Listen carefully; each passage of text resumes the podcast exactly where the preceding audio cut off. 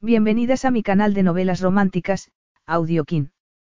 Antes de continuar, regálame un minuto de tu tiempo y comparte esta novela con familiares, amigas y conocidas. Me ayudarías a que otras personas conozcan este hermoso trabajo y cada día seguir creciendo. Estaré infinitamente agradecida por tu apoyo y deseando que una lluvia de bendiciones caigan sobre ti. Comencemos con la narración de la novela cuyo título es Un encuentro apasionado. Argumento. Fue un encuentro apasionado, y un bebé los unió para siempre. Un error en la reserva de un hotel veneciano obligó a la diseñadora Sabrina Midurst a compartir habitación con su peor enemigo, el rico y atractivo empresario Max Firbank. Fue algo desesperante, hasta que una inesperada noche de pasión avivó en ella un deseo que ni siquiera creía posible. Los dos habían luchado siempre contra la atracción que sentían y, cuando Sabrina le confesó que se había quedado embarazada, se quedó sorprendida con la exigencia de Max, que se convirtiera en su esposa. Capítulo 1. Sabrina esperaba no encontrarse otra vez con Max Firbank.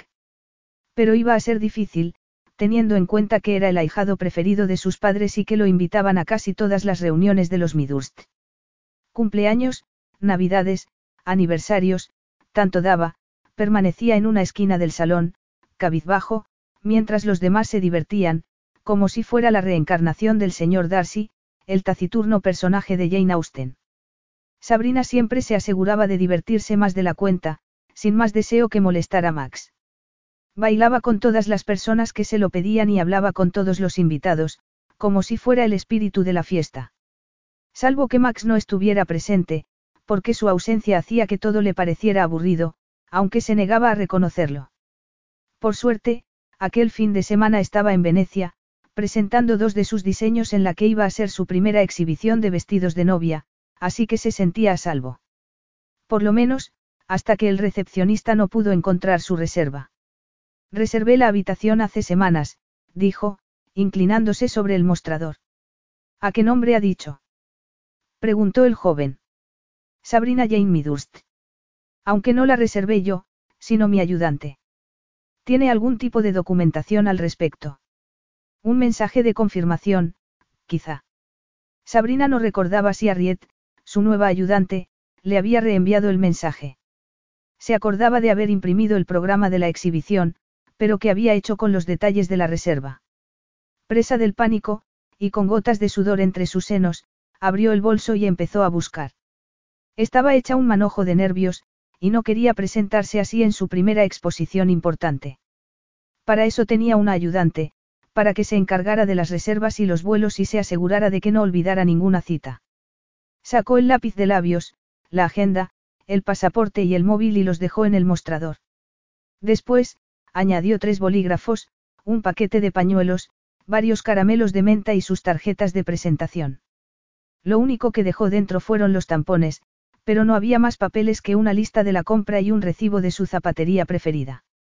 En sus prisas por volver a guardarlo todo, el pintalabios rodó por el mostrador, cayó al suelo y siguió rodando por el suelo del vestíbulo, hasta que un pie embutido en un zapato de piel italiana lo detuvo.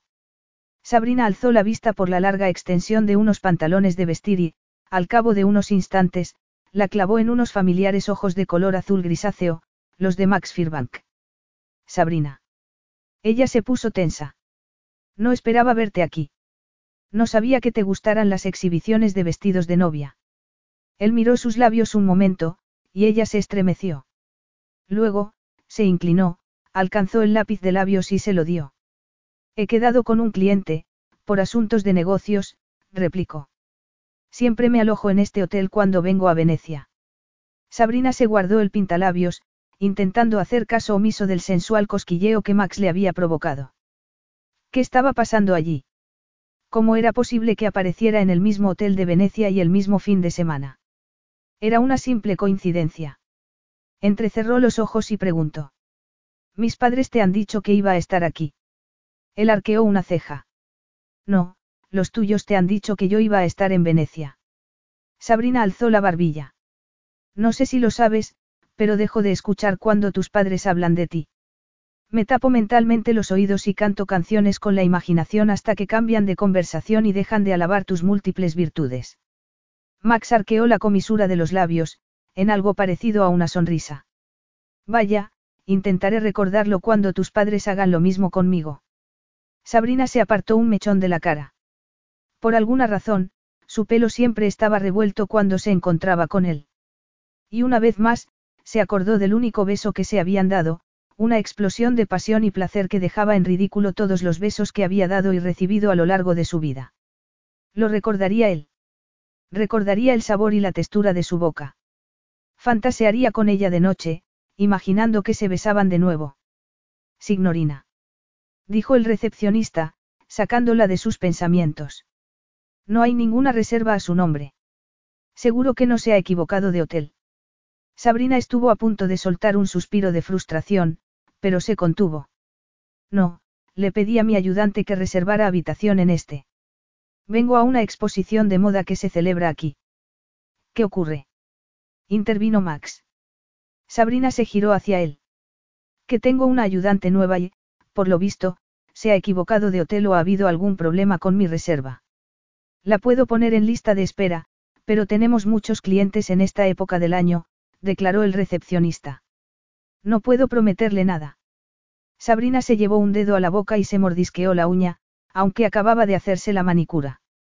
En ese momento, era lo único que podía calmar sus nervios. ¿Qué podía hacer? ¿Qué pasaría si no encontraba habitación en ningún hotel? Tenía que asistir a esa convención. Iban a exhibir dos de sus vestidos. Era la oportunidad que había estado esperando, porque le podía abrir el mercado internacional. La señorita Midurst se alojará conmigo, dijo Max. Por favor, encárguese de que el botones lleve su equipaje a mi suite. Sabrina se quedó helada. ¿Cómo? Max le dio una llave de la habitación, con una expresión tan inescrutable como la de un espía. He estado en la suite esta mañana, y he visto que hay dos camas, explicó. Pero solo necesito una. Sabrina se estremeció al oír lo de las camas. Llevaba tres semanas haciendo esfuerzos por dejar de pensar en él, lo cual era bastante extraño, porque estaba acostumbrada a no pensar en él en absoluto. Max era el ahijado de sus padres y ella, la ahijada de los suyos. Y desde el principio, desde el mismo día de su nacimiento, las dos familias estaban empeñadas en que se enamoraran, se casaran y tuvieran hijos. Sin embargo, Sabrina nunca se había llevado bien con Max. Le parecía distante, arrogante y taciturno. Y él también la encontraba irritante. Pero entonces, porque la había besado. Incómoda, clavó la vista en el reloj del vestíbulo. Tenía que ducharse, cambiarse de ropa, arreglarse el pelo y maquillarse. Tenía que tranquilizarse. Estaba allí por un motivo importante, y no podía dar mala impresión. Está bien, dijo, agarrando la llave, acepto tu invitación. Pero solo de momento, mientras busco habitación en otro sitio. ¿A qué hora empieza tu convención? Dan un cóctel a las seis y media. Entonces, te llevaré a la habitación y te dejaré allí. Yo tengo que ver a mi cliente. Max la acompañó a un ascensor y entró con ella. Los espejos de las paredes reflejaban su alto y atlético cuerpo y sus atractivos rasgos, el pelo corto, de color castaño, las generosas y oscuras pestañas, el afilado perfil, que parecía esculpido en mármol, la aristocrática forma de su nariz y sus labios, el pequeño hoyuelo de una de sus mejillas y su rectangular mandíbula, todo un canto a la arrogancia. ¿Tu cliente es una mujer? preguntó ella. Sí, respondió él con brusquedad. Sabrina siempre había sentido curiosidad por su vida amorosa. Lidia, la mujer con la que había estado a punto de casarse seis años antes, lo abandonó cuando solo quedaban unos días para la boda. Max nunca hablaba de eso, pero Sabrina había oído que su relación se había roto porque ella quería tener hijos y él, no. Desde entonces, había tenido varios amantes y ahora, a sus 34 años de edad, estaba en la flor de la vida, más atractivo y viril que nunca. Sabrina lo sabía mejor que nadie, porque había tenido ocasión de gozar de su energía cuando la besó y la sometió a una tormenta de sensaciones de las que aún no se había recuperado. El ascensor se detuvo poco después. Ella salió y notó el intenso aroma de su loción de afeitar, limón, lima y algo más que no pudo reconocer, algo tan misterioso e inescrutable como su personalidad. Max la llevó por el corredor y abrió la puerta de una suite que daba al gran canal. Sabrina entró, hizo caso omiso de las dos enormes camas y se dirigió directamente al balcón para disfrutar de la maravillosa vista. ¡Guau! dijo, encantada. Venecia siempre me deja sin aliento. La luz, los colores, la historia. Sabrina se giró hacia él y añadió. Te agradecería que no dijeras esto a nadie. Él la miró con humor. ¿Esto? Sí, ya sabes, lo de compartir habitación. Descuida. Lo digo en serio, Max, insistió. Se produciría una situación de lo más embarazosa si nuestros padres creen que... Eso no va a pasar. Justo entonces, llamaron a la puerta. Era el botones, que llevaba el equipaje de Sabrina. Max abrió, le dio una propina y volvió a cerrar. Ni lo pienses, continuó él, mirándola de nuevo. Ni se te ocurra. Sabrina arqueó las cejas. Es que crees que me gustas. Oh, vamos. Si hubiera querido, te habría hecho mía hace tres semanas, replicó él. Y lo sabes de sobra. Qué tontería. Solo fue un beso, cosas que pasan. Y, como no estabas bien afeitado, me arañaste la piel. Max miró sus labios como si recordara hasta el último segundo de aquel beso. Luego, respiró hondo, se pasó una mano por el pelo y frunció el ceño. Lo siento. No quería hacerte daño. Sabrina se cruzó de brazos. No estaba preparada para perdonar a Max. No estaba preparada para perdonarse a sí misma por haberse dejado llevar. No estaba dispuesta a admitir que le había gustado muchísimo. No estaba dispuesta a admitir que ella le había animado a besarla, aferrándose a su camisa. Y, por supuesto, tampoco estaba dispuesta a admitir que ardía en deseos de que la besara otra vez. Eres la última persona del mundo con la que me acostaría, replicó. Sabrina se quejó para sus adentros. El simple hecho de mencionar el asunto la excitaba, porque no podía dejar de pensar en lo que habría sentido si se hubiera acostado con él. Su vida sexual era inexistente. Soñaba con encontrar un compañero perfecto, que la ayudara a superar sus problemas con la intimidad física, pero aún no lo había encontrado. ¿Cómo lo iba a encontrar? Nunca salía más de dos o tres veces seguidas con la misma persona, y nunca se atrevía a llegar más lejos. De hecho, solo había tenido una relación sexual en toda su vida, a los 18 años, y ya había pasado una década desde entonces. Me alegro, porque eso no va a pasar, dijo Max. Te recuerdo que fuiste tú quien me besaste aquella noche. Puede que me dejara llevar, pero solo fue porque me pillaste con la guardia baja. Él la miró de una forma extraña, con algo que parecía una combinación de enfado y deseo. Estuviste toda la noche buscando pelea. Primero, en la fiesta y luego, en el coche, cuando te llevé a casa. ¿Y qué? Siempre nos peleamos. Eso no significa que quiera que me beses. La mirada de Max se volvió más intensa. ¿Y ahora? ¿También quieres que nos peleemos? Sabrina dio un paso atrás y se llevó una mano al cuello, nerviosa. Su corazón latía tan deprisa que notó los latidos bajo sus dedos.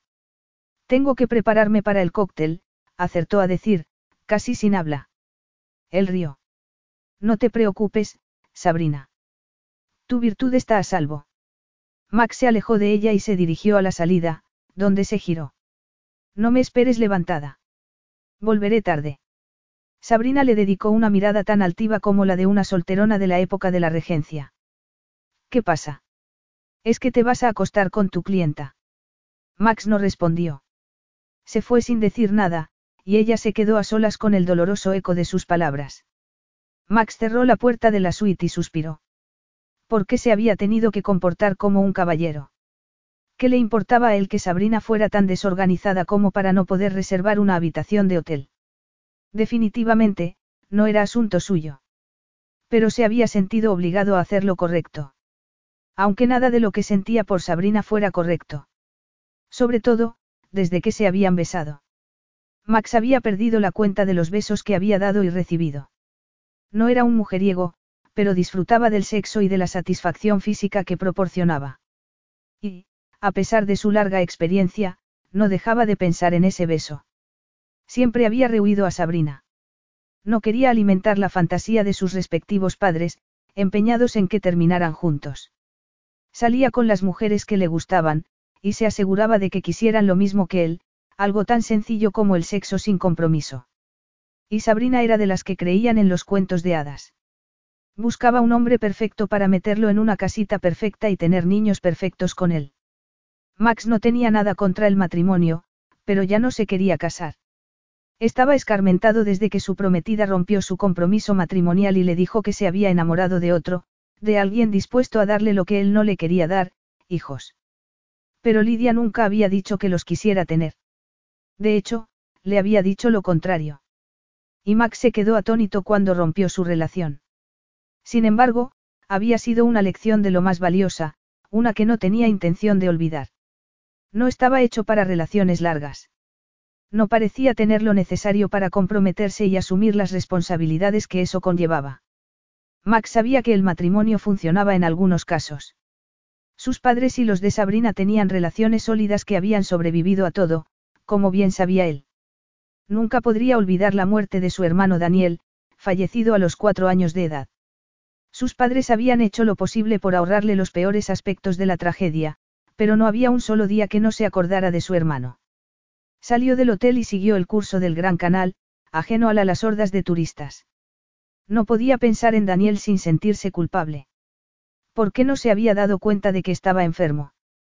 ¿Por qué no le había prestado más atención? Solo tenía siete años cuando murió, pero se sentía responsable de todas formas.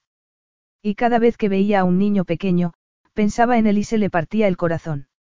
Momentos después, se cruzó con una acaramelada pareja que acababa de comprar dos máscaras venecianas en una de las tiendas y, al verlos reír, Sabrina volvió a sus pensamientos. ¿Por qué no le había buscado una habitación en otro hotel? Era un arquitecto mundialmente famoso.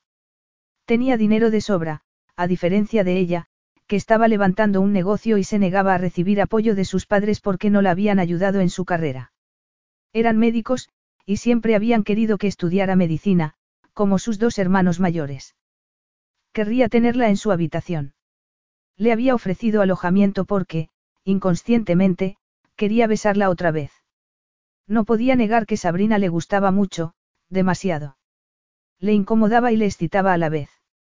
Cada vez que se peleaban, la sangre le hervía en las venas. Sus ojos azules brillaban, y los sarcásticos comentarios que salían de su dulce y sensual boca hacían que se sintiera más vivo que en toda su vida. Vivo y lleno de energía. Pero no. No, no, no y no. No podía pensar en Sabrina en esos términos. Tenía que mantener las distancias. Debía mantenerlas, porque no era de su tipo, no creía en las relaciones esporádicas, sino en los príncipes azules. Y, por otra parte, sus padres no podían estar más equivocados con la idea de que estaban hechos el uno para el otro. Ella era espontánea, creativa y desorganizada y él, lógico, responsable y ordenado hasta la exageración. ¿Cómo podían pensar que eran la pareja perfecta? Se sacaban de quicio. No podían estar juntos sin discutir. ¿Cómo iba a sobrevivir a todo un fin de semana con ella?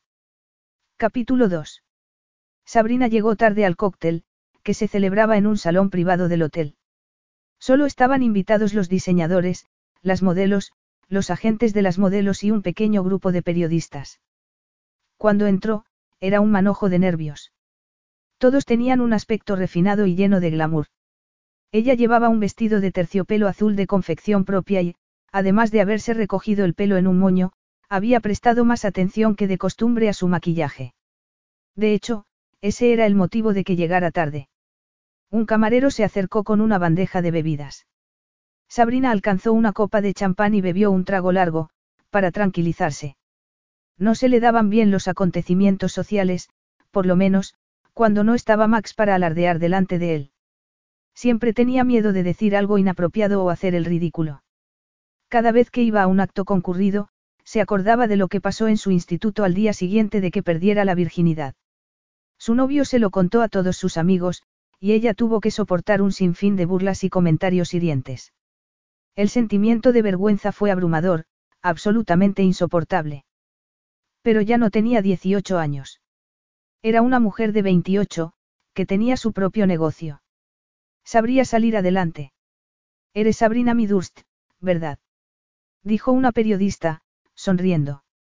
Te he reconocido por la foto del programa. Sí, soy yo, replicó, devolviéndole la sonrisa. Una amiga mía te encargó un vestido de novia. Era una preciosidad. Me alegra que te gustara. La periodista sacó una tarjeta con su nombre y datos de contacto y se la dio. Soy Naomi Netoleton. Trabajo por mi cuenta, pero he escrito bastantes artículos para las grandes revistas de moda, y me gustaría escribir sobre ti. Tu trabajo ha despertado mucho interés. ¿Me concederías una entrevista? Solo serían unos minutos, cuando termine el acto. Sabrina no pudo creer lo que estaba oyendo. Una entrevista para una revista de moda. Era justo lo que necesitaba, la publicidad necesaria para expandir su pequeña boutique de Londres, Erlo Fishing Decker. Un sueño que compartía con su mejor amiga, Holly Frost. Holly era una florista especializada en bodas, y se les había ocurrido la idea de abrir dos sucursales de sus tiendas en Bloomsbury, para potenciársela una a la otra. De momento, sus establecimientos estaban a varias manzanas de distancia, pero Sabrina estaba convencida de que su idea podía tener éxito. Además, quería demostrar a sus padres que el camino que había elegido no era un capricho, sino un buen negocio. Venía de una familia de médicos. Sus abuelos, sus padres y sus dos hermanos ejercían la medicina, pero ella había roto la tradición. Prefería las cintas métricas a los estetoscopios. Sabrina diseñaba vestidos de novia desde su infancia. De niña, aprovechaba cualquier resto de tela para vestir a sus muñecas u ositos de peluche y, cuando llegó a la adolescencia, se dedicó a coleccionar patrones y fotografías de revistas de moda. Pero su familia no la apoyaba, y había tenido que ejercer una presión considerable para poder dedicarse a lo que quería. Por supuesto, contestó al final. Quedaron en encontrarse en el bar después del cóctel y, a continuación, Sabrina se despidió y estuvo charlando con las modelos que iban a pasar sus vestidos y con el director de la exhibición, que la había invitado en persona después de ver el diseño que había hecho para una de sus hijas. ¿Quién decía que el boca a boca no funcionaba? La reunión de Max duró más de lo que esperaba, y volvió tarde al hotel. En principio, solo quería tomarse una copa con Loretta Barossi, pero la copa se convirtió en una cena porque no quería regresar a la suite antes de que Sabrina se hubiera acostado y quedado dormida. Por desgracia, Loretta se había llevado la equivocada impresión de que le gustaba, y Max tuvo que rechazar educadamente su no demasiada velada invitación a pasar la noche con ella. Era otra de sus normas, no mezclar los negocios con el placer.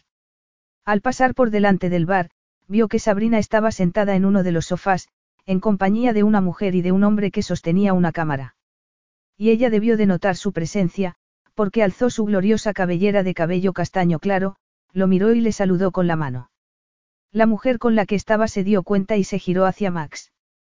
Luego, se inclinó hacia adelante y dijo algo a Sabrina, que se ruborizó.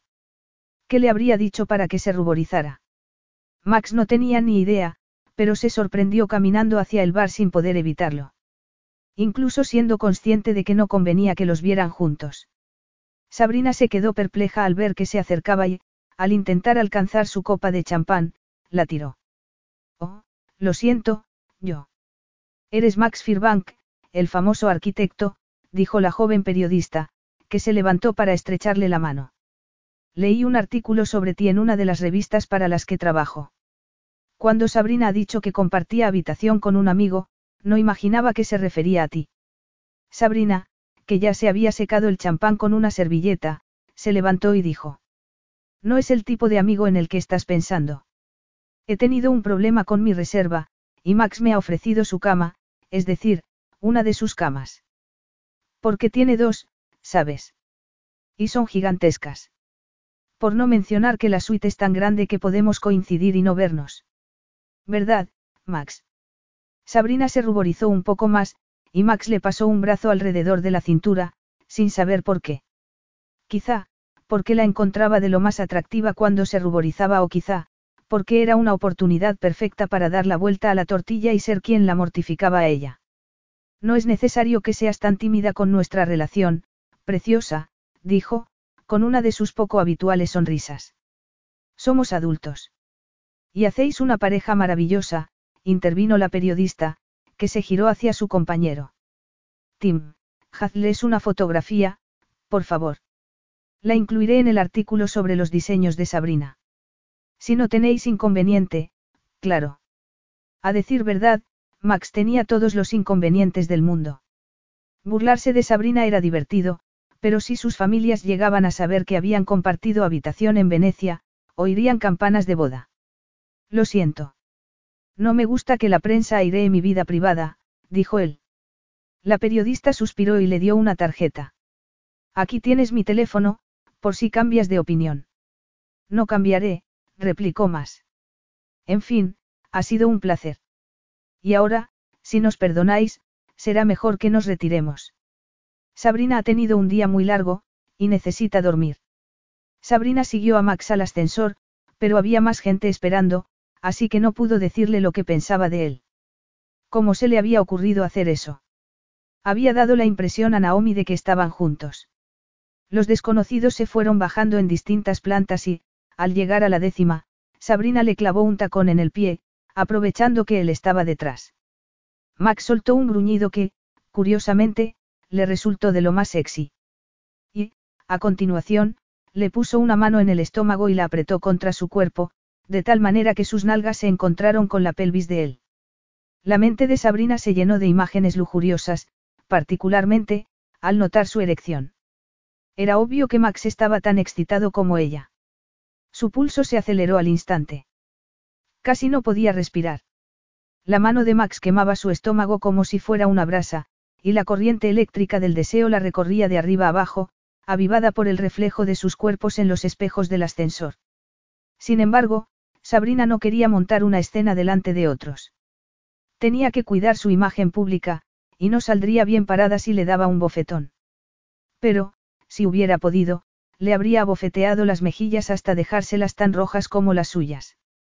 Si hubiera podido, le habría arrancado la ropa y le habría arañado la espalda con las uñas hasta que implorara clemencia. ¿Pero qué estaba haciendo? Arrancarle la ropa. No, no, no. No podía pensar en esos términos. No podía imaginárselo desnudo. No debía. Por fin, llegaron al piso de la suite de Max y salieron del ascensor. ¿A qué estabas jugando? dijo ella. Le has dado la impresión de que nos acostamos. Se puede saber qué te pasa. No sabes cuánto te odio. ¿Por qué? Tú no me odias, replicó Max con toda tranquilidad. Si no te odiaba antes, ahora sí, dijo, dándole un golpe en el pecho. Además, ¿a qué ha venido lo del ascensor? Max la agarró de la muñeca. De repente, el azul de sus ojos destacaba más que el gris, y brillaban de un modo abrumador.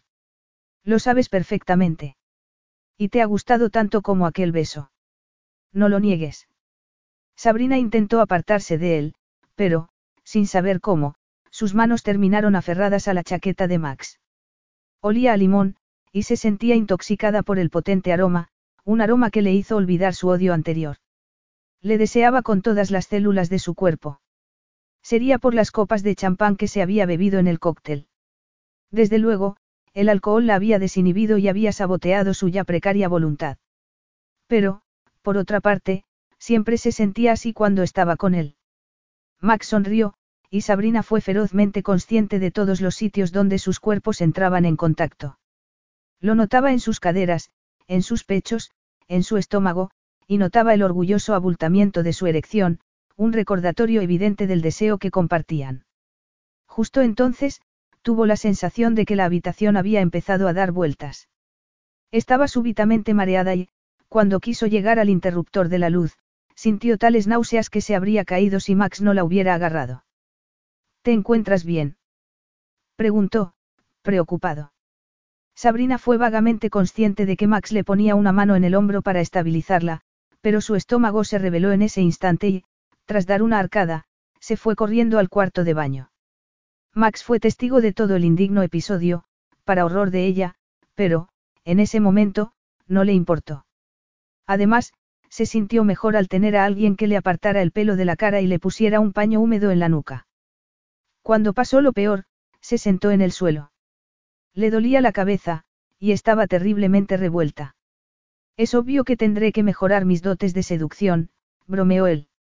Sabrina sonrió con debilidad. Qué gracioso, dijo, levantándose a duras penas. Santo cielo, no debería beber con el estómago vacío. No han servido comida en el cóctel. Sí, pero llegué tarde. Sabrina se miró en el espejo, y deseó no haberlo hecho. Su aspecto no podía ser peor. Estaba en las antípodas de las refinadas mujeres con las que Max estaba acostumbrado a salir. Siento que hayas tenido que ver esto, se disculpó. Deberías beber agua, y mucha, le recomendó él. De lo contrario, mañana tendrás una resaca terrible. No suelo beber tanto. Pero estaba nerviosa. Max frunció el ceño, sacó un vaso del armarito, lo llenó de agua y se lo dio. Tan importante es para ti. Me refiero a la exhibición. Sabrina bebió. Pero solo un par de sorbitos, para asegurarse de que su estómago lo aguantaba. Es la primera vez que me invitan a exhibir algunos de mis diseños. En circunstancias normales, habría tardado años en conseguirlo, pero la hija del director compró uno de mis vestidos, y le gustó tanto que me invitaron, le explicó. Claro que es importante para mí. Es una oportunidad perfecta para que me conozcan en el extranjero. Sobre todo, si Naomi publica esa entrevista. ¿Le has contado algo de nosotros? No, nada. Ni siquiera he mencionado tu nombre. Solo le he dicho que compartía habitación con un amigo. ¿Estás segura de que no has mencionado mi nombre? Sabrina entrecerró los ojos. ¿Por qué iba a mencionarlo? ¿Crees que quiero que se enteren de que compartimos habitación? No soy tan estúpida, Max. Si se supiera, nuestros padres empezarían a imprimir invitaciones de boda. Además, has sido tú quien ha dado la impresión de que somos amantes. ¿Cómo se te ha ocurrido llamarme preciosa? Anda, bébete el agua, replicó él, como si Sabrina no hubiera dicho nada. Si quieres estar bien mañana, tendrás que descansar. Sabrina lo miró con cara de pocos amigos. ¿Por qué insistes en recordarme que estoy hecha un desastre? Max suspiró. Te veré mañana. Buenas noches. Max se fue, y Sabrina se duchó, pero, cuando salió del cuarto de baño, no lo vio por ninguna parte. Habría decidido concederle un poco de intimidad. ¿O es que tenía otros planes? Fuera como fuera, intentó convencerse de que las relaciones amorosas de Max eran asunto suyo, así que se acostó en una de las gigantescas camas y, tras taparse con las frescas y suaves sábanas, cerró los ojos. Max se fue a dar un paseo por Venecia para aclararse las ideas. Aún sentía el contacto de Sabrina en su piel. Se había excitado el instante, sorprendido por sus propias emociones, incapaz de controlarse. Definitivamente, la deseaba. Era tan evidente que no lo podía negar. Pero cuando había empezado a desearla, tras pensarlo unos instantes, llegó a la conclusión de que había sido un proceso lento, que se había intensificado durante los últimos meses. El corazón se le desbocaba cuando le lanzaba miradas cargadas de desafío. La sangre le hervía en las venas cuando miraba su esbelto cuerpo de bailarina y la imaginaba desnuda. Debía hacer algo al respecto, porque sabía que tener una aventura con Sabrina haría daño a mucha gente. Y ya había hecho bastante daño a sus padres. Si se acostaba con ella, creerían que se iban a casar. Pero solo tenía que sacar fuerzas de flaqueza y sobrevivir al fin de semana sin caer en la tentación de tocarla. Incómodo, abrió y cerró las manos, intentando borrar el eco de su cuerpo, la sensación de su contacto. ¿Qué le estaba pasando? ¿Por qué no podía sacársela de la cabeza? Siempre había mantenido las distancias con ella, siempre. Y cuando coincidían por algún motivo, se alejaba y se limitaba a mirarla mientras hablaba con los demás. Había cometido un error al besarla. Habían pasado tres semanas desde entonces, pero seguía sin entender cómo era posible que hubieran pasado de discutir a besarse apasionadamente. ¿En qué demonios estaba pensando? Solo sabía que se había sentido como si el mundo hubiera dejado de girar. Y, cada vez que cerraba los ojos, recordaba sus suaves labios y su juguetona y sexy lengua. Había perdido el control, y eso era lo peor de todo, lo que más miedo le daba, no había podido detenerse. No había podido refrenar su deseo. Pero no volvería a pasar. Sabrina seguía durmiendo cuando Max entró en la suite, a primera hora de la mañana. Tenía una mano bajo la mejilla y la otra, sobre la sábana. Llevaba un camisón de satén, por cuyo cuello de encaje se atisbaban sus senos, y estaba acurrucada como una gata. El deseo de meterse en la cama y tomarla entre sus brazos fue tan fuerte que tuvo que apretar los puños. Era obvio que tenía que hacer algo con su vida sexual, porque ansiaba precisamente a la mujer que intentaba evitar. ¿Cuántos meses habían pasado desde su última relación? Uno. Dos. Tres. Había estado tan ocupado con sus negocios que no tenía tiempo para la vida social. Aunque no se podía decir que fuera muy sociable. Prefería el trabajo. Trabajar. Sí, eso era lo que necesitaba. Concentrarse en otra cosa. Max pasó por delante de la cama y se dirigió a la mesa donde había dejado el portátil el día anterior. Después, se sentó, encendió el ordenador y se puso a teclear. ¿Tienes que hacer eso ahora? Preguntó Sabrina, somnolienta. Max se giró y la miró bajo la escasa luz de la pantalla del portátil. Uno de los tirantes del camisón se le había bajado, revelando su hombro y la curva superior del pecho izquierdo. Estaba increíblemente sexy. Oh, lo siento. Te he despertado. Ella se apartó el pelo de la cara. Es que no duermes nunca. Si hubiera podido, Max habría dicho que no podía dormir con una mujer tan sensual en la cama de al lado. ¿Qué tal tu cabeza? replicó, intentando refrenar su deseo. Ya han llegado los obreros de la construcción. Ella sonrió con debilidad. Aún no. El agua me ha venido bien. Max se pasó una mano por el pelo y reprimió un bostezo. ¿Quieres que te traiga algo? No, no hace falta. Sabrina apartó la sábana, se levantó y se acercó al pequeño frigorífico de la suite, que abrió. La luz del interior bañó sus largas y preciosas piernas. ¿Qué buscas? Algo para evitar la resaca. Ella cerró el frigorífico y le enseñó lo que había sacado, una barrita de chocolate. Sí. El chocolate es la mejor cura. Si a ti te funciona. Max se encogió de hombros y se giró hacia el ordenador. Sabrina desenvolvió la barrita y avanzó hacia él lentamente, con pasos como de gata. ¿Es uno de tus diseños? Preguntó ella, mirando la pantalla. Él se estremeció. Estaba tan cerca de él que notaba su perfume, una mezcla de lilas, arvejillas y madreselva. ¿O era jazmín? Sí. Sabrina se inclinó sobre la mesa, y uno de sus mechones le acarició la cara. A Max se le erizaron los pelos de la nuca, y tuvo que sacar fuerzas de flaqueza para no tomarla allí mismo. ¿Quieres que te los enseñe? añadió, conteniendo la respiración. Max le enseñó la presentación que estaba preparando para un cliente, haciendo lo posible por no sentir la cercanía de su cuerpo. ¡Guau! dijo ella, inclinándose un poco más. Es maravilloso. La cabeza de Sabrina estaba tan cerca de la suya que Max fue incapaz de no clavar la vista en sus apetecibles labios. Y, cuando sus miradas se encontraron, se hizo un silencio tan intenso que pudo oír los latidos de su propio corazón. Sin poder refrenarse, le puso una mano en el brazo. Sabrina se pasó la lengua por los labios y dijo, con voz entrecortada. Max. Max tragó saliva. Su piel era tan suave que se le ocurrieron todo tipo de cosas, a cual más tórrida. Y, para empeorar la situación, tenía los senos de Sabrina a la altura de sus ojos.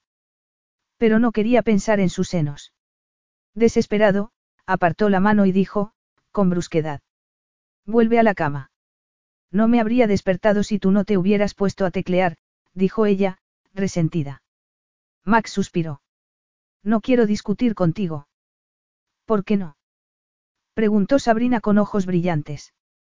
¿Por qué podría sentir la tentación de besarme otra vez? No sigas por ahí, Sabrina. Me ibas a besar, ¿verdad? Venga, admítelo. Max sacudió la cabeza. No, no te iba a besar. Ella se cruzó de brazos. Mentiroso. Max le sostuvo la mirada, deseándola más que nunca.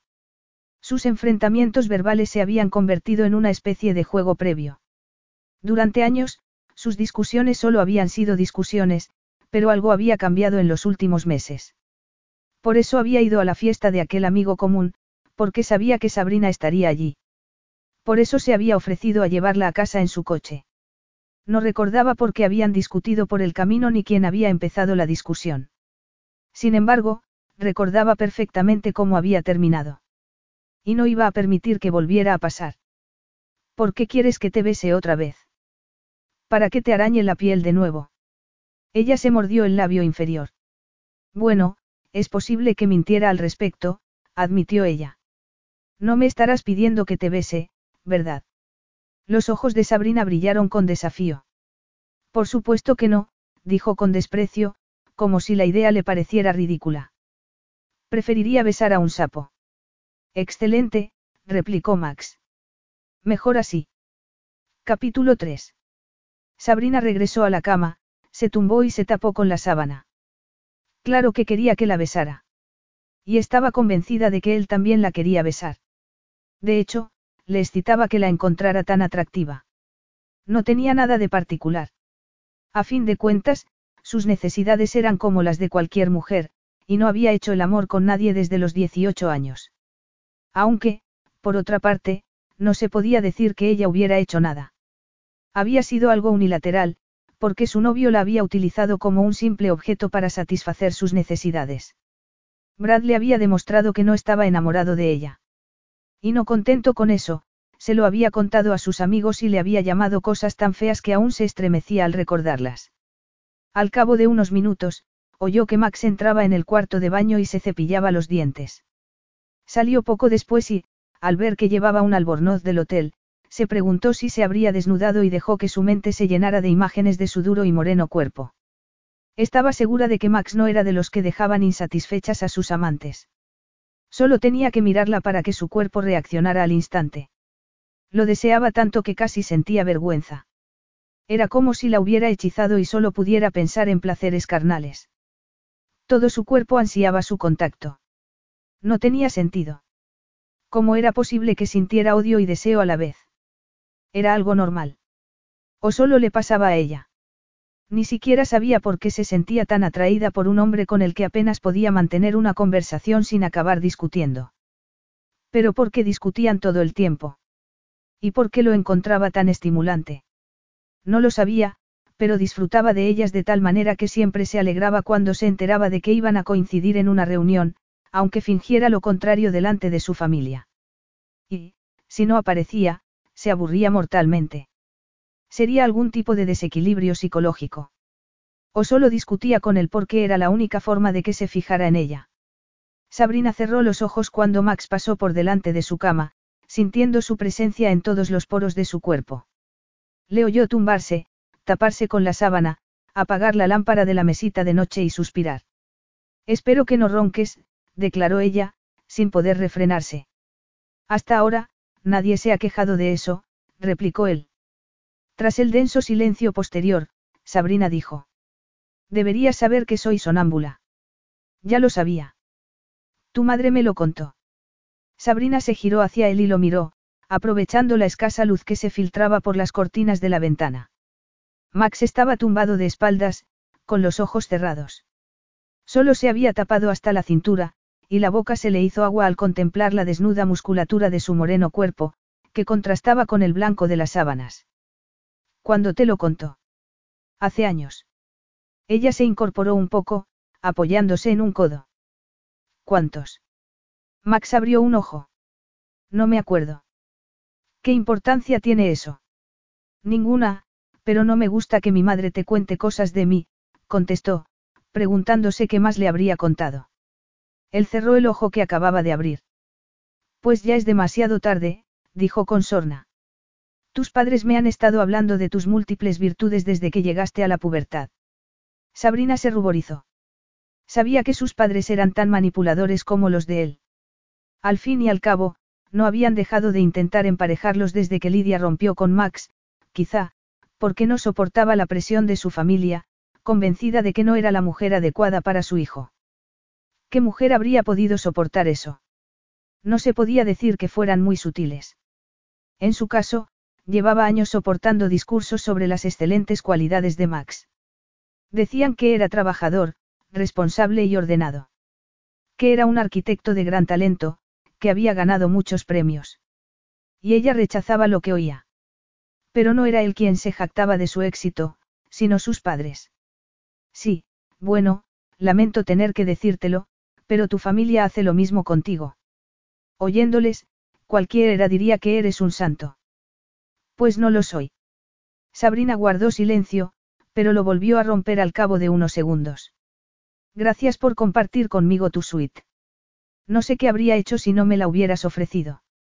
Los asistentes al cóctel me han dicho que no queda una habitación libre en ninguna parte. Ha sido un placer. Max. Max volvió a suspirar. Sí. ¿Por qué rompiste con Lidia? Sabrina no supo por qué lo preguntó, aunque siempre había sentido curiosidad.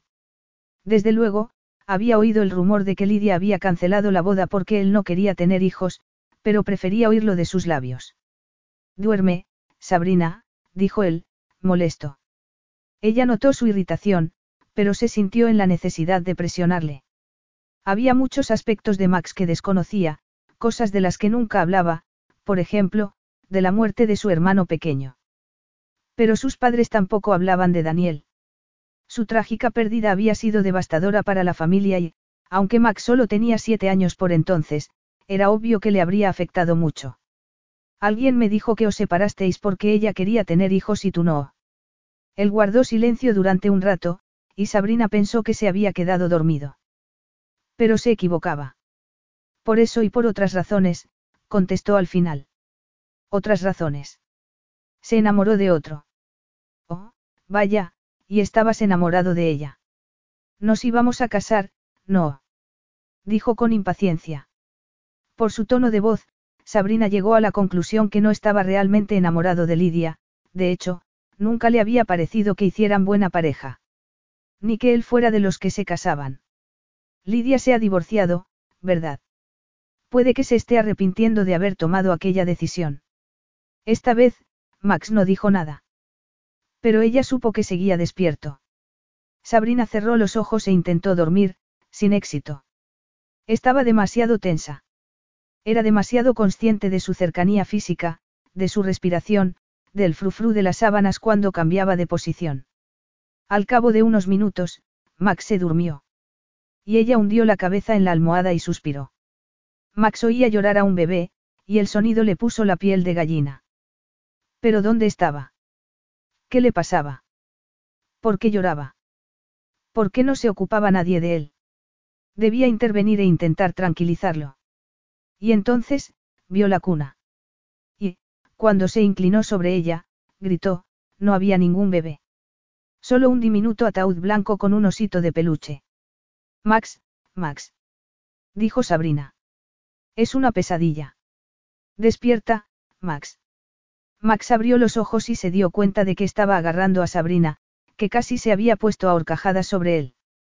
Oh, lo siento, se disculpó, soltándola. Te he hecho daño. Ella se frotó los brazos, ruborizada. No, pero me has dado un susto de muerte. Max se incorporó y se sentó en la cama, de espaldas a ella. Luego, apoyó las manos en los muslos e intentó calmarse, pero no por la pesadilla, sino porque ardía en deseos de tocarla otra vez. Max. Sigue durmiendo. Sabrina estaba tan cerca que notaba su aliento en la nuca. Y sabía que, si se daba la vuelta y la miraba, estaría perdido. ¿Quieres hablar de tu pesadilla? Preguntó ella, poniéndole una mano en el hombro. ¿Podría ayudarte a? No. Sabrina le empezó a acariciar la espalda, masajeando sus tensos músculos. A Max le encantó, y estuvo a punto de soltar un gemido, pero se quejó para sus adentros. ¿Por qué no podía ser inmune a su contacto? ¿Por qué no podía hacer caso omiso de sus senos, que le rozaban el hombro izquierdo? Se sentía como si estuviera hechizado por su cercanía. Desesperado, respiró hondo y cerró los dedos sobre el colchón, con fuerza. No, no la iba a tocar. No debía. Sabrina notó la tensión del cuerpo de Max. Los músculos de su espalda y sus brazos parecían súbitamente de granito, y aferraba el colchón de tal manera que los nudillos se le habían quedado blancos. ¿En qué habría estado soñando? ¿Y por qué no quería hablar de ello? La angustia de sus gemidos la habían dejado atónita. Eran desesperados, feroces, casi trágicos. ¿Tienes pesadillas a menudo? Max se giró hacia ella y la miró. Sabrina, por favor. Ella dejó de masajearle la espalda y llevó las manos a su pelo. Estaba tan cerca de él que uno de sus senos se apretó contra la dura superficie de su hombro, y el pezón se le endureció al instante. ¿Piensas alguna vez en aquella noche? La noche en que nos besamos. Él abrió y cerró la boca antes de contestar, como si no se atreviera. Besarte fue un error. No se repetirá. Sabrina frunció el ceño. A mí no me pareció un error, me gustó mucho. De hecho, fue el mejor beso que me habían dado nunca. Max la miró con una mezcla de sorpresa y deseo, a punto de perder el control de sus emociones. Luego, alzó una mano, le acarició la mejilla y clavó la vista en sus labios. No deberíamos hacer esto. ¿Por qué no? preguntó ella, acercándose un poco más. Él tragó saliva. ¿Por qué no va a ninguna parte? Cuando he dicho que quiero que vaya a alguna parte. Replicó. Te estoy pidiendo que me beses, no que te cases conmigo. Ya, pero. Besas a otras mujeres, no. Max suspiró. Desgraciadamente, no estoy seguro de que pueda limitarme a besarte. Esta vez fue ella quien se quedó sorprendida. ¿Qué quieres decir? Musito. Que te deseo, pero. Olvídate del pero, lo interrumpió. Tú me deseas, y yo también te deseo. Vamos a hacer algo al respecto. Max la miró con dureza, decidido a resistirse. No, no vamos a hacer nada. Sabrina se humedeció los labios y dijo. ¿Y si yo quiero que lo hagamos? ¿Qué tiene de malo que me beses? ¿Qué tiene de malo que hagamos el amor? No se enteraría nadie. Quedaría entre nosotros. Nos lo quitaríamos de encima y podríamos volver a la normalidad. Sabrina no podía creer que hubiera sido tan directa. Nunca había sido tan clara en lo tocante a sus necesidades físicas. Pero no podía desestimar lo que sentía, porque era la primera vez que deseaba a un hombre de esa manera. Sabrina, por favor, repitió él. Sabrina le puso una mano en el pecho. El corazón de Max latía con desenfreno, igual que el suyo. Por favor, ¿qué? Me deseas. Lo acabas de admitir. Lo noté hace tres semanas, cuando me besaste. Y también lo notó ahora. Max cerró los dedos sobre sus manos. Sabrina pensó que se las iba a apartar, pero la atrajo hacia él. Esto es una locura, dijo él. No, no es ninguna locura que dos adultos decidan tener una aventura de una noche. Sabrina volvió a asombrarse de su propia franqueza. ¿En qué se había convertido? ¿Quién era la mujer que estaba en la suite del hotel? No se reconocía, pero eso no significaba que quisiera echarse atrás. No podía. Si no se acostaba con Max, un conocido en el que confiaba, con quien se iba a acostar.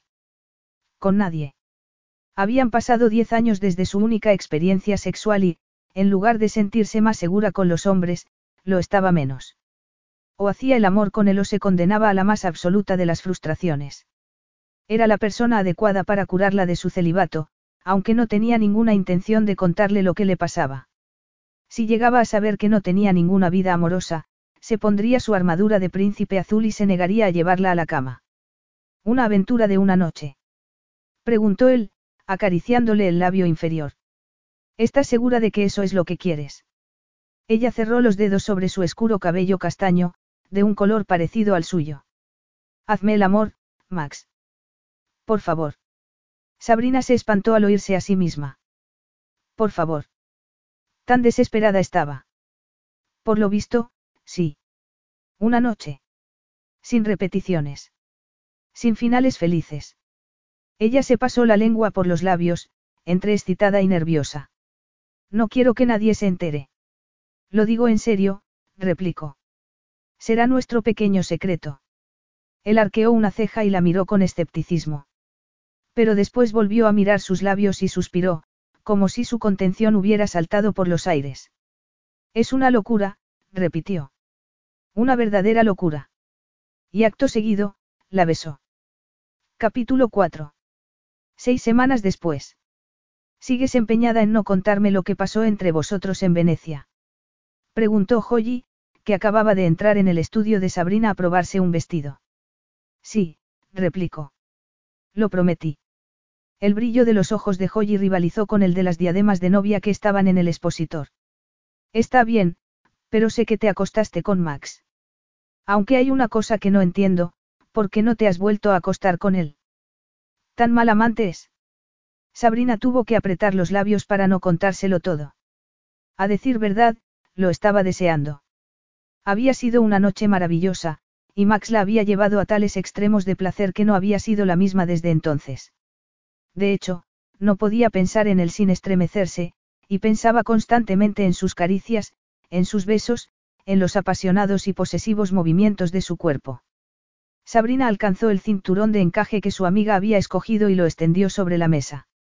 No te voy a decir nada. Sería, degradante. No tuviste tantos reparos cuando te besó aquella noche. Si me lo contaste entonces, ¿por qué te niegas ahora? Porque hice una promesa, insistió. Joyi frunció el ceño. Es que no confías en mí. ¿Crees que no puedo guardar un secreto? Soy tu mejor amiga, Sabrina.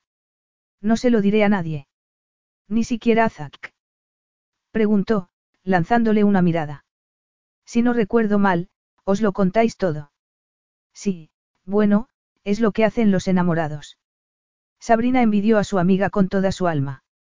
Joyi estaba a punto de casarse con Zack Knight, el hombre que la hacía feliz. ¿Y qué tenía ella? Nada. Súbitamente, sintió náuseas.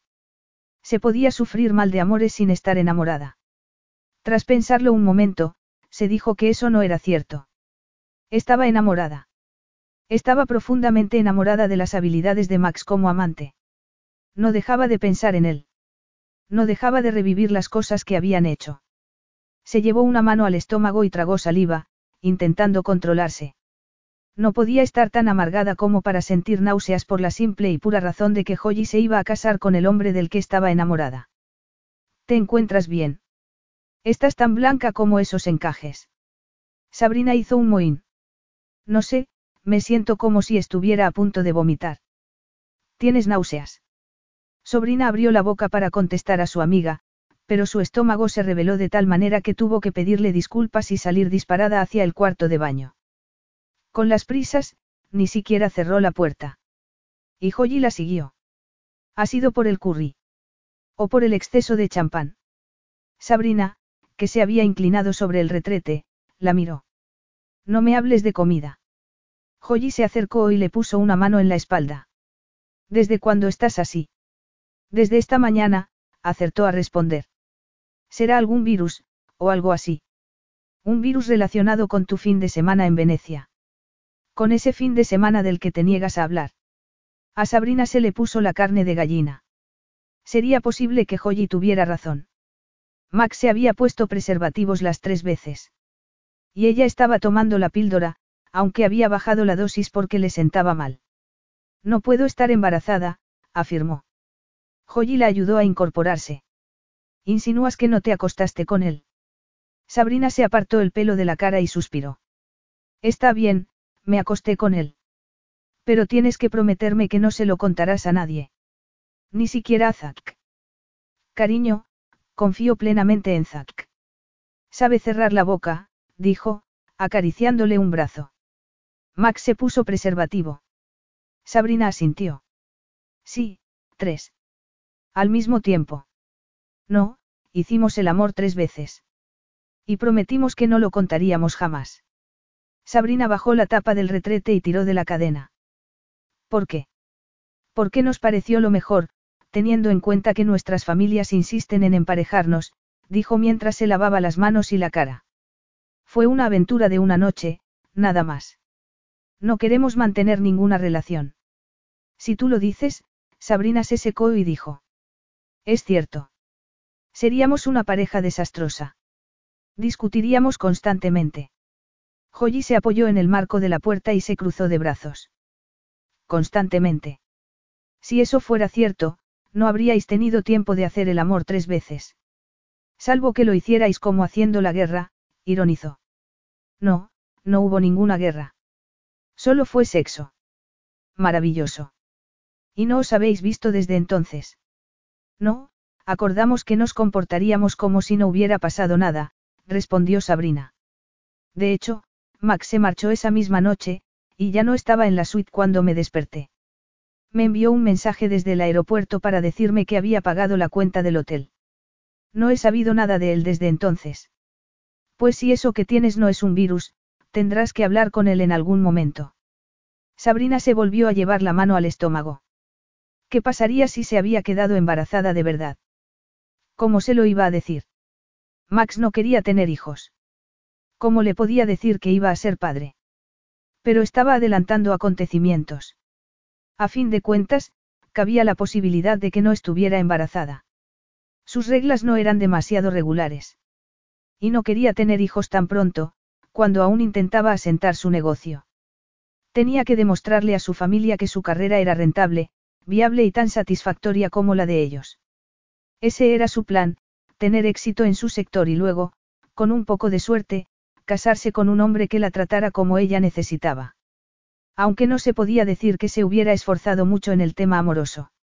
Estaba obsesionada con el fiasco de su adolescencia, y no quería repetir el error. No se lo puedo decir hasta que no esté segura. Tengo que hacerme una prueba de embarazo, y tiene que ser hoy, mañana es el cumpleaños de la madre de Max, y no puedo ausentarme. Heriría sus sentimientos. Bueno, puedes decir que tienes una gastroenteritis, o algo así. Sabrina arqueó una ceja. Mis padres y mis hermanos estarán presentes y, si se enteran de que estoy enferma, se presentarán en mi casa con sus botiquines de médico, dijo, llevándose las manos a la cabeza. Oh, Dios mío. ¿Por qué soy tan desastrosa? Esto no tenía que pasar. Tú no eres desastrosa. Además, quedarse embarazada del hombre al que amas no es ninguna catástrofe. Por lo menos, en la actualidad. Sabrina la miró con intensidad. ¿Quién ha dicho que estoy enamorada? ¿Por qué insistes con eso? Oh, vamos, no te acuestas con nadie en diez años y, de repente, pasas una noche entera con un tipo al que conoces desde la infancia. No te habrías acostado con Max si no sintieras nada por él. Sabrina suspiró. Está bien, puede que no le odie tanto como antes, pero eso no significa que me haya enamorado. Sería una verdadera estupidez. Joyi le puso una mano en el brazo. ¿Quieres que me quede contigo mientras te haces la prueba? Si no te importa. Joyi sonrió. Para eso están las amigas, no. Si no hubiera sido el cumpleaños de su madre, Max habría puesto alguna excusa para no tener que ir a su casa de Hampton Court. Y no es que no quisiera ver a Sabrina, sino todo lo contrario.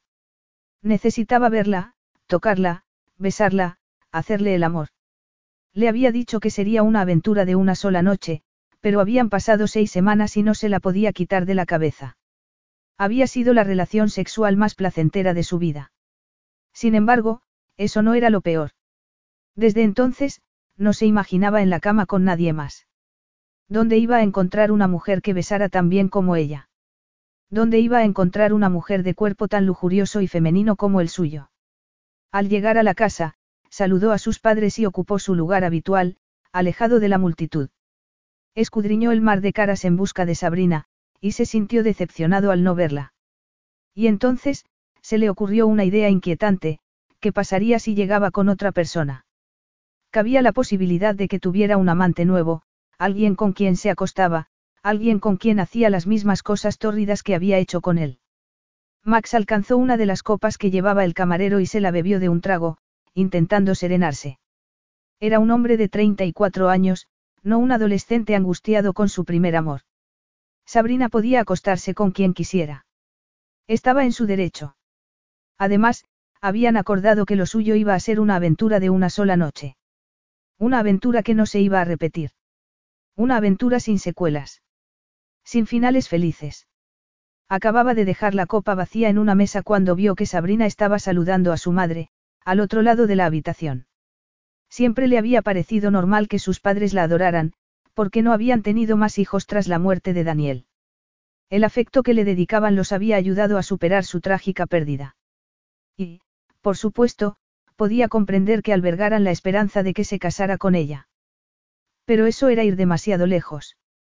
Extremadamente lejos. Momentos después, Sabrina escapó del abrazo de su madre y, tras lanzar una mirada a Max, desapareció por la puerta que daba al pasillo. Max la siguió, abriéndose paso entre los invitados, y llegó a tiempo de ver que se metía en la biblioteca, como un ratón que intentara escapar de un gato particularmente cruel. Pero se quedó atónito al oír que echaba la llave. ¿A qué venía eso? Sí, se había ido de Venecia sin despedirse de ella, pero su actitud le pareció excesiva. Decidido a averiguar lo que pasaba, llamó a la puerta y dijo. Sabrina. Déjame entrar. Sabrina dudó unos momentos, pero al final abrió. ¿Estás solo? Preguntó, nerviosa. Max frunció el ceño. Sus ojos le parecieron más grandes y azules que nunca. Y daba la impresión de haber estado llorando. ¿Qué ocurre? replicó, entrando en la sala. Sabrina retrocedió y se cruzó de brazos. Tengo que contarte una cosa. Max creyó saber lo que iba a decir, que quería algo más que una aventura pasajera. Y le pareció bien, porque ardía en deseos de repetir la experiencia. Necesitaba una o dos semanas de amor. O mejor aún, uno o dos meses. No te preocupes, Sabrina. No pasa nada. Pienso lo mismo que tú. Sabrina entrecerró los ojos. ¿Qué piensas lo mismo que yo? Dijo, perpleja. Max sonrió y la tomó entre sus brazos, sopesando la idea de hacerle el amor en la biblioteca, mientras los invitados charlaban en el salón de baile. Al fin y al cabo, no había nada más divertido que una aventura clandestina. Lo mantendremos en secreto, claro está. Pero nos divertiremos unos cuantos meses. Sabrina se apartó de él como si tuviera la peste. No. No. Dijo Max, confundido. Bueno, si no te parece bien, nos atendremos al acuerdo original. Yo, no sé cómo decirte esto. Max se quejó para sus adentros, súbitamente celoso. Estaba saliendo con otro. Tenía que ser eso. Había conocido a otro hombre y se estaba acostando con él. ¿Quién es? Preguntó, incapaz de controlarse. Sabrina frunció el ceño un poco más. ¿Cómo? ¿Piensas que estoy con otra persona? Max se encogió de hombros, intentando dar la impresión de que no le importaba. Por eso quieres hablar conmigo, no. Para decirme que te has buscado un nuevo amante. No, aún no. Max guardó silencio, sorprendido. Pero es cierto que está relacionado con una tercera persona, continuó ella. Con alguien que ni tú ni yo conocemos. Todavía. Max respiró hondo. ¿Qué le estaba pasando? Por lo visto, se había puesto celoso de un hombre que ni siquiera existía. Entonces, no estás saliendo con nadie más. No, contestó ella, mirándolo con desagrado. ¿Crees que podría salir con otro después de lo que compartimos? Solo fue sexo, Sabrina. Que solo fue sexo. Ojalá fuera verdad. Sabrina lo dijo con un tono de voz tan inquietante que a Max se le erizaron los pelos de la nuca. ¿Qué pretendía decir? ¿Y por qué estaba tan colorada? ¿Y por qué se tocaba constantemente el estómago? No sé a dónde quieres llegar, pero di lo que tengas que decir. Te prometo que no te interrumpiré. Pero dilo de una vez, por Dios. Sabrina tragó saliva, se puso tan firme como si estuviera ante un pelotón de fusilamiento y dijo, sin más. Estoy embarazada. Capítulo 5. Max retrocedió como si le hubieran apuñalado. Embarazada. El efecto de aquella palabra fue abrumador. Su corazón se detuvo un momento, y luego se desbocó. Casi no podía respirar. La piel se le quedó helada, y hasta los pelos se le pusieron de punta. Un niño, iban a tener un niño. A pesar de todas las precauciones que habían tomado. ¿Estás segura? Preguntó con inseguridad. Ella apretó los labios y asintió. Me he hecho una prueba. Bueno, cinco. Y todas son positivas. Oh, Dios mío. Max se pasó una mano por la cabeza y le dio la espalda, deseando que aquello fuera un mal sueño, una pesadilla. La peor de sus pesadillas posibles. Gracias por no preguntar si es tuyo, dijo ella. Max se giró hacia ella. No estaba preparado para eso. Jamás se le habría ocurrido que llegaría a estar delante de una mujer que se había quedado embarazada de él. Lo siento, no sé qué decir. Estoy anonadado. Max dio un paso adelante e intentó alcanzarla, pero se apartó de nuevo. ¿Qué has decidido hacer? continuó. No tengo intención de abortar. Te ruego que no me pidas eso. No me atrevería a pedirte nada. Soy de la opinión de que la decisión de tener o no tener un hijo es exclusivamente de la mujer. Sabrina lo miró con alivio. Mira, No espero que te involucres en la crianza del bebé. Sé que la noticia te ha pillado por sorpresa, y que no es algo que tú quisieras. Pero tenías derecho a saberlo antes que nadie, antes de que sea demasiado evidente, declaró ella. Si no quieres que se sepa que es tuyo, no se lo diré a nadie. Max sacudió la cabeza. Había crecido con un padre bueno y cariñoso, y no quería ni pensar cómo habría sido su vida si no hubiera estado con él. No, haría lo correcto. Se esforzaría por no fallar a su hijo ni a la propia Sabrina. Quiero que el bebé lleve mi apellido, dijo, convencido. Nos casaremos tan pronto como sea posible. No seas tan tradicional, Max. No te he pedido matrimonio. Ni yo te lo estoy pidiendo a ti. Sencillamente, es lo que va a pasar, replicó. Nos casaremos el mes que viene. El mes que viene. Dijo, espantada. ¿Te has vuelto loco? Estamos en el siglo XI, la gente ya no está obligada a casarse cuando van a tener un hijo. Nadie nos está apuntando con una pistola. No, pero nos casaremos de todas formas. Sabrina lo miró con desafío y apretó los puños. No me voy a casar contigo, Max. No estás enamorado de mí. ¿Y qué? Tú tampoco lo estás. Pero no se trata de nosotros, sino del bebé que vas a tener. Necesitas que alguien te apoye, y ese alguien soy yo.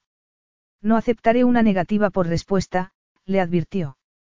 Ella alzó la barbilla, obstinada. Pues estamos en un punto muerto, porque no voy a ser la esposa de un hombre que ni siquiera tuvo la decencia de despedirse la primera vez que hicimos el amor.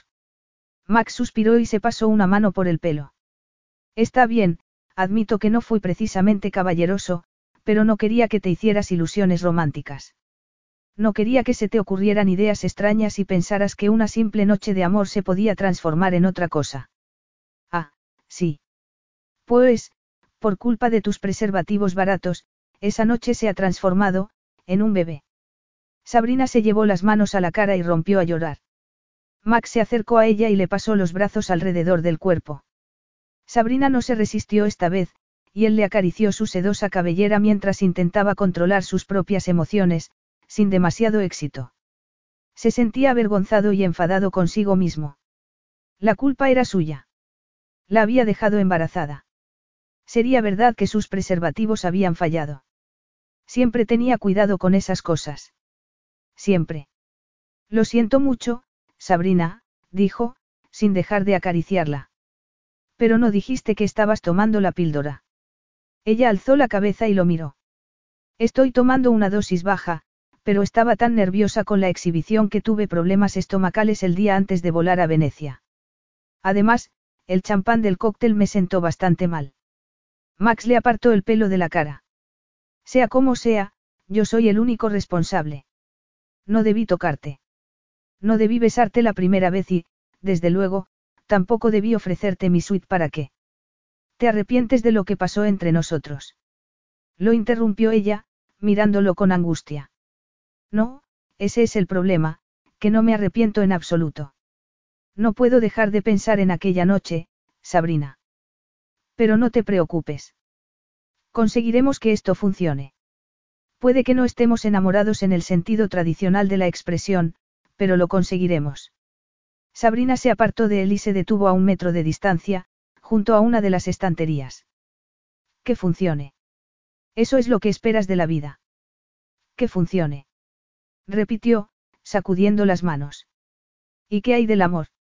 Es el ingrediente esencial del matrimonio. Quizá, pero no te estoy ofreciendo esa clase de matrimonio. Los ojos de Sabrina brillaron con furia. Ah, no. En ese caso, no tengo más remedio que rechazar tu oferta. Max intentó mantener la calma. Preferirías que mintiera. Te habría gustado que me pusiera de rodillas y te dedicara un montón de palabras tan falsas como edulcoradas. Se las dedicaste a Lidia. Lidia no tiene nada que ver con esto. Max empezó a perder la paciencia. Odiaba pensar en su exprometida. Odiaba pensar en el fracaso de su relación, que había sido un error desde el principio. Se había dado cuenta de que no le había pedido matrimonio porque la quisiera, sino para que sus padres dejaran de intentar emparejarlo con Sabrina. Aún sientes algo por ella, ¿verdad? Por eso eres incapaz de mantener relaciones con otras mujeres. Max soltó una carcajada. Oh, por Dios, ahórrame tu psicoanálisis barato. No, no siento nada por Lidia. Nunca estuve enamorado de ella. Sabrina parpadeó. Entonces, ¿por qué le pediste que se casara contigo? Max se acercó a la mesa de la biblioteca, alcanzó el pisapapeles que había regalado a su padre a los diez años y jugueteó con él, sopesando su respuesta. Buena pregunta, dijo, devolviendo el pisapapeles a su sitio. Cuando empezamos a salir, Lidia me dijo que tampoco quería tener hijos. Además, teníamos muchas cosas en común, lecturas, películas, ese tipo de cosas. Pero es obvio que no fue suficiente para ella. Puede que no rompiera vuestro compromiso por lo de tener hijos, sino porque sabía que no la amabas. De hecho, nunca tuve la impresión de que hubiera química entre vosotros. Max se acercó a ella, como atraído por una fuerza irresistible. A diferencia de nosotros, no. Replicó.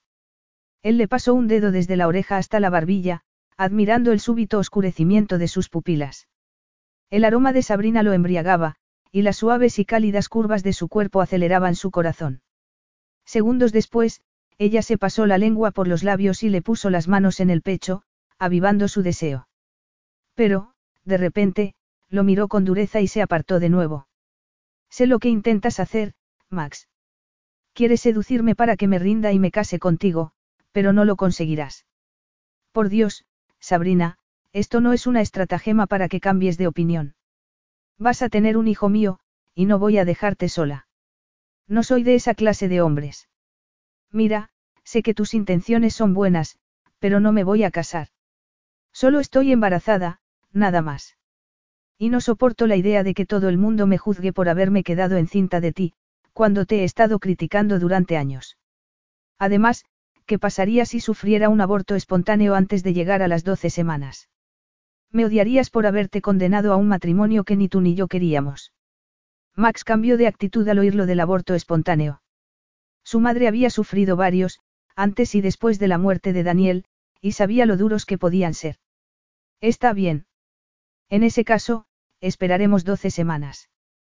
Pero solo lo acepto porque es mejor que lo mantengamos en secreto hasta entonces.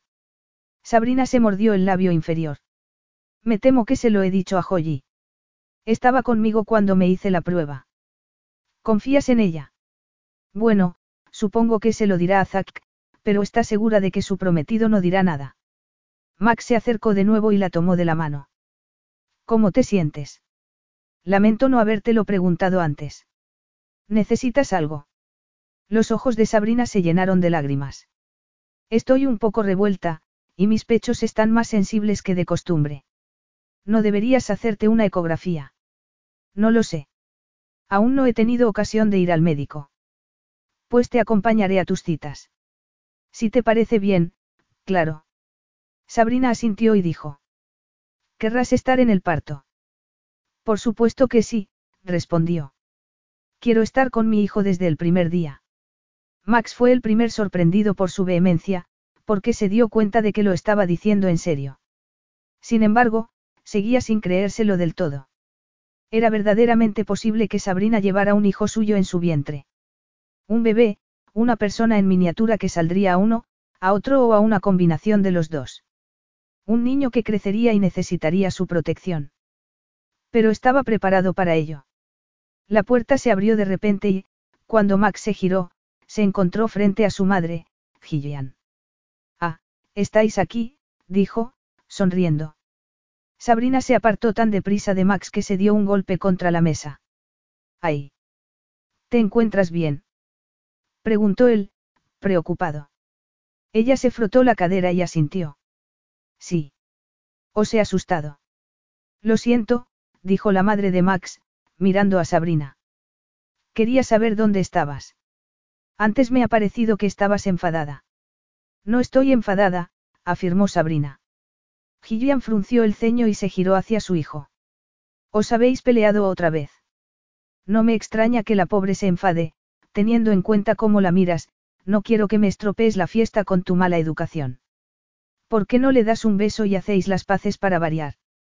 A Max le pareció un comentario de lo más irónico. Que le diera un beso. Le había dado muchos, y ahora tenían que afrontar las consecuencias de su pasión. Pero no le podía decir a su madre que se había quedado embarazada, por lo menos, hasta el tercer mes de embarazo. Si se lo decía ya, la presión familiar se volvería insoportable. Estoy bien, tía Gillian. Max ha sido perfectamente educado conmigo. Gillian entrecerró los ojos. Um. No sé si es buena idea que os quedéis a solas más de cinco minutos. Cualquiera sabe lo que puede pasar. Ni Max ni Sabrina dijeron nada. En cuanto Gillian se marchó, Sabrina miró a Max con ansiedad. ¿Crees que sospecha algo? No, no lo creo, pero deberíamos mantenerlo en secreto hasta el final del primer trimestre. Luego, les informaremos de que nos vamos a casar. Sabrina lo miró con desconcierto, sin saber qué hacer. La aventura de una sola noche se había convertido en una relación bastante más larga. Y, por si eso fuera poco, Max estaba empeñado en casarse con ella. No seas ridículo, dijo, suspirando. No nos podemos casar por el simple hecho de que me haya quedado embarazada.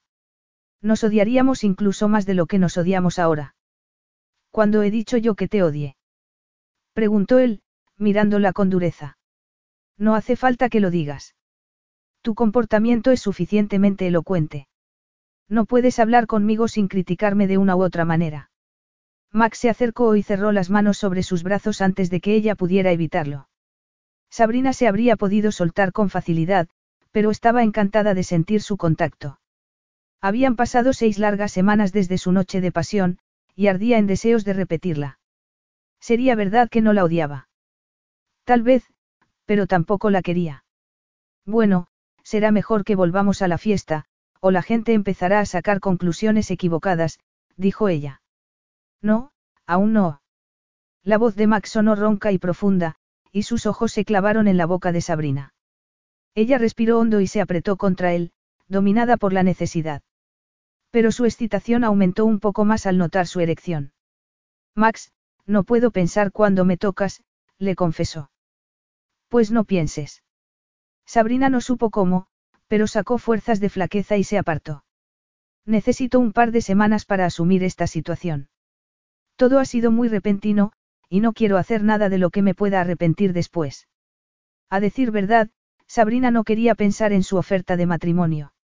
No se lo había pedido porque estuviera enamorado de ella, sino por su concepto de la responsabilidad.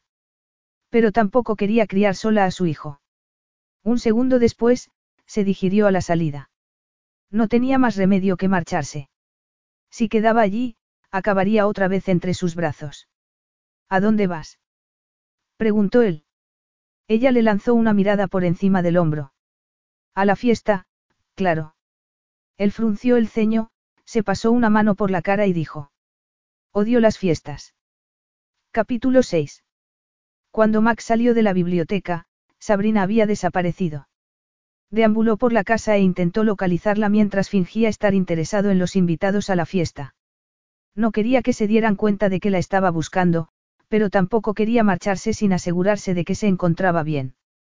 La noticia de su embarazo le había dejado fuera de combate, y no podía ni imaginar cómo estaría ella. Sí, Sabrina siempre había querido tener hijos, pero en el momento adecuado y con el hombre adecuado. Y él no era ese hombre.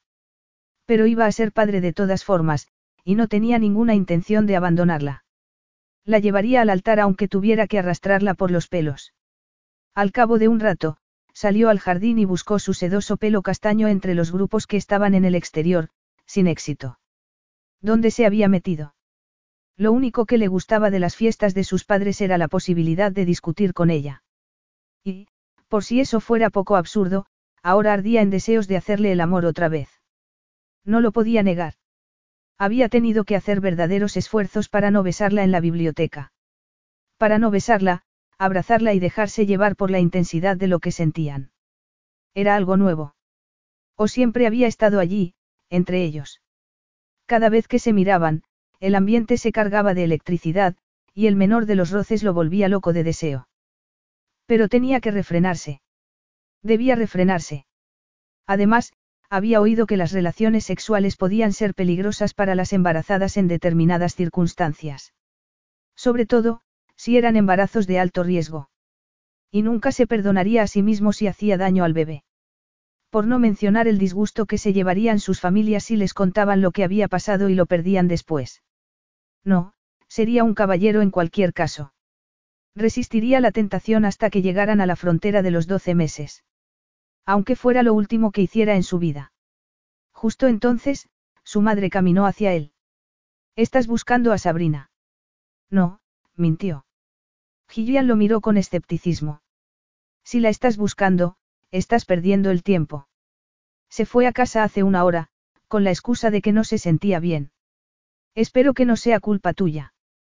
Max tragó saliva al oír el tono acusatorio de su madre. Sí, era culpa suya. ¡Qué sorpresa!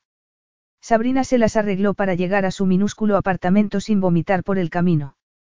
Había empezado a sentir náuseas en la casa de los padres de Max y, como no quería estropearles la celebración, decidió marcharse. Además, Gillian habría empezado a sospechar si se hubiera dado cuenta de que no estaba bebiendo. Al fin y al cabo, estaba acostumbrada a verla con una copa de champán en la mano, interpretando su papel de espíritu de la fiesta. Por desgracia, los vecinos del piso de arriba también estaban de celebración, y tenían la música tan alta que las paredes temblaban. ¿Cómo iba a dormir con tanto ruido? Especialmente, si seguían hasta las tantas. La última vez, alguien había llamado a la policía porque varios invitados se habían liado a golpes al salir a la calle. No se podía decir que viviera en el barrio más tranquilo del mundo. Desde luego, no se parecía nada a la zona residencial donde vivían sus padres y sus hermanos. Pero alquilar una casa en Londres salía carísimo, y no se podría permitir ese lujo hasta que su situación financiera mejorara. Resignada, se desnudó, se puso un camisón y entró en el cuarto de baño, donde se quitó el maquillaje. Pero se arrepintió de haberlo hecho. ¿Cómo era posible que estuviera tan pálida? Después, volvió al dormitorio, se tumbó en la cama y se tapó la cabeza con el edredón, pero los pisotones del piso de arriba eran tan fuertes como los de una manada de elefantes. Y luego, para empeorar las cosas, llamaron a la puerta. ¿Quién sería? Sabrina se levantó, se puso su bata de satén, corrió a la puerta y echó un vistazo por la mirilla, temiendo que fuera algún borracho. Pero no era un borracho, sino un hombre alto, sombrío y de lo más familiar. Max. Déjame entrar, por favor. Sabrina quitó el cerrojo y abrió. ¿Qué estás haciendo aquí? Max entró en el piso y lo miró con desagrado, como si fuera un inspector del ayuntamiento en un edificio declarado en ruina. No pienso permitir que sigas aquí. Ni siquiera tienes portero automático. Este lugar no es seguro, afirmó. Ella se cruzó de brazos, orgullosa. No tengo intención de quedarme aquí para siempre, pero es lo único que me puedo permitir. Además, no recuerdo que te pareciera mal el día que me acompañaste a casa y me besaste, le recordó. Porque mi mente estaba en otras cosas. En ese momento, alguien rompió una botella de cristal en la calle, y Max perdió definitivamente la paciencia. Bueno, ya está bien. Esto es el colmo, bramó. Vístete y haz la maleta. Te vienes conmigo ahora mismo. Sabrina descruzó los brazos, pero se puso las manos en las caderas. No puedes venir a mi casa a decirme lo que tengo que hacer. ¿Qué no? Ya lo verás. Max pasó por delante de ella, entró en el dormitorio y, tras abrir unos cuantos cajones, empezó a tirar ropa a la cama. Sabrina lo siguió. ¿Se puede saber qué demonios estás haciendo? Si no vas a hacer la maleta, la haré yo. Max revisó un armario y, tras alcanzar una bolsa de viaje, la abrió y empezó a guardar las prendas en ella. Sabrina alcanzó el jersey que tenía entre las manos y tiró de él con fuerza. Suéltalo. Lo vas a dar de sí. Max se lo quitó con brusquedad y lo metió dentro. Si se estropea, te compraré uno nuevo. No permitiré que sigas ni un minuto más en este cuchitril. Cuchitril. Como se nota que estás acostumbrado a los lujos, se burló. Él la miró con furia. ¿Por qué te empeñas en vivir de este modo, cuando podrías estar con tus padres? Por Dios, tengo 28 años. Me independicé hace una década y no tengo intención de volver a esa casa. Además, me bombardearían constantemente con tus múltiples virtudes y me volverían loca. Justo entonces, alguien empezó a gritar en la escalera, y Max se puso aún más serio. No dejaré que sigas aquí, Sabrina. Seguro que entiendes mis motivos. Lo único que entiendo es que quieres tomar el control. Esto no tiene que ver con el control, sino con la seguridad, dijo, pasándose una mano por el pelo. Por la tuya y la del bebé. Ella se empezó a cansar de discutir. Los vecinos seguían haciendo ruido, y sabía que no pegaría ojo en ningún caso, aunque convenciera a Max de que la dejara en paz. Y, por otra parte, odiaba vivir allí. El casero era un ladrón, y amenazaba constantemente con subirle el alquiler. Sabrina era una mujer orgullosa, y estaba decidida a demostrar a sus padres que no necesitaba su ayuda. Sin embargo, eso no significaba que no pudiera aceptar la de Max, particularmente, porque tenía razón en una cosa, tenía que pensar en su bebé, y el estrés de vivir en aquel lugar no podía ser bueno para su embarazo. ¿Por qué has venido a mi casa? ¿Por qué estaba preocupado por ti? Te has ido muy pronto de la fiesta, y me ha asustado la posibilidad de que sufrieras un desvanecimiento mientras conducías, contestó él. Lo siento. Debería haberme ofrecido a traerte, pero aún estaba impactado por. Olvídalo, lo interrumpió, echándose el pelo hacia atrás. Como ves, he llegado de una sola pieza. Él se acercó y la tomó de las manos. Deja que cuide de ti. Ven conmigo. Sabrina se estremeció, recordando el contacto de su cuerpo y las tórridas imágenes de su noche de placer. Era tan consciente de su cercanía que sentía en la piel cada milímetro del camisón de satén. Se estaría acordando él también de aquella noche. Estaría sometido a la misma tortura que ella. Para que vivamos juntos. Dormiremos en habitaciones separadas. Ella frunció el ceño. Es que no quieres. Max la soltó y dio un paso atrás. No creo que sea una buena idea. Por lo menos, durante el primer trimestre. Ya veremos lo que pasa después. Sabrina se sintió profundamente decepcionada. Ya no la deseaba. O solo se estaba negando ese placer porque quería establecer los términos de su nueva relación. ¿Y cómo podremos mantener en secreto lo nuestro si vivimos en la misma casa? Nuestras familias se enterarán. Al contrario. En cierto modo, facilitará las cosas, dijo Max, porque no nos verán constantemente en público. Además, mi trabajo me obliga a viajar con frecuencia, así que no coincidiremos demasiado. Sabrina dudó. Compartir casa con Max era potencialmente peligroso. Su cuerpo se encendía de pasión cuando él estaba cerca, y era obvio que su situación empeoraría si vivían bajo el mismo techo. ¿Qué pasaría si se dejaba arrastrar por el deseo? ¿Qué pasaría si cometía el error de rogarle que hicieran el amor? ¿Qué pasaría si se enamoraba de él? Nerviosa, intentó recordarse que no le estaba ofreciendo amor, sino protección, comida, un sitio donde vivir. Si al final aceptaba su oferta, un matrimonio de conveniencia. Pero sería capaz de soportarlo. Podría estar casada con un hombre que no la quería. Es la mejor solución posible, continuó Max. Tú estarás segura y yo, más tranquilo. Max la volvió a tomar de la mano, y ella miró su morena piel, que contrastaba vivamente con la palidez de la suya. Por algún motivo, eso le recordó el pequeño milagro que se estaba desarrollando en el interior de su cuerpo, las células que se dividían, el ADN intercambiado, sus respectivos rasgos combinándose para crear una nueva vida.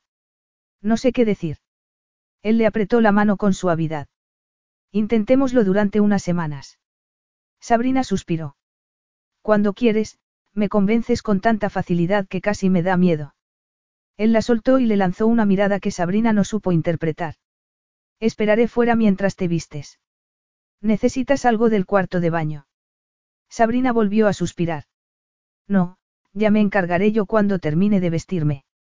Max se limitó a esperar mientras ella guardaba su maquillaje y sus productos de belleza. De haber podido, se habría puesto a caminar de un lado a otro, pero el piso era tan pequeño que, si lo hubiera hecho, habría roto las ventanas con los codos al darse la vuelta. Sabrina tenía razón al decir que no le había parecido tan malo cuando lo vio por primera vez. Hasta resultaba acogedor. Había devuelto la vida al desgastado sofá con cojines y telas de colores, y había decorado las paredes con reproducciones de obras de arte que mejoraban su aspecto. Incluso tenía un ramo de flores en un jarrón, presumiblemente, de su amiga Joyi, Que era florista. A decir verdad, lo que le preocupaba no estaba dentro del piso, sino fuera. Además del mal olor, no había cámaras de seguridad ni un simple portero automático con el que abrir el portal. Y no volvería a dormir tranquilo si la dejaba allí. Cualquiera sabía qué tipo de personas entraban en el edificio. Asesinos. Narcotraficantes. Ladrones. No, era mejor que se fuera a su casa. Más seguro. O, por lo menos, más seguro en un aspecto y más peligroso en otro. Pero le había prometido que no intentaría tocarla, y lo había dicho en serio. Si se acostaba con ella y perdía el bebé en algún momento, su separación posterior sería más dolorosa para los dos. Max se estremeció al pensar en la posibilidad de perder a su hijo. Nunca había imaginado que llegaría a ser padre. No se sentía cómodo con los niños, y hacía lo posible por alejarse de los bebés. En cierta ocasión, uno de sus amigos de la universidad le pidió que fuera el padrino de su primer hijo, y él estuvo a punto de sufrir un ataque de pánico la primera vez que lo tuvo entre sus brazos. Pero iba a ser padre de todas formas. Sabrina reapareció al cabo de unos minutos. Se había puesto unas zapatillas, unos vaqueros ajustados y un jersey gris que enfatizaba maravillosamente sus senos sin sostén. Lo miró con una mezcla de resignación y desafío, y él se obligó a apartar la vista de sus pechos y a dejar de pensar en lo duros que se ponían sus pezones cuando se los succionaba. En pocos meses, su precioso cuerpo se hincharía con el niño que llevaba en su interior, el niño que él había puesto en ella. Pero, por algún motivo, su embarazo le pareció terriblemente sexy. Todo lo tocante a ella le parecía sexy. Por eso había cruzado la línea que no debía cruzar. Por eso le había hecho el amor en el hotel de Venecia. Sin embargo, ahora había trazado una línea nueva, y esta vez la respetaría. Costara lo que costara. Sabrina se quedó dormida durante el trayecto a la casa de Max, que estaba en Notinil. Se despertó cuando llegaron, y se encontró de su nueva residencia. Era la primera vez que la veía, a pesar de las presiones de sus respectivos padres. Había pasado un par de veces por delante, pero estaba tan decidida a no encontrarse con el que había dejado de ir a las tiendas de Portobello Road por miedo a un encuentro fortuito.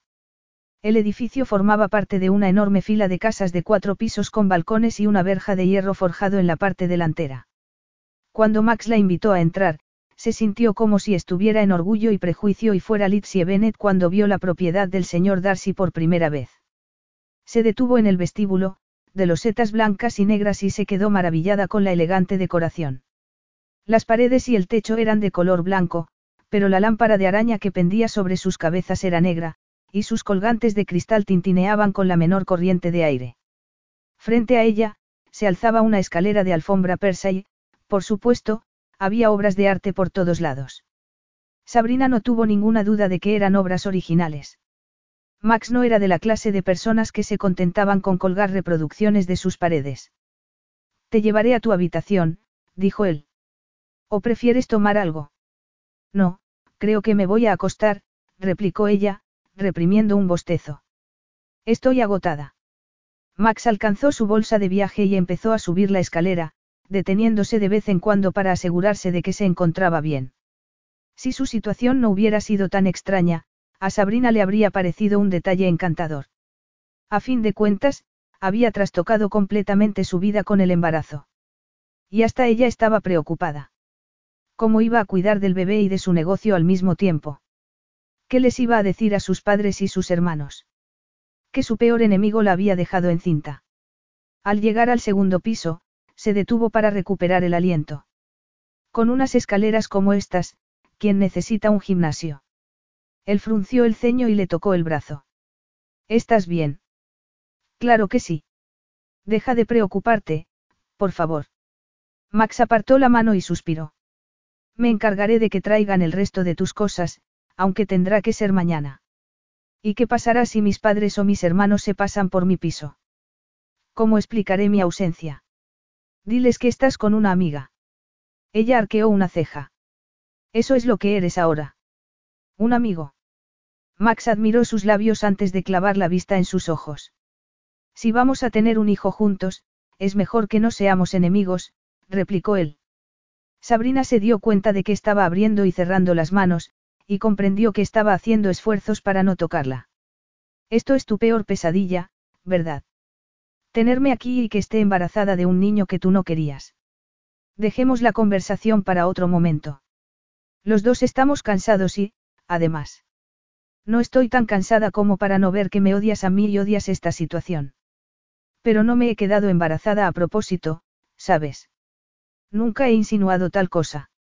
Sabrina, que estaba al borde de un ataque de nervios, le dio la espalda y cerró los ojos con fuerza, intentando no llorar. Había perdido el control de su vida, y no podía hacer nada al respecto. Max dejó la bolsa en el suelo, le puso las manos en los hombros y la giró hacia él. Escúchame, Sabrina. Ni yo te odio ni te culpo de lo que ha pasado. Asumo toda la responsabilidad. Y, precisamente por eso, cuidaré de ti y te daré todo lo que necesites. Ella parpadeó. No podía decir que solo necesitaba una cosa, a él. No le podía rogar que la deseara, que hicieran el amor otra vez. Discúlpame, es que estoy preocupada por la perspectiva de tener que compaginar la maternidad y el trabajo. ¿Qué pasará si pierdo mi negocio? He trabajado mucho para llegar a donde estoy. No perderás tu negocio. Puedes contratar a una persona para que te ayude. La regla de oro de cualquier empresario es hacer solo lo que solo tú puedes hacer. Sí, ya lo sé, por eso contraté a mi ayudante. Y cometió un error con la reserva del Hotel de Venecia. Bueno, las cosas llevan su tiempo. Pero, si formas adecuadamente a tus empleados y compruebas de vez en cuando lo que hacen, todo irá como tú quieres. Max apartó las manos de sus hombros, alcanzó la bolsa y añadió. Y ahora, jovencita, es hora de que te acuestes. Él la llevó a una de las habitaciones de invitados que estaba al final del pasillo. Las paredes eran de color crema, y la enorme cama era una maravilla de sábanas blancas y cojines que parecían tan suaves como una nube. Al notar la mullida alfombra que tenía bajo sus pies, se quitó los zapatos y caminó por ella. El tacto era exquisito. Bueno, te dejaré a solas, dijo Max, soltando la bolsa junto al armario. El cuarto de baño está tras esa puerta. Nos veremos mañana. Por su tenso tono de vez, Sabrina tuvo la sospecha de que estaba pensando en lo que había pasado la última vez que habían estado juntos en un dormitorio. Se arrepentía de haberse acostado con ella. Por eso se negaba a tocarla. No lo sabía, pero se sintió tan rechazada que le dolió. Max. Max, que ya se dirigía hacia la salida, se dio la vuelta y la miró. Sí. Sabrina entrelazó los dedos para no caer en la tentación de acariciarlo. No le podía rogar que se quedase con ella. Sencillamente, no podía. Si la volvía a rechazar, sería demasiado doloroso. Nada, dijo con una sonrisa débil. Buenas noches. Buenas noches.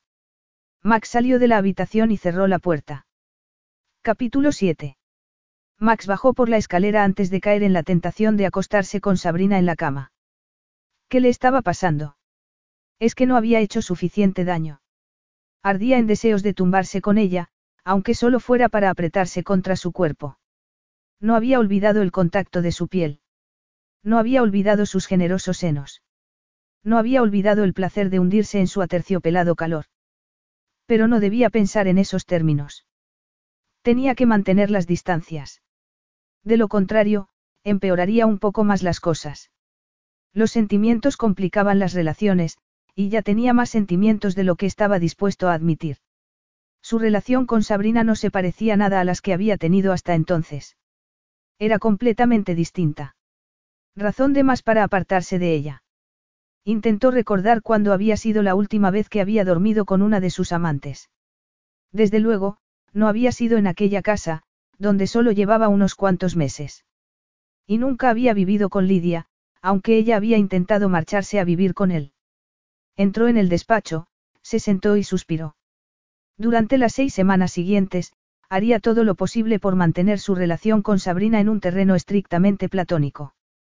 Pero ¿cómo era posible que quisiera acostarse con una mujer embarazada? ¿Por qué le parecía tan sexy? ¿Por qué no podía dejar de pensar en los cambios que estaba experimentando su cuerpo? Unos cambios que había provocado él. Desesperado, clavó la vista en la fotografía enmarcada de su familia. La habían sacado días antes de que Daniel falleciera. Él estaba abrazado a su hermano, con su madre y su padre en los extremos. Y todo el mundo sonreía, incluso Daniel. Max se preguntó si sería capaz alguna vez de mirar la foto sin sentirse culpable, culpable y enfadado por no haberse esforzado más por ayudar a su hermano pequeño. Sus padres habían estado muchos años sin volver a sonreír. Pero cabía la posibilidad de que el embarazo de Sabrina lo cambiara todo. Cabía la posibilidad de que su primer nieto borrara las penas del pasado. Cuando Sabrina se despertó, tardó en recordar dónde estaba. El sol de la mañana iluminaba la habitación, y ella se desperezó como una gata contra los suaves cojines. Era domingo, así que no tenía prisa por levantarse. Pero quedarse en la cama habría resultado mucho más tentador si Max hubiera estado con ella. Justo entonces, se acordó de que le había oído subir al piso de arriba y entrar en su habitación a altas horas de la madrugada. Nunca dormía más de tres o cuatro horas. Fuera como fuera, Max llamó a la puerta en ese momento, y ella se sentó en la cama. Adelante. Él entró en la habitación con una bandeja en la mano. Buenos días. Te traigo un té y unas tostadas. Magnífico. Hace años que no desayuno en la cama. Max se acercó a ella y, tras desplegar las patas de la bandeja, se la puso encima. Ahora estaban tan cerca que podía oler el champú con el que se había lavado la cabeza y su alimonada loción de afeitar. ¿Qué tal estás? Preguntó él, sonriendo. Hasta ahora, bien. A veces tengo náuseas cuando me levanto. Pues quédate donde estás. Sabrina alcanzó el té y bebió un poco. Um, está buenísimo. ¿Cómo sabías que me gusta solo? Él la miró con sorna. Creo estar seguro de que, a lo largo de los años, tus padres me han contado todo lo que se puede saber de ti. Sabrina pensó que no era del todo cierto, sus padres no sabían nada sobre su primera experiencia sexual, así que no se lo podían contar a nadie.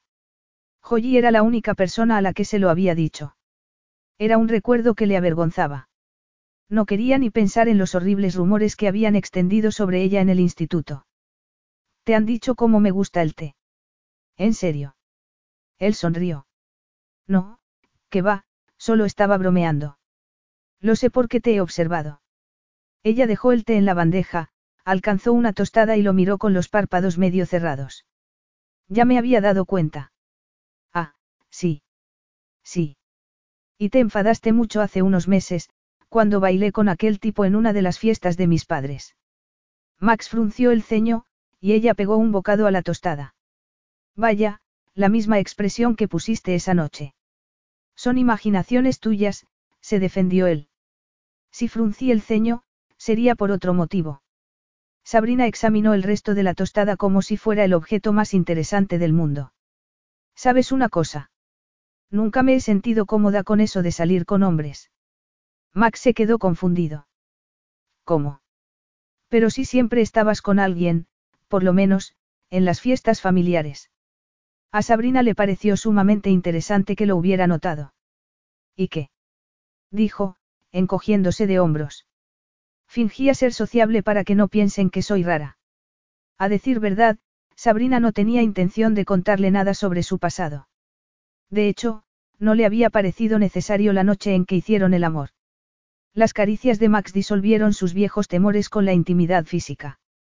Pero la intimidad física ya no era ningún problema para ella. Ahora, su problema era la intimidad emocional. ¿Qué pasaría si se enamoraba de él y él no se enamoraba de ella? ¿Cuándo fue la última vez que hiciste el amor con un hombre? Preguntó Max. Descontándote a ti. Él asintió. Diez años. Diez años. Dijo, asombrado. Sabrina se ruborizó. Supongo que te parecerá mucho tiempo, teniendo en cuenta que tú te acuestas con una cada diez minutos, pero tuve una mala experiencia que lo complicó todo. Max le quitó la tostada, cerró la mano sobre sus dedos y preguntó. ¿Qué quieres decir con eso de una mala experiencia? No me digas qué. No, nadie abusó de mí, fue de mutuo acuerdo, lo interrumpió ella.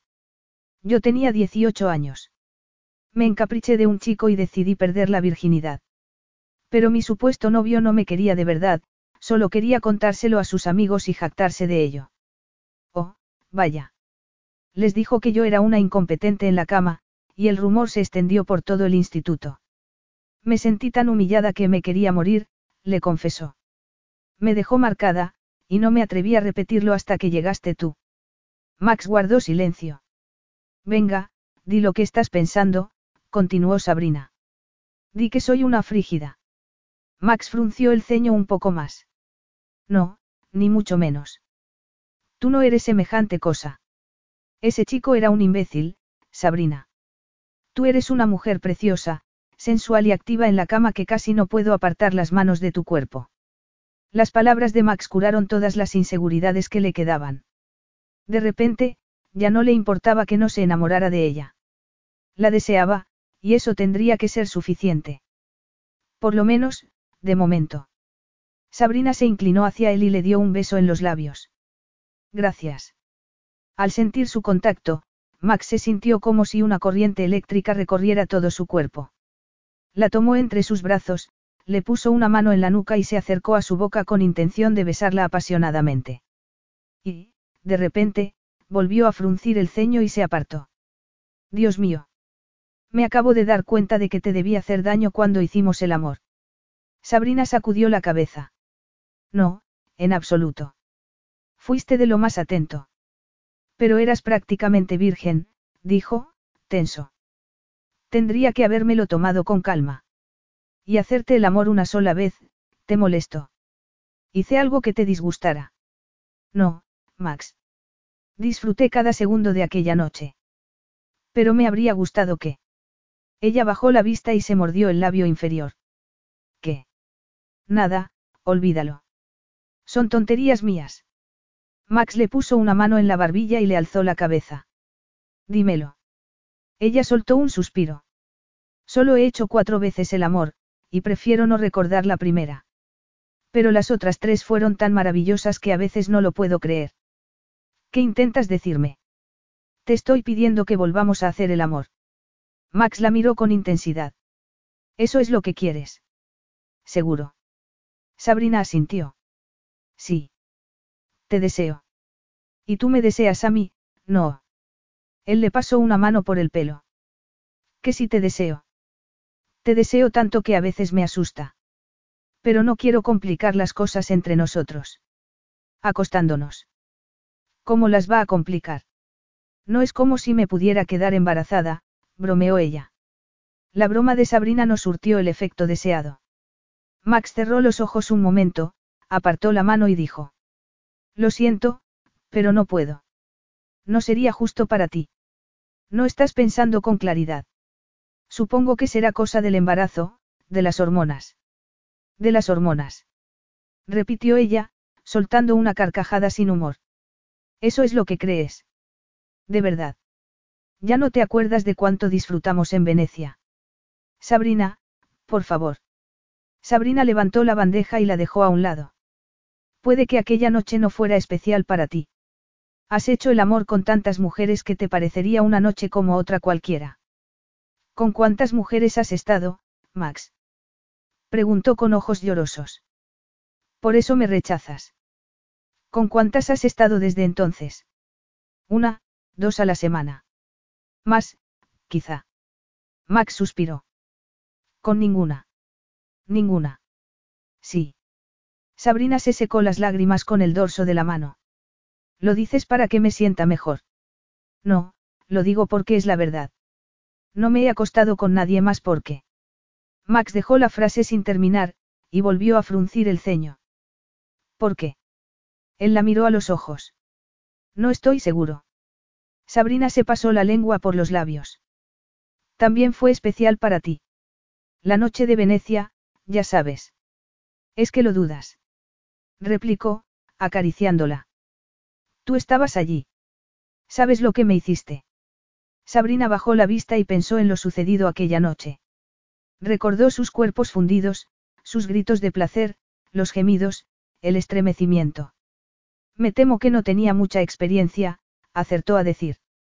Pues fue absolutamente maravilloso, preciosa. Eres una amante perfecta, todo lo que un hombre podría desear. Pero me habría gustado saber que casi eras primeriza, seguro que no te hice daño. No, claro que no. Max la tomó de la mano. Anoche, cuando te vi en la fiesta de mi madre, sopesé la posibilidad de ofrecerte algo más que una aventura pasajera. Rompería todas mis normas en materia de relaciones, pero no puedo sacarte de mi cabeza. No dejo de pensar en lo bien que encajamos. Entonces, ¿por qué no quieres hacer el amor otra vez? Sabrina, me lo estás poniendo muy difícil, replicó, mirándola con intensidad. Extremadamente difícil. Un segundo después, Max se inclinó y la besó. Al principio, fue un beso lento y cariñoso, con sus labios redescubriendo el contacto de sus bocas.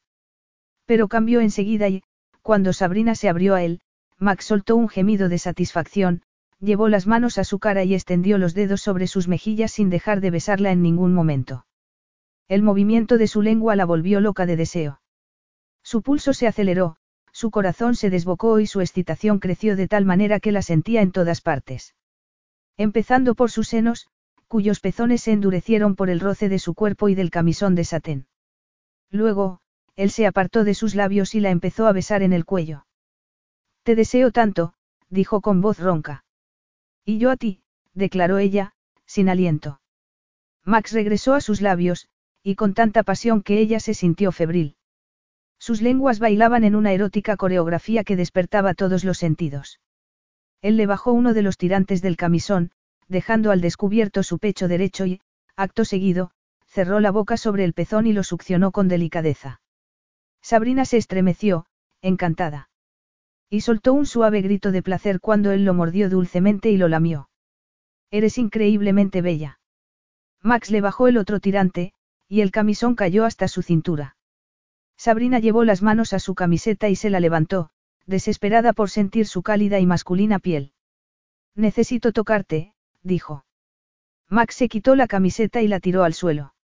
Después, se levantó de la cama, alcanzó la bandeja y la dejó en la cómoda antes de volver a su lado. ¿Estás segura de esto? Nunca he estado más segura de nada.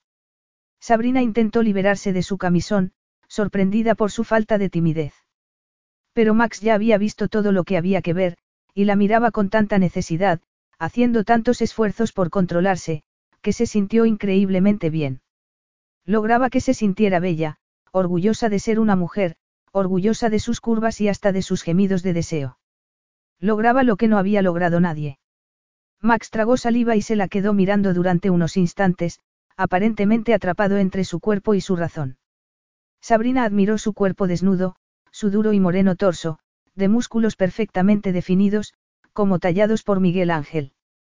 Nunca había pensado que un hombre pudiera ser precioso, pero en ese caso era un término apropiado. Había una belleza clásica en la estructura de su cara y de su cuerpo, un tinte aristocrático en sus líneas y contornos que le recordaba a los héroes del pasado, tanto reales como de ficción. Max la abrazó con más fuerza, tratándola como si fuera de porcelana. Ella se estremeció, y la carne se le puso de gallina. ¿Tienes frío? preguntó él, frunciendo el ceño. Sabrina sonrió y le pasó la mano por el pecho, nuevamente temerosa de tocarlo. Pero ansiaba tocarlo. Lo necesitaba. No, no tengo frío, es que me encanta que me acaricies. Tienes unas manos increíbles. Max la besó una vez más, y de un modo tan intensamente sensual que ella se derritió por dentro. Cada movimiento de sus labios, cada caricia de su lengua, cada roce de su cuerpo aumentaba la excitación de Sabrina hasta un punto casi doloroso. Y se empezó a frotar contra él, queriendo más, porque no se atrevía a pedírselo. Sin embargo, Max debió de notar que estaba lejos de haber superado su timidez y, tras tomar una de sus manos, dijo. ¿Puedes tocarme? Su voz fue tan ronca y aterciopelada que Sabrina se atrevió a bajar la mano, cerrarla sobre su suave y duro sexo y empezarlo a acariciar. ¿Lo estoy haciendo bien? Preguntó. Él respiró hondo. Todo lo que haces está bien. Sabrina siguió subiendo y bajando, disfrutando de su contacto sin el obstáculo de un preservativo. Era piel contra piel, y logró que se sintiera más poderosa que nunca. Al cabo de unos instantes, Max se apartó y se puso sobre ella, apoyándose en los codos. No quiero apresurarme, pero... Apresurarte dijo ella con humor. Lo deseo tanto que me dará un infarto si no sigues. Max sonrió. Es mejor que vayamos despacio. Más placentero para los dos. Sabrina volvió a cerrar la mano sobre su sexo. No te desespera tener que esperar. Un poco, pero quiero que disfrutes tanto como sea posible. Sabrina se estremeció. Estaba con el amante perfecto, con el amante con el que había soñado durante toda su vida adulta, un amante que anteponía sus necesidades a las de él, un amante que la respetaba y que estaba decidido a darle placer. Pero quería más. Lo quería todo. Justo entonces, Max maniobró entre sus muslos y llevó la punta de su sexo al centro de la necesidad de Sabrina. Sin embargo, solo la penetró un poco, como si quisiera que se acostumbrara él antes de ir más lejos. Aquello no se parecía nada a lo que ella había vivido durante su primera experiencia sexual. Era completamente distinto, y su cuerpo respondió como si fuera gasolina arrojada al fuego, estallando en una nube de sensaciones turbulentas, Sabrina le dio la bienvenida con un gemido de placer, y sus músculos internos se cerraron sobre su erección. Luego, Max se empezó a mover poco a poco, avivando su placer con descargas que excitaban todas sus terminaciones nerviosas. La tensión era casi insoportable, pero su cuerpo no parecía capaz de llegar al final del viaje. Estaba al borde de un precipicio y quería saltar, pero no podía. Entonces, Max metió una mano entre sus piernas y la acarició en el lugar adecuado, precipitando la liberación de Sabrina, que sintió una sucesión de oleadas de placer. Fue como encontrarse en mitad de un torbellino, dando vueltas y más vueltas. En determinado momento, oyó un grito ahogado. Y se llevó una sorpresa al darse cuenta de que aquel sonido profundo y gutural había salido de su boca. Max esperó a que saliera de la tormenta y, a continuación, aceleró el ritmo y alcanzó el orgasmo con una serie de movimientos temblorosos que le hicieron preguntarse si aquello le había afectado tanto como a ella. O era una reacción normal, de simple satisfacción física, una reacción que podía tener con cualquier mujer dispuesta. Sería solo sexo para él. O algo más profundo. Max empezó a juguetear con su cabello, y el contacto de sus dedos le provocó un estremecimiento de placer. ¿Cómo era posible que tuviera tanto poder sobre ella? Tras unos minutos de silencio, él alzó la cabeza y le dedicó una mirada que Sabrina no supo interpretar, una mirada de cortinas entreabiertas que dejaban pasar un estrecho haz de luz. En sus labios se había dibujado una sonrisa, que también estaba en el fondo de sus ojos, de color azul grisáceo. Ha sido maravilloso, dijo. Realmente maravilloso. Sabrina dejó escapar un suspiro. Sientes lo mismo todas las veces. Cada vez que haces el amor. Él tardó en responder, y ella se quejó para sus adentros por haber hecho una pregunta tan estúpida. Claro que sentía lo mismo. Ella no era especial. Ella no era única. Max llevó una mano a su cara, y sus ojos se oscurecieron de repente, adquiriendo un tono añil, como el de la noche. No, no suele ser tan intenso, respondió al fin. Pero a veces lo es, no. Sabrina no fue capaz de dejarlo estar. Necesitaba saber si sentía lo mismo que ella, aunque fuera en menor grado. Max frunció el ceño y suspiró. Sabrina, no compliques las cosas más de lo necesario. Complicar las cosas. Por preguntarte si lo que has sentido va más allá de lo rutinario. Se defendió ella. Max la miró de nuevo y, acto seguido, se levantó de la cama, se llevó una mano a la nuca y se volvió a girar hacia ella, sonriendo otra vez. Está bien, tú ganas. Ha sido increíble. Absolutamente alucinante. La mejor relación sexual que he tenido en muchos años. Por eso quería hablar contigo en la fiesta de tu madre. Te iba a ofrecer algo más que una relación pasajera. Sabrina se quedó atónita, sin saber qué pensar. ¿Lo dices en serio? Preguntó con incertidumbre. Max se sentó en la cama, tomó sus manos y se las besó. Eres tan bella como sexy. Nunca había disfrutado tanto del sexo, le confesó. Por lo visto, no estaba saliendo con la mujer adecuada. Ella bajó la vista y se mordió el labio. Bueno, supongo que es mejor que no salir con nadie. Sabrina no quería pensar en las mujeres con las que había estado. Ahora era su amante, y no soportaba la idea de que se acostara con otra. Por suerte, Max no se había acostado con nadie desde su noche en Venecia, pero cómo se sentiría si cambiaba de actitud.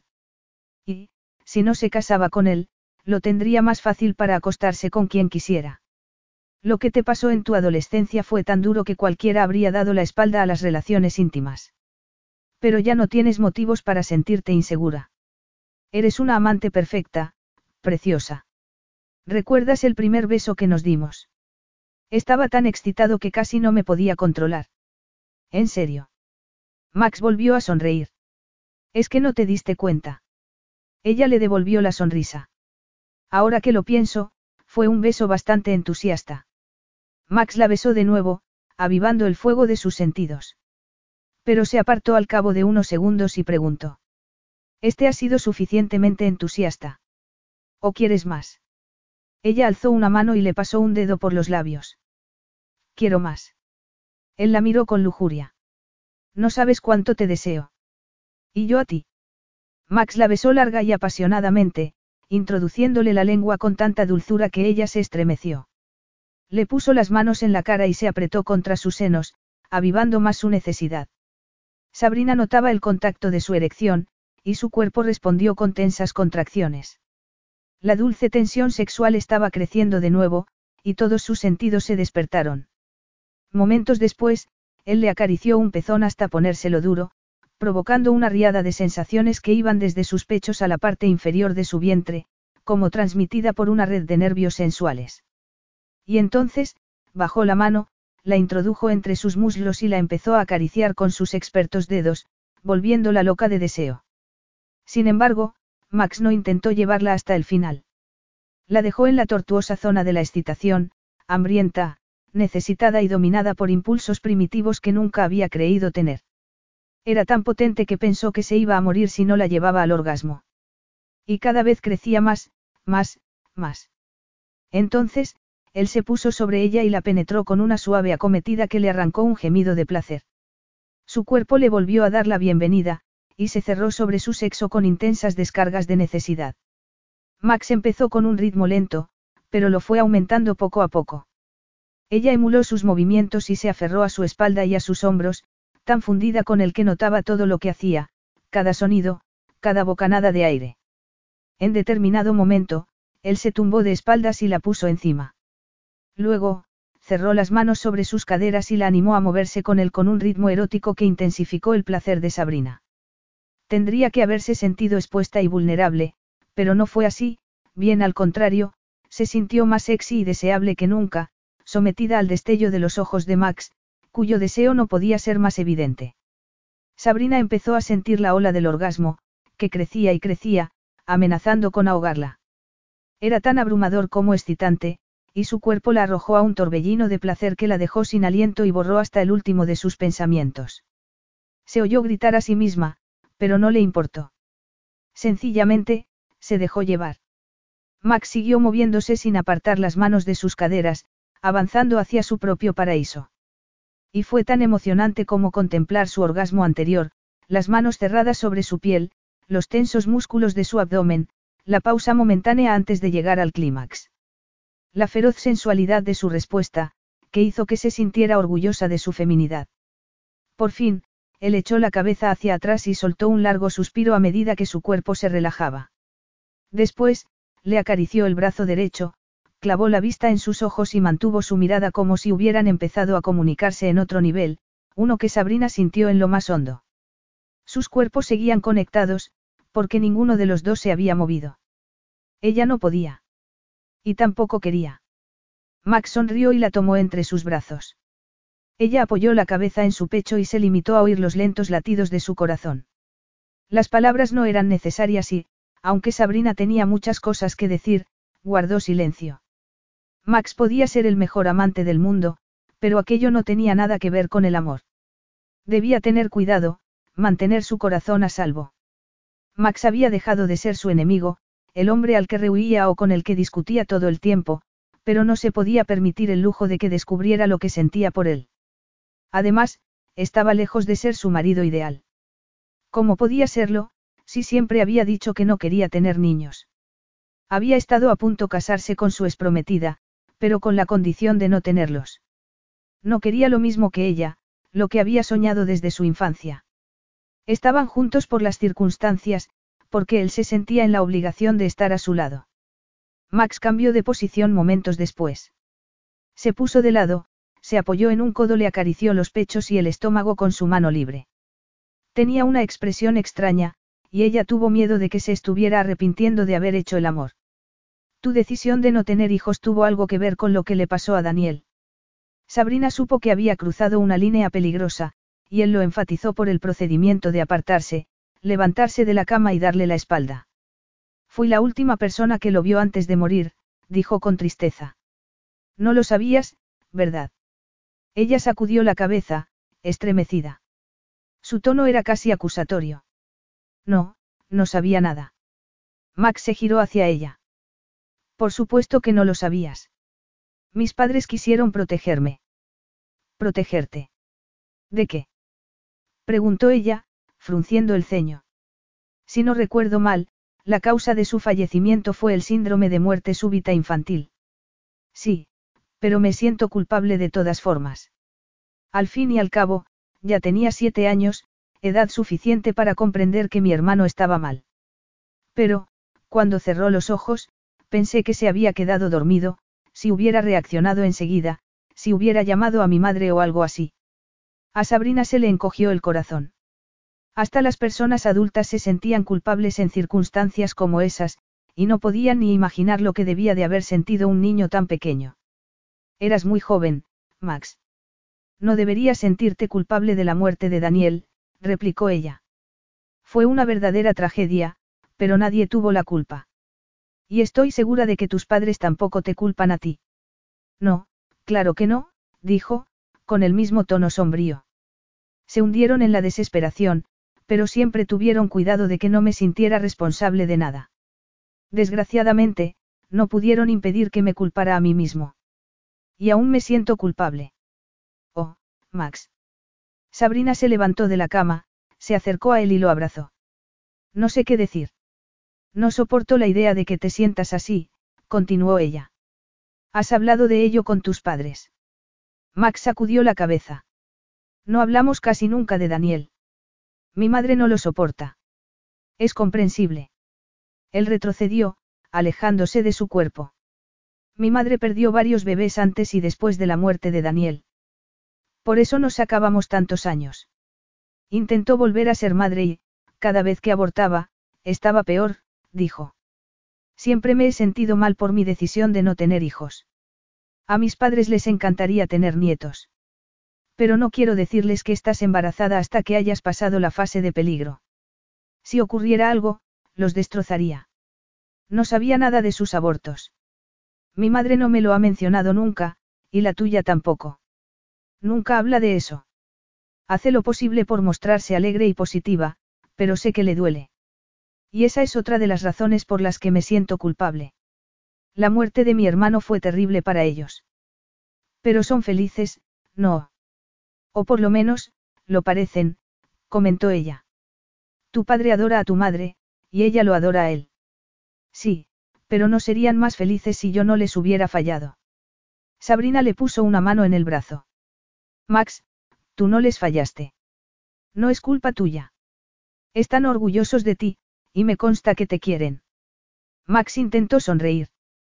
Eres una gran persona, Sabrina, pero tengo la fea costumbre de fallar a todo el mundo, así que decidí que mis relaciones amorosas fueran poco complicadas. Pero las cosas se han complicado bastante, ¿verdad? Vamos a tener un bebé. Sabrina se dio cuenta en ese momento de que Max era un hombre muy sensible. Era perfectamente consciente del dolor de su madre, y estaba decidido a protegerla a ella durante su embarazo. Pero casarse con él era un paso demasiado grande.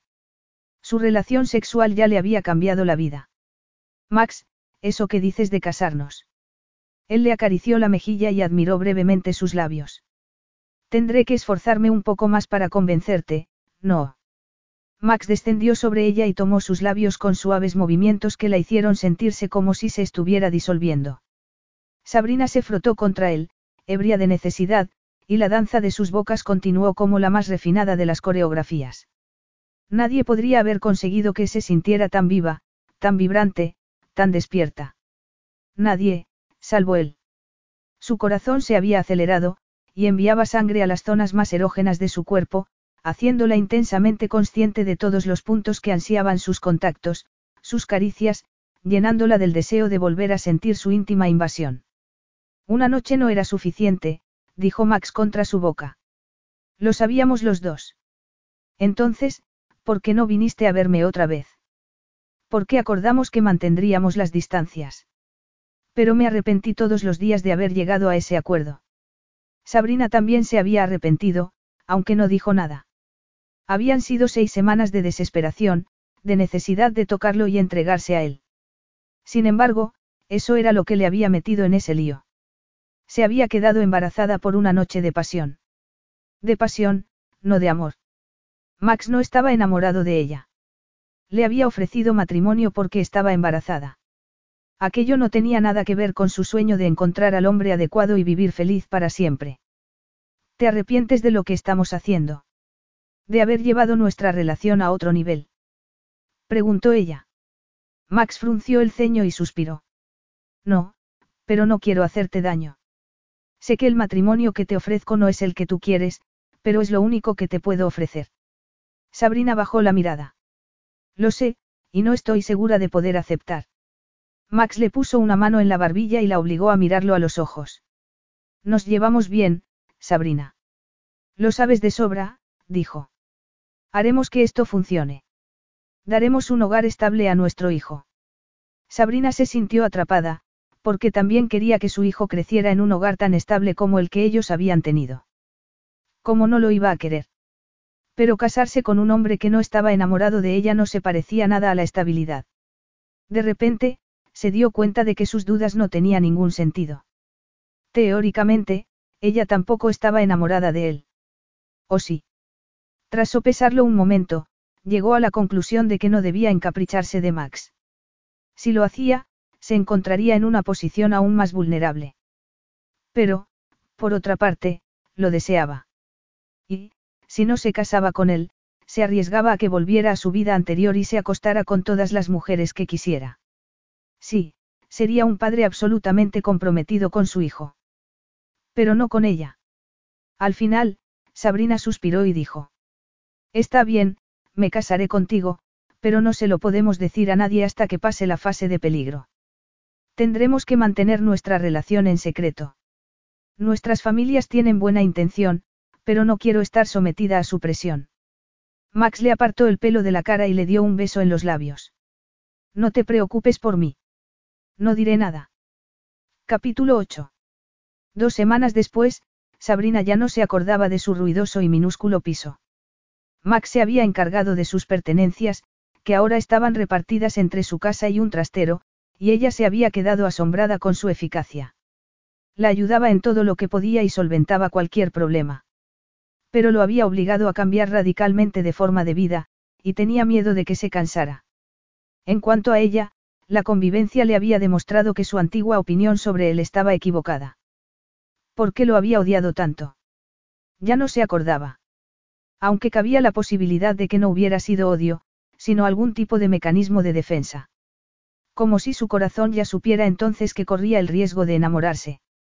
Cada vez que Joyi pasaba por allí para hacer ajustes al vestido, Sabrina tenía que hacer esfuerzos para disimular su decepción, porque sabía que su boda no iba a ser la que había soñado desde siempre.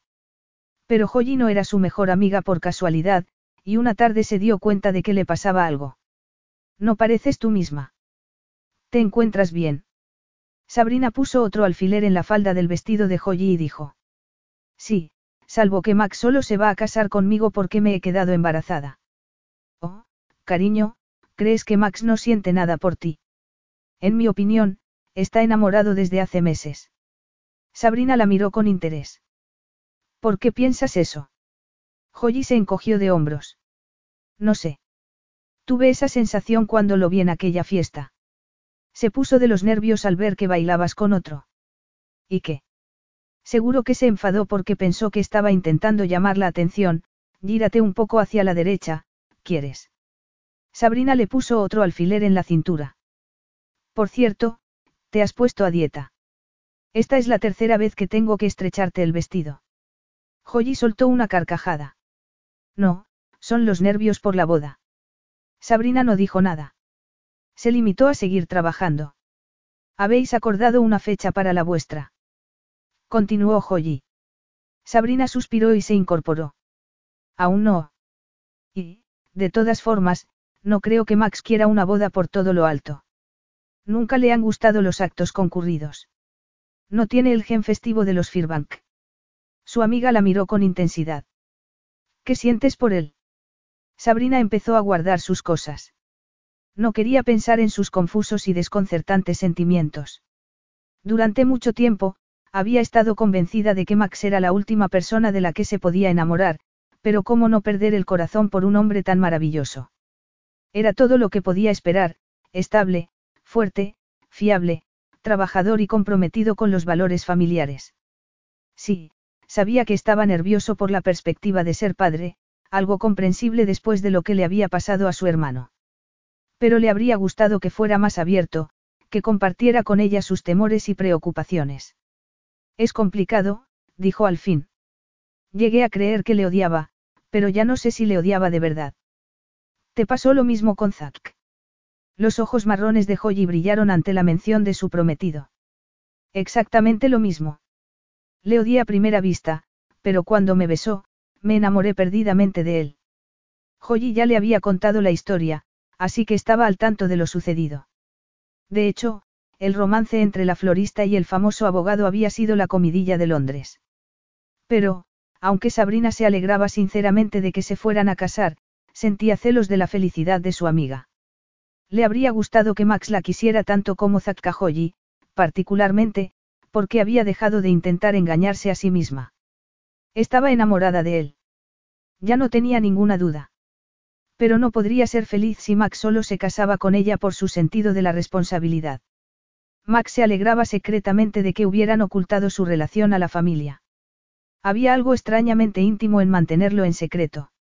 Vivían en una especie de burbuja, como si estuvieran solos en el planeta, y todos los momentos eran especiales.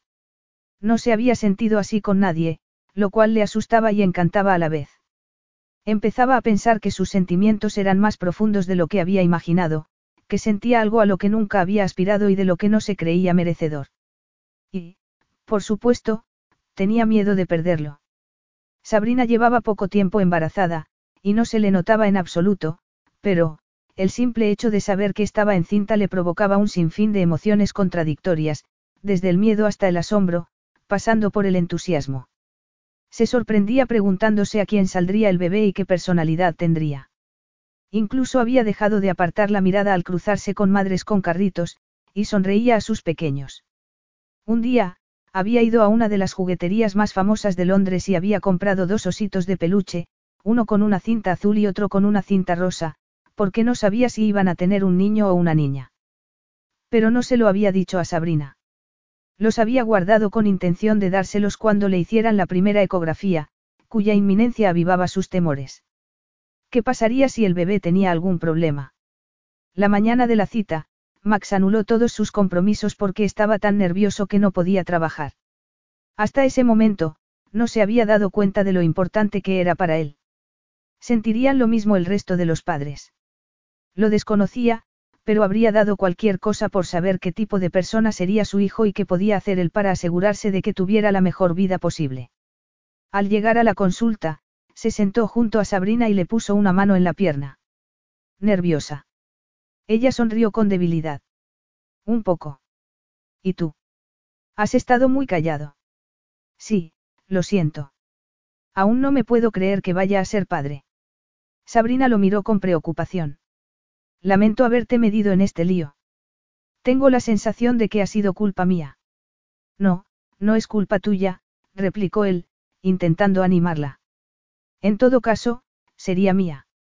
Max se había sentido profundamente aliviado cuando Sabrina aceptó casarse con él. Estaba decidido a ofrecer un hogar estable a su bebé. Y además, tenían una buena relación, aunque no fuera la más romántica del mundo. Sabrina le importaba de verdad. Era una parte central de su vida. Y cuanto más la conocía, más le gustaba. Max se había emocionado cuando ella le reveló lo que le había pasado en la adolescencia. Habría preferido que se lo contara la noche de Venecia, pero no lo había hecho y no tenía más remedio que aceptarlo. Le habría hecho el amor si lo hubiera sabido. Ni él mismo habría sabido decirlo. Pero la atracción que sentían era muy fuerte, y se hacía aún más fuerte con el paso del tiempo. Al cabo de unos minutos, Llamaron a Sabrina por megafonía, y los dos entraron en la consulta del médico. Max aún no le había soltado la mano cuando le pasaron el ecógrafo por el estómago. No podía creer que un niño estuviera creciendo en su interior, y no le pareció real hasta que la imagen del embrión apareció en la pantalla. Por supuesto, Max no supo interpretar los datos de la máquina. Solo supo que su hijo estaba flotando allí, en la bolsa amniótica que lo protegería y lo alimentaría hasta que Sabrina diera a luz. El corazón se le encogió al verlo, y se le hizo un nudo en la garganta. ¿Qué tipo de padre sería? Sabría hacer siempre lo mejor para su hijo. Nunca había imaginado que llegaría a ser padre, pero el hecho es que estaba allí, sentado junto a su prometida, la madre del pequeño, mirando la imagen del bebé. Es increíble, ¿verdad? Dijo ella, con ojos brillantes. Es nuestro hijo. Max le apretó la mano y sonrió. Sí, desde luego que lo es. Aún tienen tiempo para decidir si quieren saber su sexo, intervino el médico. Suele estar claro a las 18 o 20 semanas. Sabrina no dijo nada en ese momento, pero se lo preguntó a Max en cuando salieron de la consulta. ¿Tú quieres saberlo? ¿Y tú? Yo he preguntado antes. Sabes que nunca me han gustado mucho las sorpresas. Pero dejaré que lo decidas tú. Es cosa tuya. Ella frunció el ceño. Por un lado, quiero saberlo, pero por otro, no. Supongo que no tiene mucho sentido. Max sonrió y le dio un beso en los nudillos. Claro que lo tiene. Pero el médico ha dicho que hay tiempo. No tenemos que decidirlo ahora, le recordó. Ella asintió. Casi da un poco de miedo, ¿verdad? Verlo en la pantalla hace que todo sea tan real. No tengas miedo, cariño. Estaré a tu lado todo el tiempo. Sabrina miró la imagen impresa que les había dado el médico antes de salir. Me pregunto a quién se parecerá. A ti. A mí. A los dos. Mientras estés sano, lo demás no importa. Max lo dijo en serio, porque era consciente de que aún podían pasar muchas cosas. Cosas malas, cosas trágicas. Y su corazón se desbocó otra vez. Pero Sabrina debió de darse cuenta, porque dijo. No te preocupes, Max. Serás un padre maravilloso. Lo sé. Él intentó sonreír, pero no lo consiguió. Venga, vamos a casa, replicó. Tienes que descansar. Sabrina no estaba cansada cuando llegaron a la casa, pero estaba preocupada por él. Le había parecido angustiado en la consulta, y luego se había dedicado a mirar la imagen del bebé con el ceño fruncido. Estaría pensando en lo que podía salir mal. Por desgracia, no había palabras que pudieran tranquilizarlo. Nadie podía garantizar que no le pasaría nada a su bebé. Y el peligro no acababa tras la gestación, porque la infancia y la adolescencia podían ser muy traicioneras. Pero preocuparse por ello no tenía sentido. No estaba en sus manos. O eso se dijo a sí misma. Max entró en el dormitorio un rato después, cuando ella estaba descansando. Llevaba dos bolsas en la mano y, tras sentarse en el borde de la cama, se las dio. Para el bebé. Sea niño o niña. Sabrina abrió la primera bolsa y se encontró ante un osito de peluche con una cinta azul. Ah, ¿crees que va a ser un chico? Él se encogió de hombros. No, he asegurado mi apuesta. Abre la otra. Sabrina la abrió y descubrió un osito idéntico, pero con un lazo rosa. Para su asombro, Max se había molestado en comprar juguetes a su bebé. Era obvio que lo quería tanto como ella, y se preguntó si llegaría a quererla a ella tanto como al bebé. Son preciosos, Max. Es todo un detalle. Max alcanzó el osito del lazo azul, se lo puso en la pierna y jugueteó con él con expresión distante. Daniel y yo tuvimos ositos parecidos. Nos los regalaron nuestros abuelos, dijo. A mi hermano lo enterraron con el suyo. Lo pusieron sobre el ataúd, ¿sabes? No sé si mi madre sigue guardando el mío. Supongo que no podrá mirarlo después de lo que pasó. Sabrina pensó en lo que habría sentido Max durante el entierro de su hermano y se le encogió el corazón. Pero le emocionó que se hubiera atrevido a abrirse un poco más a ella y compartir la tristeza que llevaba dentro. Tengo la sensación de que nuestro bebé va a hacer felices a nuestras familias. Sobre todo, a la tuya, dijo. Serás un padre maravilloso. Lo sé. Ella le quitó el osito de la pierna, lo dejó junto al otro y acarició los fuertes tendones de la mano de Max, que sonrió. Ojalá estuviera tan seguro como tú, replicó Max, frunciendo el ceño. Haré lo posible por protegeros a ti y al bebé. Pero ¿qué pasará si fracaso? Sabrina suspiró.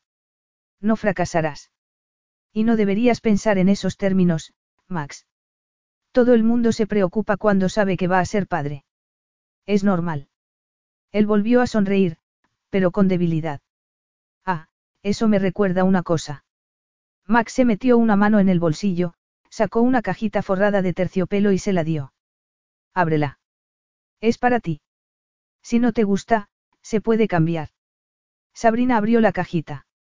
Contenía un anillo con un diamante exquisito, que centelleó. Como trabajaba en el negocio de la moda, había visto un montón de anillos de compromiso, pero ninguno tan magnífico como aquel. Oh, Max, es maravilloso. Pero te habrá salido muy caro. ¿Por qué iba a comprar uno más barato? A Sabrina se le ocurrió un buen motivo, porque no estaba enamorado de ella. Pero se lo cayó y, tras volver a mirar el diamante, lo devolvió cuidadosamente a la caja. Entonces, Max lo sacó otra vez y se lo puso en el dedo adecuado.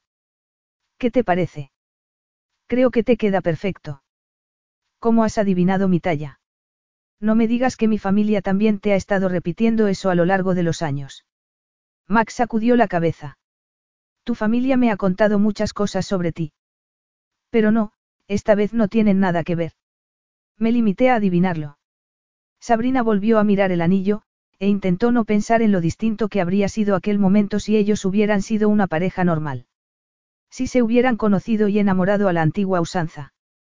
Es magnífico, Max. Max entrecerró los ojos. Habrías preferido elegirlo tú. No, es perfecto, contestó, mirándolo a los ojos. Pero no lo puedo llevar en público hasta dentro de un mes, porque si nuestros padres ven un diamante tan grande en mi dedo. Quizá deberíamos decírselo. Sabrina frunció el ceño. No habíamos acortado que lo mantendríamos en secreto durante las doce primeras semanas. Preguntó. Max cerró los dedos sobre su mano y acarició el diamante. Sí, pero ya te han hecho la primera ecografía y, como todo parece normal. Ella apartó la mano. No, Max. Creo que debemos esperar. Además, solo falta un mes. Se lo contaremos entonces, y pondremos fecha a la boda. Cada vez que Sabrina pensaba en la boda, estaba a punto de sufrir un ataque de pánico. Podría hacer su vestido de novia a tiempo. ¿Qué pasaría si se hinchaba como un globo y no se parecía nada a la típica imagen de la novia esbelta que siempre había querido ser? Pero eso no era lo más importante. ¿Qué pasaría si Max no llegaba a enamorarse de ella? Los enamorados no se abandonaban nunca. La base de las relaciones era el amor, no el sentido de la responsabilidad, por muy intenso que fuese. Max volvió a tomar su mano y se la acarició. No quiero que pienses que me estoy escondiendo de mis padres por vergüenza, como si hubiera hecho algo malo. Estoy orgulloso de ser tu compañero. Sabrina apretó sus dedos con cariño. Gracias por decirme eso, pero debo confesar que me divierte mantenerlo en secreto, le confesó. Aunque me sorprende que lo estemos consiguiendo. Será porque mi padre y mi madre están de vacaciones. Hablé con ella por teléfono y le dije lo que me había sugerido, que estoy viviendo temporalmente con una amiga. Y no te interrogó al respecto. No, lo cual es impropio de ella. Pero estoy segura de que no tardará mucho. No sé, quizá deberíamos decirles que estás en mi casa. No quiero que tus padres se enfaden conmigo. Sobre todo, estando tú embarazada. Sabrina volvió a suspirar. Conoces perfectamente a mis padres, y sabes que siempre me están diciendo lo que debo o no debo hacer. Sé que tienen buena intención, pero, si se enteraran de que estoy encinta, sacarían sus botiquines y me someterían a todas las pruebas que existen, declaró. Solo quiero tener tiempo para acostumbrarme a mi estado. De momento, prefiero que lo mantengamos en secreto. Me gusta nuestra intimidad. A mí también. ¿En serio? Los ojos de Max brillaron. En serio, contestó. De hecho, me gusta tanto que creo que deberíamos pasar el fin de semana en otro sitio. ¿Dónde? Dijo, entusiasmada. Ah, esto también es un secreto. Sabrina lo miró con intensidad. Vaya, vaya. Al final va a resultar que los secretos te encantan. Max sonrió. Más de lo que yo mismo creía. Puedes tomarte un descanso en el trabajo. Sé que sueles trabajar los sábados, pero... No pasa nada. Lo dejaré en manos de Arriet. Mi ayudante ha mejorado mucho, y puede hacerse cargo durante unos cuantos días. Además, tendrá que acostumbrarse a ello, porque mi embarazo complicará las cosas. ¿Hasta cuándo quieres trabajar? Se interesó él. Si quieres dejarlo antes de tiempo, no te preocupes. Yo me encargaré de todo. Adoro mi trabajo, Max, replicó ella. Un embarazo no es una enfermedad. Estoy perfectamente bien y, por otra parte. Solo me preocupa que te esfuerces demasiado, la interrumpió. Llevar un negocio no es una tarea fácil. No quiero que trabajes más de la cuenta. Ya tienes bastante con el bebé y la planificación de la boda. A Sabrina le molestó que la presionara. ¿Cómo se atrevía a insinuar que dejara el trabajo de su vida, como si solo fuera un capricho? Enfadada, puso los pies en el suelo y se levantó. Deja de decirme lo que tengo que hacer. Empiezas a sonar como mis padres. Max se puso tenso. Puede que tus padres tengan parte de razón. Sabrina lo miró con ira.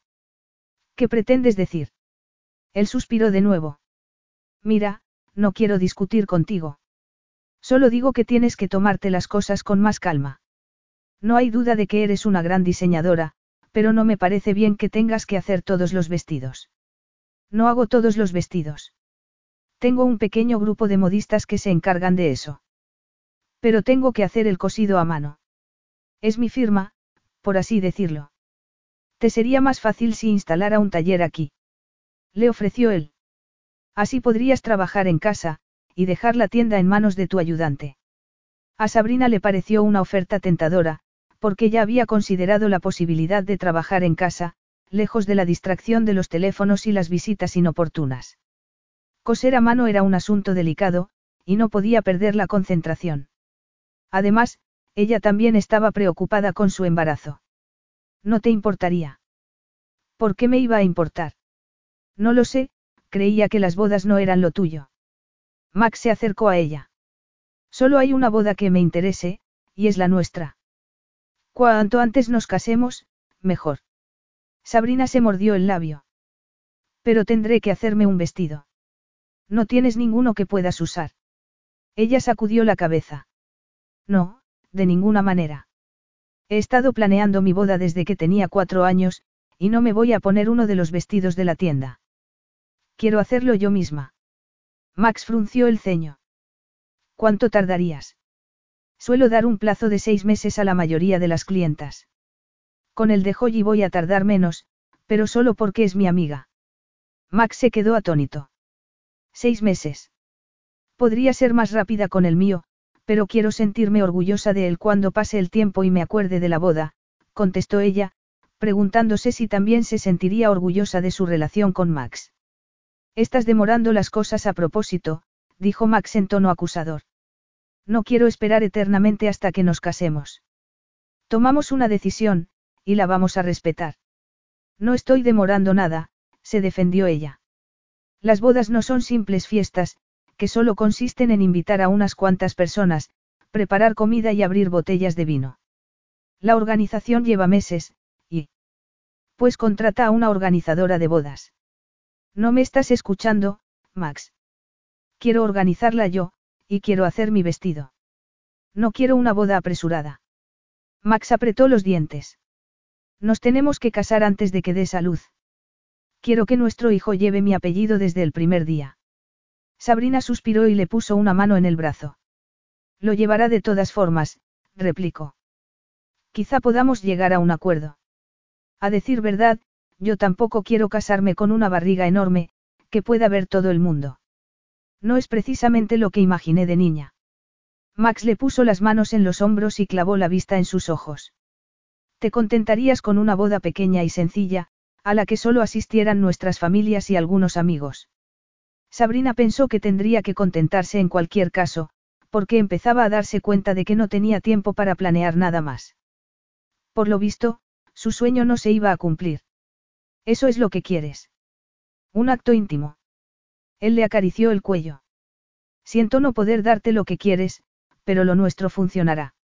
Funcionará. Sabrina frunció el ceño al oír otra vez esa palabra, pero ya se había dado cuenta de que su costumbre de idealizarlo todo la condenaba a la decepción cuando las cosas no estaban a la altura de lo que había imaginado. Quizá fuera mejor así. Si bajaba sus expectativas, se llevaría una sorpresa de lo más agradable si todo salía mejor de lo previsto. Al final, sonrió a regañadientes y dijo. Sí. Haremos que funcione. Capítulo 9. Cuando llegó el fin de semana, Sabrina casi se había convencido a sí misma de que su relación con Max era tan normal como la de cualquier pareja de enamorados. Casi. Salieron de Londres el viernes por la tarde, tras hacer el equipaje y guardarlo en el maletero del coche. Sabrina no sabía a dónde iban, y dos horas más tarde se encontró en una impresionante mansión de estilo georgiano que estaba a pocos kilómetros de un pequeño pueblo. Era evidente que la acababan de renovar, porque el césped del jardín aún mostraba las huellas de las botas de los obreros, las escaleras de mano y otros objetos parecidos. Pero, aunque el sol se estaba poniendo y no había demasiada luz, Sabrina se dio cuenta de que el abandonado jardín tenía mucho potencial. Había rosas por todas partes. La hiedra y la fragante madreselva se encaramaban por uno de los muros de piedra. Y, entre las losetas del camino que llevaba a la puerta principal, brotaban flores blancas y moradas. Este lugar es precioso, dijo ella mientras se bajaba del coche. ¿Es tuyo? Sí. ¿Te gusta? Me encanta. Sabrina respiró hondo y suspiró al notar el maravilloso aroma. ¡Guau! Parece salido de un cuento, continuó. No me extrañaría que hubiera hadas en la parte más asilvestrada del jardín. Max la tomó de la mano. Ven conmigo. Te lo enseñaré. Max la llevó hasta la puerta de la mansión, con cuidado de que no tropezara con alguna de las resquebrajadas losetas. La compré hace tiempo. He estado viniendo de vez en cuando, para ayudar en las reparaciones. Me gusta hacer el trabajo con mis propias manos. Ella le lanzó una mirada de soslayo. Pues habrá salido bien, porque eres muy bueno con ellas. Lo sé por experiencia. Max sonrió. Ah, cuidado con el escalón de la entrada, le advirtió. Está tan viejo que tenía intención de cambiarlo. Pero lo dejé porque me gusta la idea de que se haya desgastado con el paso de los años. Sabrina estaba cada vez más convencida de que Max era un romántico. Todos sus diseños eran respetuosos con la historia de los edificios en los que trabajaba y, si tenía que incorporar elementos modernos, lo hacía con sutileza, como en su casa de Notinil. Pensándolo bien, hasta su empeño en casarse con ella por sentido de la responsabilidad demostraba que era un hombre de fuertes valores. Max abrió la puerta, la llevó al interior y encendió la luz. Los colores del vestíbulo eran claros, lo cual contribuía a que fuera más luminoso. Los muebles eran una mezcla de estilos antiguos y modernos, y Sabrina se preguntó si los habría elegido él mismo o habría contratado a un decorador de interiores. Pero supuso que sabría bastante de decoración, porque dirigía un despacho de arquitectura. Tienes un gusto excelente, dijo ella, echando un vistazo. O lo decoró otra persona. Max se dio cuenta de que la alfombra tenía una pequeña arruga y la alisó con el pie. Utilizó una diseñadora de vez en cuando, admitió él. Sabe escuchar, y comprende mis necesidades. Sabrina sufrió un súbito ataque de celos, que la llevó a decir. Solo la utilizas para eso. Él frunció el ceño. ¿Cómo? Sabrina deseó no haber dicho nada. Le dio la espalda y pasó la mano por una preciosa mesa de nogal. Nada, olvídalo. Él se le acercó por detrás, le puso las manos en los hombros y la giró. Escúchame, Sabrina, dijo con firmeza. Estoy completamente comprometido con nuestra relación. No te preocupes por el resto de las mujeres. Ni siquiera las miro. Ella se mordió el labio. Discúlpame. Es que me siento un poco insegura, declaró. Pero ¿cómo puedes estar seguro de que no te enamorarás de otra? Deja de torturarte a ti misma con especulaciones improbables. Sé que esto es difícil para ti. Han pasado muchas cosas en poco tiempo y, por si eso fuera poco, tus hormonas se han vuelto locas. Pero créeme cuando te digo que seré fiel a nuestros votos. Te doy mi palabra. Sabrina clavó la vista en sus ojos azules y deseó tener un hechizo que le hiciera enamorarse de ella. Si el amor hubiera sido la base de su relación, habría estado más relajada y habría disfrutado más de todo aquello. Sin embargo, Max no le estaba ofreciendo amor, sino compromiso. Solo podía cruzar los dedos para que encontrara un hueco en su corazón y aprendiera a amarla. Gracias. Él se inclinó y le dio un beso en los labios. Ven, te enseñaré el piso de arriba. Sabrina le acompañó por la escalera y dejó que le enseñara los ocho dormitorios de la mansión, todos con cuarto de baño propio. La habitación principal era gigantesca, y tenía un precioso balcón que daba a los jardines y a los campos y bosques del fondo, sobre los que el sol se ocultaba lentamente. No había visto nada tan bonito en toda su vida. Qué tranquilo está todo, acertó a decir. No tienes vecinos. Cerca, no, respondió él. Por eso la compré. Me gusta alejarme del bullicio de cuando en cuando. Tenías intención de vivir aquí algún día. Lo digo porque es una casa muy grande para una sola persona, y sé que no quería sentar la cabeza. Max abrió el balcón para que entrara aire fresco. Solo vengo los fines de semana, para relajarme un poco. La naturaleza me aclara las ideas, y así puedo trabajar en mis diseños. Sabrina jugueteó con el pomo de bronce del balcón. Bueno, con lo grande que es, dudo que el bebé te moleste cuando se ponga a llorar. Él la tomó de la mano. ¿Estás nerviosa? Con la perspectiva de ser madre. Ella suspiró. Sí, un poco, bueno, mucho, le confesó. Sé que las mujeres tienen hijos desde el principio de los tiempos, pero este es el primero para mí. Y me preocupa no estar a la altura. Max soltó una carcajada de incredulidad. No estar a la altura. Serás la mejor madre del mundo.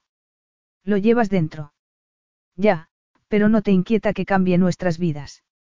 Hace un mes, éramos dos solteros que se odiaban el uno al otro. Ahora, vamos a tener un bebé y nos vamos a casar. Yo no te he odiado nunca, dijo él con vehemencia. Pues me habías dado esa impresión. Aunque no soy quien para quejarme, desde luego. Max sonrió. ¿Cómo no íbamos a decir y hacer cosas de las que ahora nos arrepentimos? Es normal. Nuestros padres llevan toda una vida presionándonos para que estemos juntos. Eres demasiado comprensivo, Max. Soy consciente de que a veces me he portado verdaderamente mal contigo. Él le dio un beso en la nariz y volvió a sonreír. Bueno, pues te perdono. Ella le devolvió la sonrisa y le pasó un dedo por los labios, sorprendida de lo mucho que cambiaba su expresión cuando sonreía. Tienes una sonrisa muy bonita, ¿sabes? Pero no recuerdo haberte visto sonreír hasta hace unas semanas. No sé, puede que me estés enseñando a relajarme. Por el procedimiento de quedarme embarazada. Francamente, lo dudo. Él le apartó el pelo de la frente. Lo hecho, hecho está. Tenemos que pensar en el futuro, y no ganaremos nada si damos demasiada importancia a las cosas negativas del pasado. Max se apartó de ella y añadió. En fin, voy a subir tus cosas mientras tú te acomodas. He traído algo para cenar. Max se marchó, y ella se sentó en la cama, confundida. Estaba siendo demasiado negativa sobre su situación. Al fin y al cabo, era bastante mejor que las de muchas jóvenes que se descubrían súbitamente embarazadas, Max estaba decidido a ayudarla, y había resultado ser un gran compañero. Pero eso no era suficiente. Necesitaba que su preocupación por ella y el bebé se transformara en amor verdadero. Cuando Sabrina bajó, Max ya había descargado el coche y metido la comida en el frigorífico. Se estaba esforzando por concederle un fin de semana lo más tranquilo posible, y ella se sintió culpable por no haber hecho nada, además de guardar el contenido de su bolsa de viaje. Momentos después, él se presentó en el salón con un zumo de naranja y algo de picar. Toma, para que abras el apetito. Estoy calentando la cena. Sabrina alcanzó el zumo y sonrió. ¿Quién iba a imaginar que fueras tan casero? ¿Quién? Sí. Max se sentó a su lado y pasó un brazo por encima del respaldo del sofá, justo sobre sus hombros. Luego, se puso a juguetear con su cabello, y ella se estremeció de placer. Cansada. Ella dejó el zumo en la mesita y se giró hacia él. Eso depende, dijo con picardía.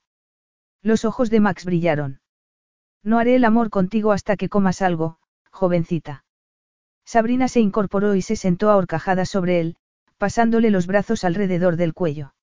¿Y si te quiero comer a ti? replicó. Él le acarició los brazos.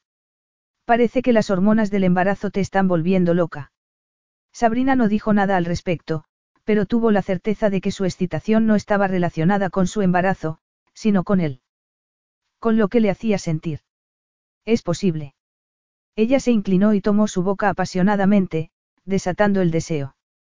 Estaba ardiendo por dentro y por fuera, y se excitó un poco más al sentir el contacto de su erección.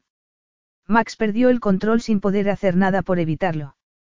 Le puso una mano en la nuca y aumentó la intensidad del beso de tal manera que Sabrina no pudo soportarlo más y le empezó a desabrochar la camisa. Necesitaba sentir su cuerpo, su cálida y dura carne. Entonces, él le metió las manos por debajo del topi, tras acariciar su espalda, le desabrochó el sostén. Luego, cerró los dedos sobre sus senos y le frotó los pezones con los pulgares, desatando en ella una corriente de placer. Eres tan sexy que no me puedo controlar, dijo con voz ronca. Pues no te controles, replicó ella, lamiendo su labio superior. Puedes hacerme lo que quieras, si yo puedo hacerte lo que quiera. Él no dijo nada. En lugar de eso, la condenó a otro largo beso de lenguas, labios y deseo desatado, que los engulló a los dos. Por fin, Sabrina consiguió desabrocharle los pantalones y quitarle el cinturón, que arrojó por encima del hombro y cayó al suelo como una serpiente. Después, se incorporó lo necesario y se quitó sus propias prendas, quedándose completamente desnuda. Max la devoró con los ojos, y ella se estremeció de satisfacción. Le parecía asombroso que su cuerpo respondiera tan deprisa al cuerpo de Max, y que al suyo le pasara lo mismo. Quítate los pantalones, le ordenó. Sabrina fue la primera sorprendida por su atrevimiento. Durante muchos años, se había sentido avergonzada e insegura. Pero Max había cambiado las cosas, y ahora se sentía intensamente sexy y femenina. Ya no había sitio para la vergüenza en su interior. Solo había sitio para la celebración de su despertar sexual. Como quieras. Max se levantó y se quitó los pantalones y los calzoncillos con una expresión de deseo y cautela al mismo tiempo, como si desconfiara de lo que iba a hacer. Entonces, ella se puso de rodillas y dijo. Voy a ser traviesa contigo. Max respiró hondo y le puso las manos en los hombros. No hace falta que. Lo deseo. Oh, Dios mío. Sabrina cerró una mano sobre su sexo y lo empezó a acariciar, moviéndola arriba y abajo. Pero necesitaba más. Necesitaba probarlo, igual que él la había probado a ella. Decidida, lo lamió lentamente. Max se estremeció, y su estremecimiento le dio el impulso que necesitaba para seguir adelante y torturarlo con su lengua una y otra vez, como si estuviera saboreando su helado preferido, sin dejar de dedicarle miradas lascivas. La respiración de Max se aceleró, y su cuerpo se puso tenso. Pero Sabrina solo acababa de empezar, así que abrió la boca, la cerró sobre su miembro y lo engulló sin descanso hasta que él empezó a gemir. Al cabo de unos instantes, él se apartó y la miró con deseo, casi jadeando. No sigas hasta el final, preciosa. ¿Por qué no? Él la levantó del suelo. Porque tengo otros planes para ti.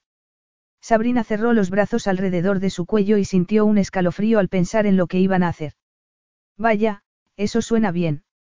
Max sonrió, la alzó en vilo y la llevó al piso de arriba con una facilidad asombrosa, como si pesara tan poco como uno de los cojines del sofá. Al llegar al dormitorio, la tumbó en la cama, se echó a su lado y le empezó a lamer y succionar los pezones, dulcemente. Para entonces, la tensión que Sabrina sentía entre las piernas se había vuelto insoportable. Todas sus terminaciones nerviosas ansiaban la fricción del acto amoroso. Te deseo tanto, acertó a decir. Me estás volviendo loca. Max descendió, cerró las manos sobre sus caderas y besó su estómago, bajando poco a poco hasta el centro de su deseo. Ella soltó un grito ahogado al sentir el primer contacto, y se dejó llevar cuando él separó sus pliegues con la fuerza de su lengua, lamiéndola con tanta sutileza que lo sintió hasta en sus entrañas. Aquello era demasiado. Y, al mismo tiempo, insuficiente. Estaba tensa como las cuerdas de un violonchelo, y vibraba del mismo modo, ansiando el clímax.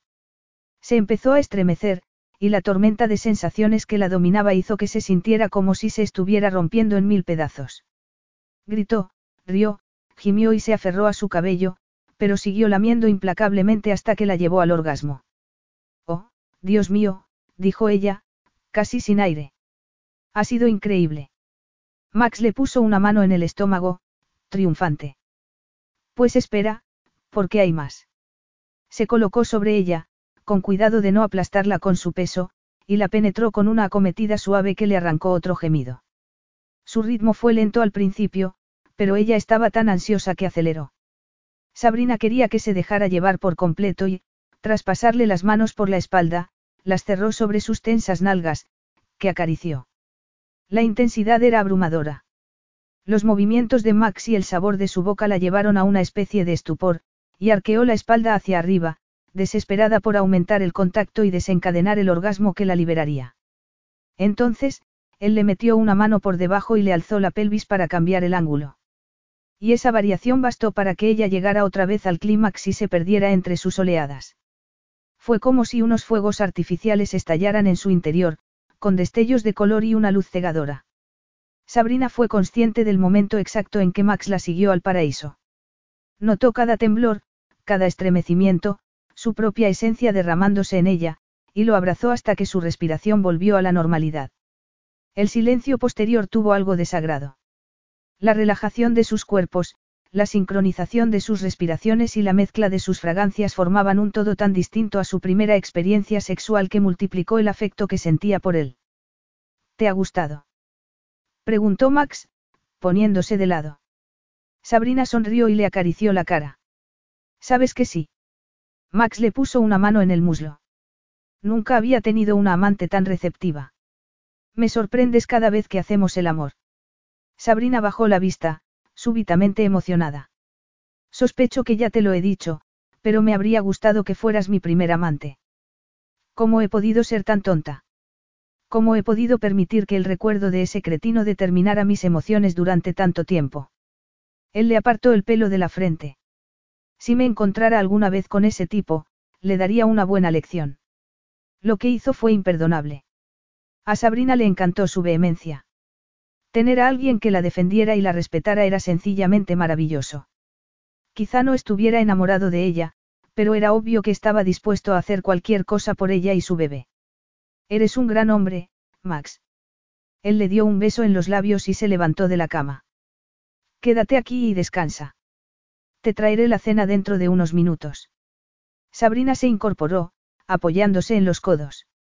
Seguro que no quieres que te ayude. Él la miró con humor. No, quédate aquí.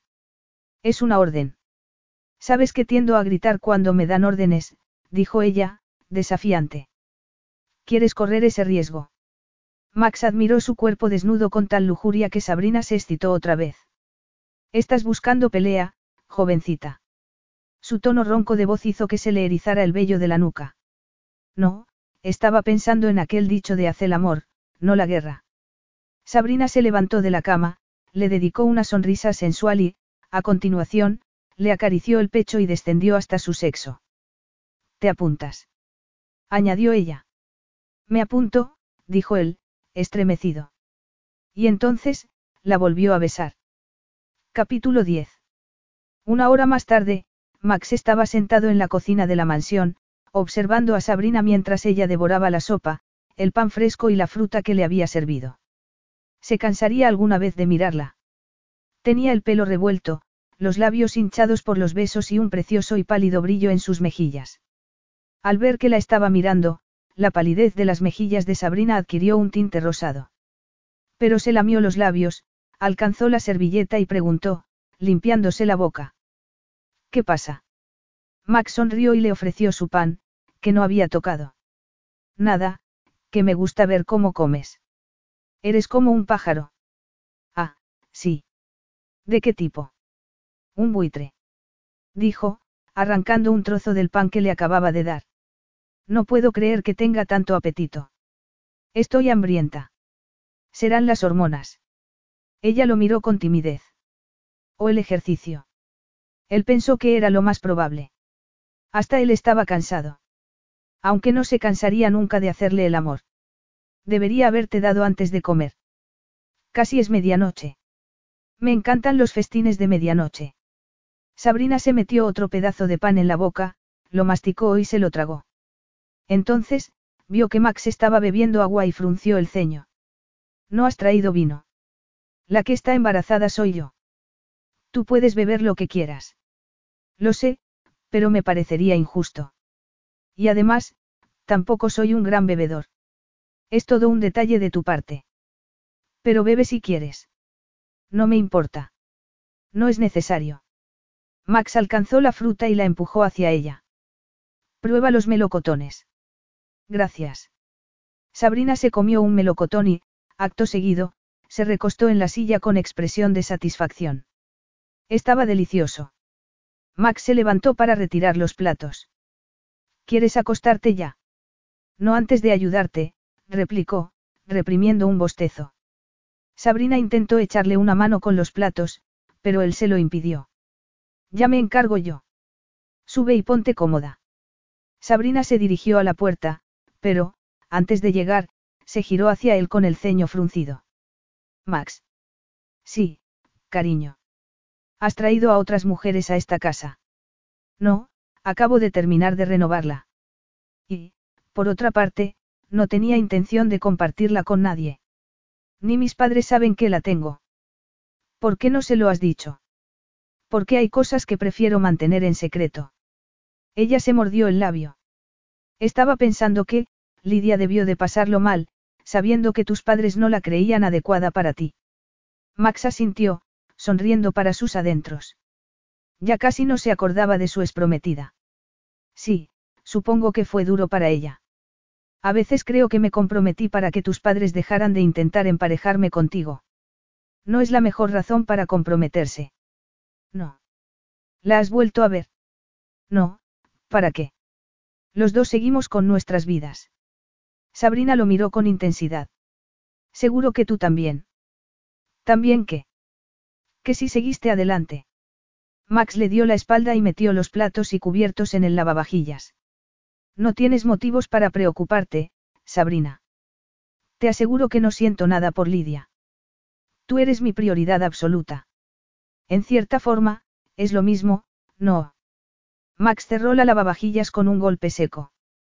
¿Qué es lo mismo? Lo que sentías por ella y lo que sientes por mí. No estás enamorado de ninguna de las dos. Max se empezó a sentir incómodo con la conversación. No es que fuera incapaz de amar, pero no estaba de acuerdo con lo que la gente entendía por amor. Implicaba perder el control, y tenía miedo de dejarse llevar y fallar a la persona con la que estuviera. Al fin y al cabo, le había fallado a todo el mundo, desde sus padres hasta su hermano pequeño. Incluso Lidia le había abandonado. Sabrina, dijo, soltando un suspiro largo, podríamos dejar ese tema para otro momento. Es muy tarde, y estás cansada. ¿De qué tienes miedo? Él soltó una carcajada con intención de aligerar el ambiente. Yo no tengo miedo de nada. Anda, sé buena chica y sube al dormitorio. Estaré contigo dentro de un momento. Sabrina estuvo a punto de negarse, pero soltó un suspiro y se alejó hacia la escalera. Max apoyó las manos en la encima de la cocina y se preguntó si el amor iba a ser un problema en su relación.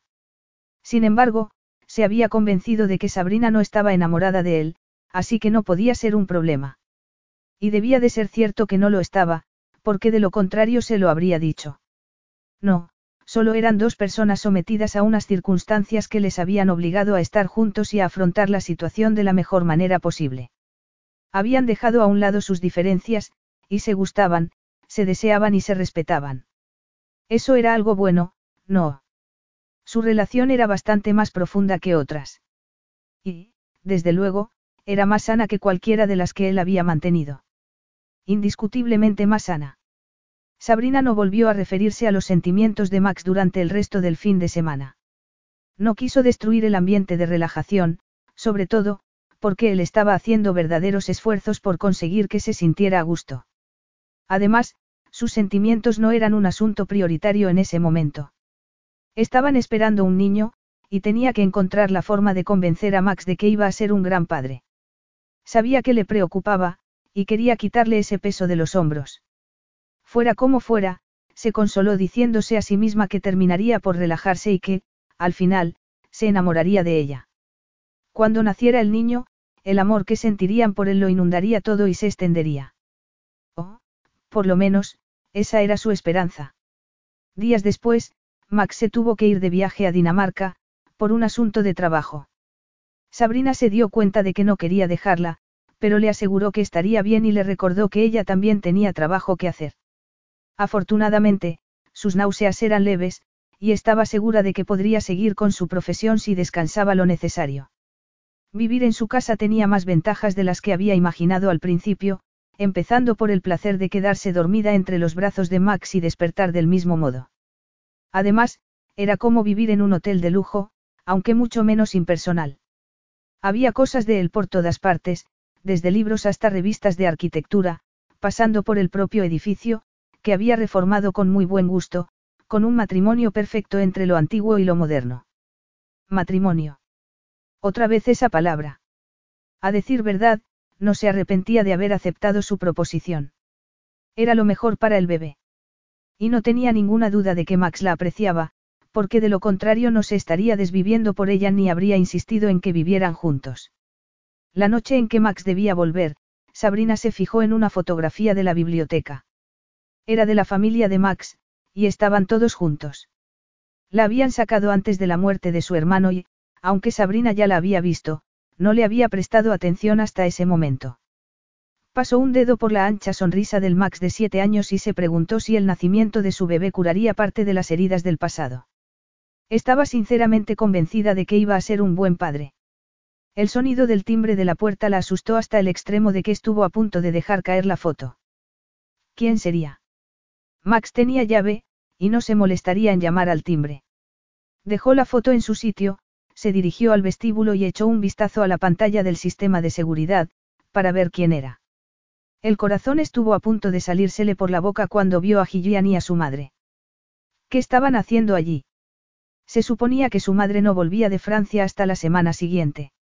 Sabrina se alejó de la pantalla, cruzando los dedos para que Gillian y su madre no hubieran oído sus pasos, pero, con las prisas, se tropezó con la mesita de la entrada y derribó el jarrón de encima, que cayó al suelo y se rompió en mil pedazos. Max. Dijo Gillian, llamando insistentemente a la puerta, ¿eres tú? ¿Estás bien? Sabrina contempló los restos del jarrón, con el corazón desbocado. Si habría, tendría que explicar qué estaba haciendo en casa de Max, y habían acordado que mantendrían su relación en secreto. Puede que sea un ladrón, comentó su madre. Deberíamos llamar a la policía. Sabrina no tuvo más remedio que abrir la puerta. De lo contrario, su madre habría movilizado a la mitad de la policía de Londres. Hola, dijo, nerviosa. Estoy, cuidando la casa. Gillian y su madre se miraron. Cuidando la casa. Dijo la segunda, con una mezcla de esperanza e incredulidad. Sí, solo mientras estaba en Dinamarca, pero vuelve esta noche. De hecho, pensaba que sería él. Puede que su vuelo llegue con retraso. Gillian sonrió con escepticismo. Supe que pasaba algo entre vosotros cuando os vi en la fiesta. Pues no pasa nada, mintió Sabrina, aunque no las engañó. Quería enseñar la casa a tu madre, que aún no ha visto la reforma, dijo Gillian. Estábamos por la zona y, al ver que había luz, hemos decidido llamar. Pero si Max no está, volveremos en otro momento. ¿No me dijiste que estabas en casa de una amiga? Preguntó Ellen, la madre de Sabrina.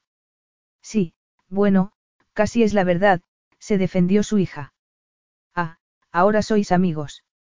Mamá, no es lo que tú crees. Es exactamente lo que crees. La voz que se oyó fue la de Max, que apareció en el camino de la parte delantera con una maleta y la bolsa del ordenador. Sabrina y yo nos vamos a casar, añadió sin más. A casar. Dijeron las dos madres al unísono. Max pasó un brazo alrededor de la cintura de Sabrina. Sí. Aún no tenemos fecha, pero la decidiremos pronto. Sabrina lo miró con desconcierto, y él sonrió y le dio un beso en los labios. Me has echado de menos, querida.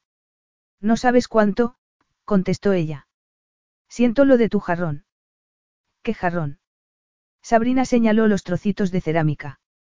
Me he tropezado con él al querer mirar la pantalla de seguridad. Dime que no era muy valioso, por favor. No tan valioso como tú, dijo, y la volvió a besar. Vaya, mira los dos tortolitos, intervino Gillian, que tomó del brazo a Sabrina y entró en la casa. Esto hay que celebrarlo. Abramos una botella de champán. Sabrina miró a Max con horror, pero él mantuvo la calma y le dijo en voz baja, para que sus madres no se enteraran. Se iban a enterar más tarde o más temprano. Minutos después, Max había recogido los restos del jarrón y Sabrina se había sentado en uno de los sofás del salón, justo enfrente de Gillian y de su madre, que alzaron sus copas para proponer un brindis. ¿Tú no bebes, Sabrina? Preguntó su madre al ver que ni siquiera lo había probado. Sabrina se puso roja como un tomate. Bueno, yo. Oh, Dios mío. exclamó Gillian, levantándose del sofá. Estás embarazada. Max se quedó pálido al instante. Y por el aspecto de Ellen, cualquiera habría dicho que no sabía si reír o llorar. Sabrina decidió que no tenía sentido que lo negara. Además, quería que su madre fuera la primera en saberlo. No le habría gustado que se enterara por otros. Sí, estoy embarazada, pero solo de ocho semanas. No queríamos decirlo hasta que llegara a las doce. Los momentos siguientes fueron de abrazos, besos y felicitaciones.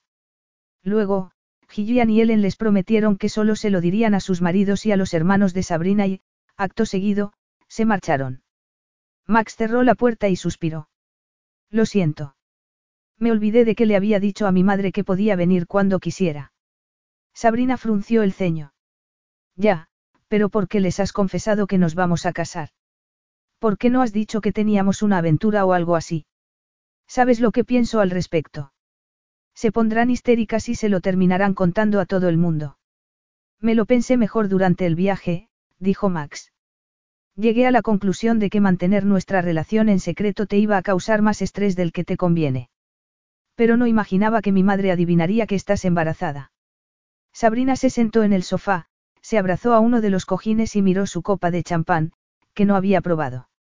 Si no hubiera roto ese jarrón, no habría habido ningún problema. Santo cielo. Odio haber perdido el control de mi vida. Max se sentó a su lado y le acarició la mejilla con los nudillos. Tenían que enterarse en algún momento. Además, nada indica que vayas a tener ningún problema con el embarazo. ¿Preferirías que perdiera el bebé? Él se estremeció. Claro que no. ¿Cómo puedes preguntarme eso? Ella se encogió de hombros y dejó el cojín a un lado. He hecho un gran trabajo destrozando tu ordenada existencia. Max metió una mano por debajo de su melena y la posó en su nuca. Quizá necesitara que la destrozaran un poco. Sabrina cerró los brazos alrededor de su cintura, ansiosa por sentir su cuerpo.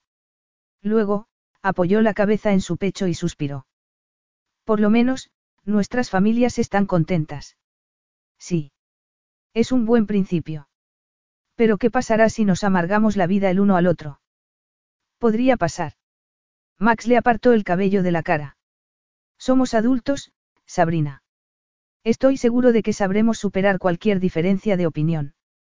Además, me gusta discutir contigo. Ella sonrió y dijo con malicia. ¿Te apetece una buena pelea? Los ojos de Max brillaron. Por supuesto que sí. Max la tomó en brazos y la llevó a la habitación. Capítulo 11. Varios días después, Sabrina dejó su tienda a cargo de Arriet y volvió pronto a casa, con intención de preparar una cena especial. Habían estado comiendo en restaurantes, y quería una velada doméstica para variar. De hecho, sospechaba que Max insistía en salir con tanta frecuencia para que ella no tuviera que cocinar, pero a Sabrina le gustaba la cocina, y le apetecía prepararle algo. Cuando llegó a la casa, la encontró inmaculada. La mujer que se encargaba de la limpieza no había dejado ni una mota de polvo. Sabrina se acercó al jarrón que había comprado para sustituir el roto y metió el ramo de flores que Joyi le había regalado. Luego, entró en la cocina y empezó a preparar un guiso de pollo a la provenzal. Max llegó al cabo de un rato, y ella sonrió al verlo. ¿Cómo era posible que estuviera tan guapo tras una larga y dura jornada de trabajo? ¿Qué tal tu día? Aburrido, dijo él, que se acercó y le dio un beso en la frente. Huele muy bien. Sabrina alcanzó el cucharón y le ofreció un poco, para que lo probara. Es uno de tus platos preferidos. Me lo ha dicho tu madre. Max probó el guiso y arqueó las cejas en gesto de aprobación. Delicioso. ¿Pero por qué estás cocinando? No deberías descansar. Me gusta cocinar. Lo sé, pero no era necesario que me esperaras. Habría comprado algo de comer por el camino y te habría ahorrado la molestia. Sabrina dejó el cucharón a un lado. Quería darte una sorpresa. Has sido increíblemente bueno conmigo, y yo no he hecho nada salvo. Eh, dijo él, poniéndole las manos en los hombros, me gusta hacer cosas para ti. Quiero que esta relación funcione. Ella se mordió el labio. Lo sé. Por el bien del bebé, ¿verdad? No, por el bien del bebé y por el tuyo. Me importas, Sabrina. Estoy seguro de que lo sabes, replicó. Ya, pero. Max le puso un dedo en los labios. No hay peros que valgan. Me importas, y haré todo lo que esté en mi mano para que seas feliz, le aseguró. Él se inclinó y la besó hasta ganársela por completo. Sabrina pasó los brazos alrededor de su cuello y se apretó contra la tentadora dureza de su cuerpo, embriagada por el sabor de su boca. ¿Cuánto tiempo falta para la cena? Preguntó él, apartándose brevemente. Sabrina, que ya estaba completamente dominada por el deseo, respondió. El suficiente para que hagamos el amor. Max la besó de nuevo y, a continuación, la tomó de la mano y la llevó escaleras arriba, aunque se detuvo varias veces para besarla más. Llevo todo el día pensando en ti, le confesó. Y yo en ti, dijo Sabrina. Me vuelves loca. Max sonrió contra sus labios. Entonces, no tengo excusa. Porque yo estoy loco por ti desde hace meses. Max la llevó al dormitorio principal y la desnudó con tal destreza y rapidez que la dejó sin aliento. El contacto de sus cálidas y duras manos sobre su piel le arrancó un estremecimiento, y soltó un gemido cuando las cerró sobre sus senos y le acarició los pezones. Estaba hambrienta, preparada para él, deseosa de volver a sentirlo en su interior. Max la tumbó en la cama y le separó las piernas. Su posición no podía ser más comprometida, pero no era momento para la timidez. Sus caricias la habían llevado al límite y, en cuanto empezó a lamer, tuvo un orgasmo sencillamente arrollador, que sacudió su cuerpo como un terremoto. Él esperó a que bajara de la estratosfera y la penetró con un movimiento profundo y suave que arrancó un suspiro de sus labios. Sabrina se aferró a sus hombros y se dejó arrastrar a otra tormenta de sensaciones, encantada con la intensidad de su ritmo y con su energía, encantada con la certeza de saber que ella también le podía llevar al éxtasis. Cuando por fin alcanzó el clímax, Max se tumbó a su lado, casi jadeando. Me dejas sin aire, dijo. ¿Y tú a mí? Él se apoyó en los codos y la miró. Lo digo en serio, preciosa. Nunca había disfrutado tanto del sexo. Sabrina se acurrucó contra él. No se imaginaba haciendo el amor con otro hombre. ¿Qué pasa con la cena? Preguntó Max tras un largo periodo de silencio. Ella se frotó contra su pelvis, le dedicó las más sexy de sus sonrisas y descendió sobre su boca mientras decía. Eso puede esperar. Max tenía proyectos que ya no podía postergar. Había arrinconado el trabajo para cuidar de Sabrina y asegurarse de que tuviera todo lo pudiera necesitar durante las primeras semanas del embarazo, pero sus clientes esperaban resultados, y pagaban por ello. Además, tenía empleados que dependían de él. Desgraciadamente, eso implicaba que tendría que salir de la ciudad y pasar la noche en otro sitio, algo que detestaba. No podría despertarse junto a Sabrina, no sentiría su sensual cuerpo entre los brazos ni se emborracharía con su embriagador aroma.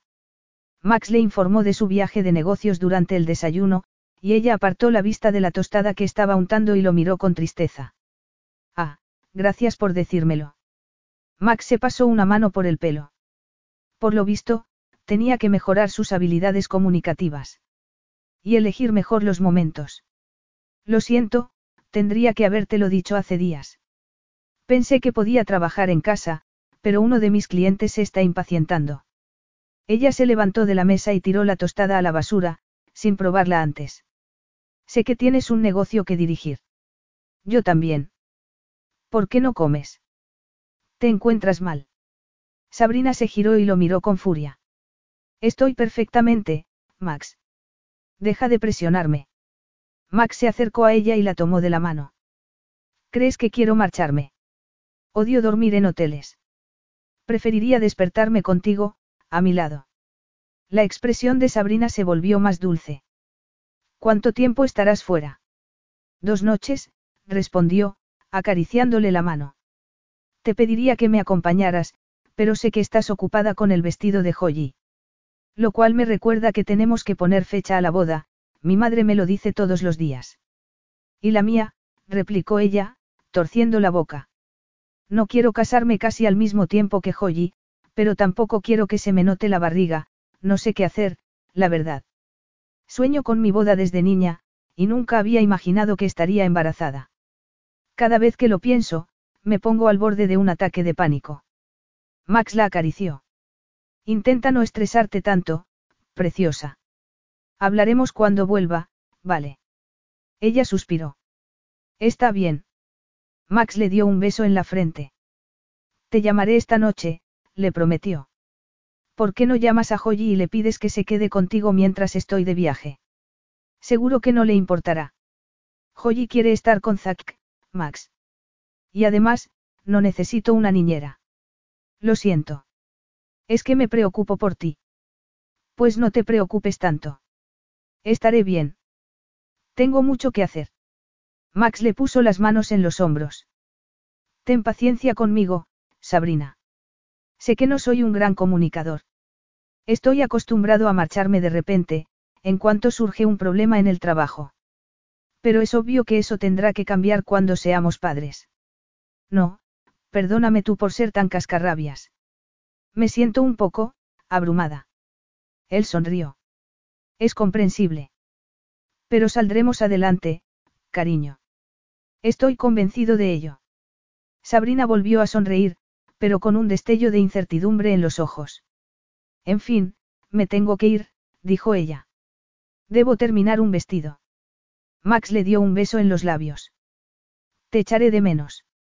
¿Y yo a ti?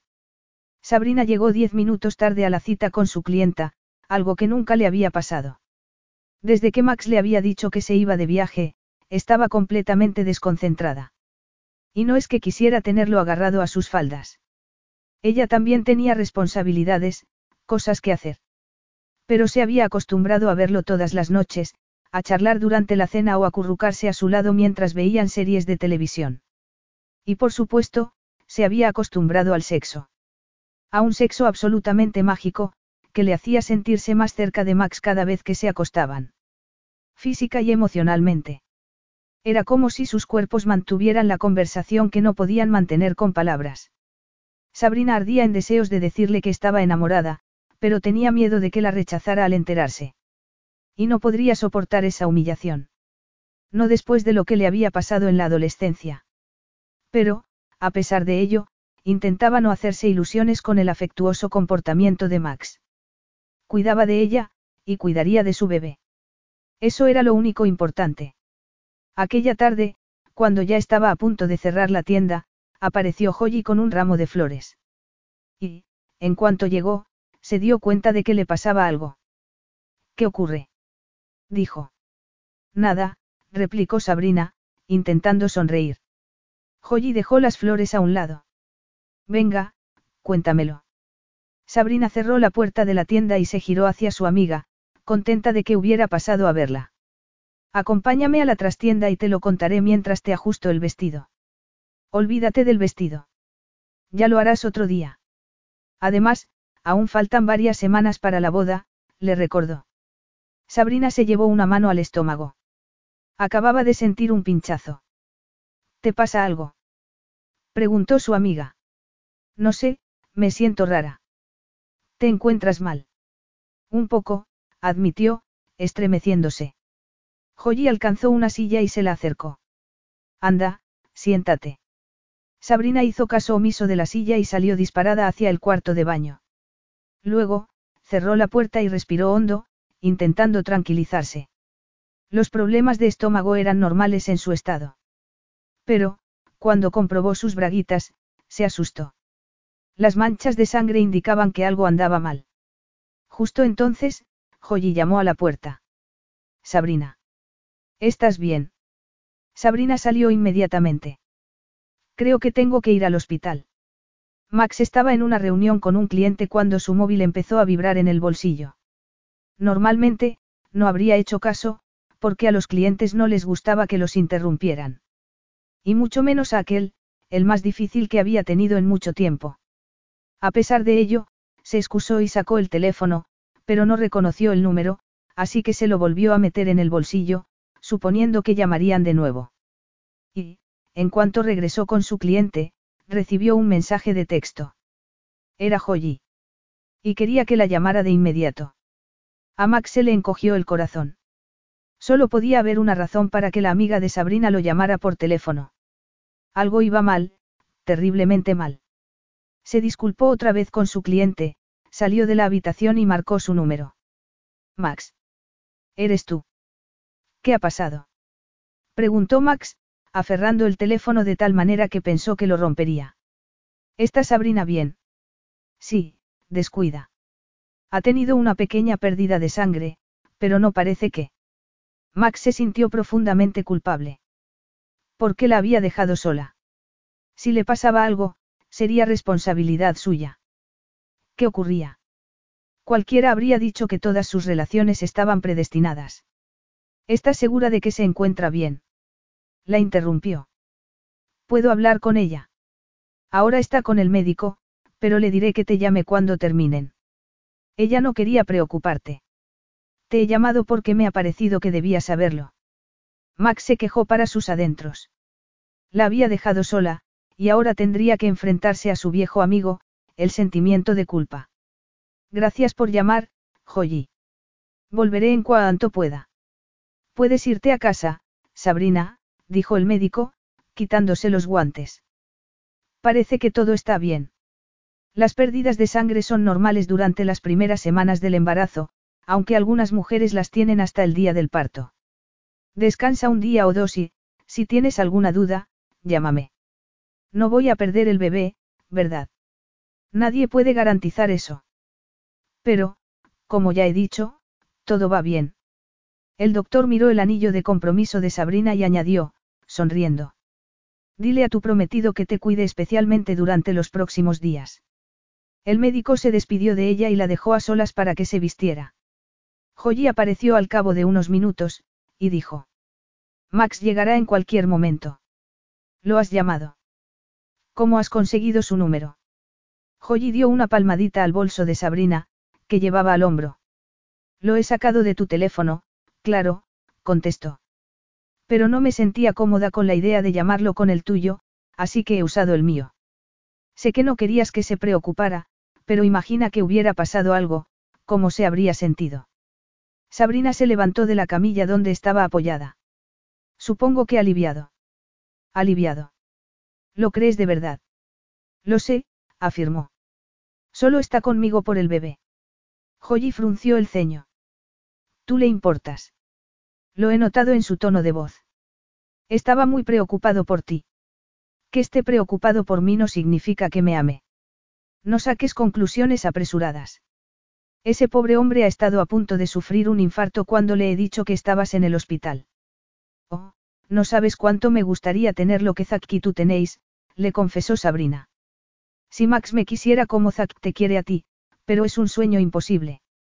Sabrina, creo que te equivocas con él. Te has llevado un buen susto, y es normal que exageres las cosas. Te sentirás mejor cuando Max vuelva. Sabrina asintió. Aunque ella no estaba tan segura. Max volvió a Londres a toda velocidad, arriesgándose a que le pusieran una docena de multas. Llamó a Sabrina varias veces, pero debía de haber desconectado el teléfono, así que marcó el número de Joyi. No te preocupes. Está en casa, descansando, le informó ella. Puedes quedarte en la casa hasta que llegue. Preguntó Max, echando un vistazo al reloj del salpicadero. Estoy a una hora de distancia. Por supuesto. Gracias. Eres un encanto. Max cortó la comunicación e intentó recuperar el control de sus emociones. Pero, cada vez que pensaba en lo sucedido, se hundía en la desesperación. ¿Cómo había sido capaz de dejarla sola? Había antepuesto su trabajo y se había olvidado de ella y del bebé. Cuando llegó a la casa, tenía la sensación de que había pasado un siglo entero. Joyi estaba en el vestíbulo, con el bolso al hombro y una chaqueta doblada sobre el brazo. Está arriba, dijo ella. Gracias por quedarte. De nada. Joyi se fue, y Max subió al dormitorio inmediatamente. Sabrina estaba delante del balcón, contemplando el paisaje. Al verla, Max deseó correr hacia ella y tomarla entre sus brazos, pero se quedó helado, como de piedra. Abrió y cerró la boca, intentando decir algo, pero tampoco pudo. La boca se le había quedado seca. Sentía cosas que no habría podido expresar. Ah, has vuelto, dijo ella. Tan deprisa como he podido. ¿Estás bien? Ella asintió, muy seria. Sí. ¿Y el bebé? Descuida, sigo estando embarazada. Max se sintió inmensamente aliviado, pero mantuvo las distancias porque no se sentía con fuerzas ni para mover las piernas. Además, desconfiaba de las emociones que lo dominaban. No podía pensar con claridad. ¿Por qué no estás en la cama? Deberías descansar. Sabrina lo miró con intensidad. Tenemos que hablar, Max. Él intentó tragar saliva, y no lo consiguió. Me has pegado un susto de muerte, ¿sabes? Cuando Joyi me llamó, pensé que... Max no pudo terminar la frase. Había sido un momento terrible. ¿Qué habría pasado si hubiera perdido a Sabrina y al bebé? Casi podía ver sus ataúdes, las flores, la gente llorando. Max, no puedo casarme contigo. ¿Cómo? No digas esas cosas, cariño. Estás trastornada, nada más. Te has llevado un susto, pero te sentirás mejor cuando. No me estás escuchando, lo interrumpió. Él respiró hondo. Está bien, te escucho. No puedo casarme contigo, Max. Lo que ha pasado hoy lo confirma. Por todos los cielos, ¿crees que me habría ido si hubiera imaginado que podías perder el bebé? ¿Por quién me tomas? No se trata del bebé.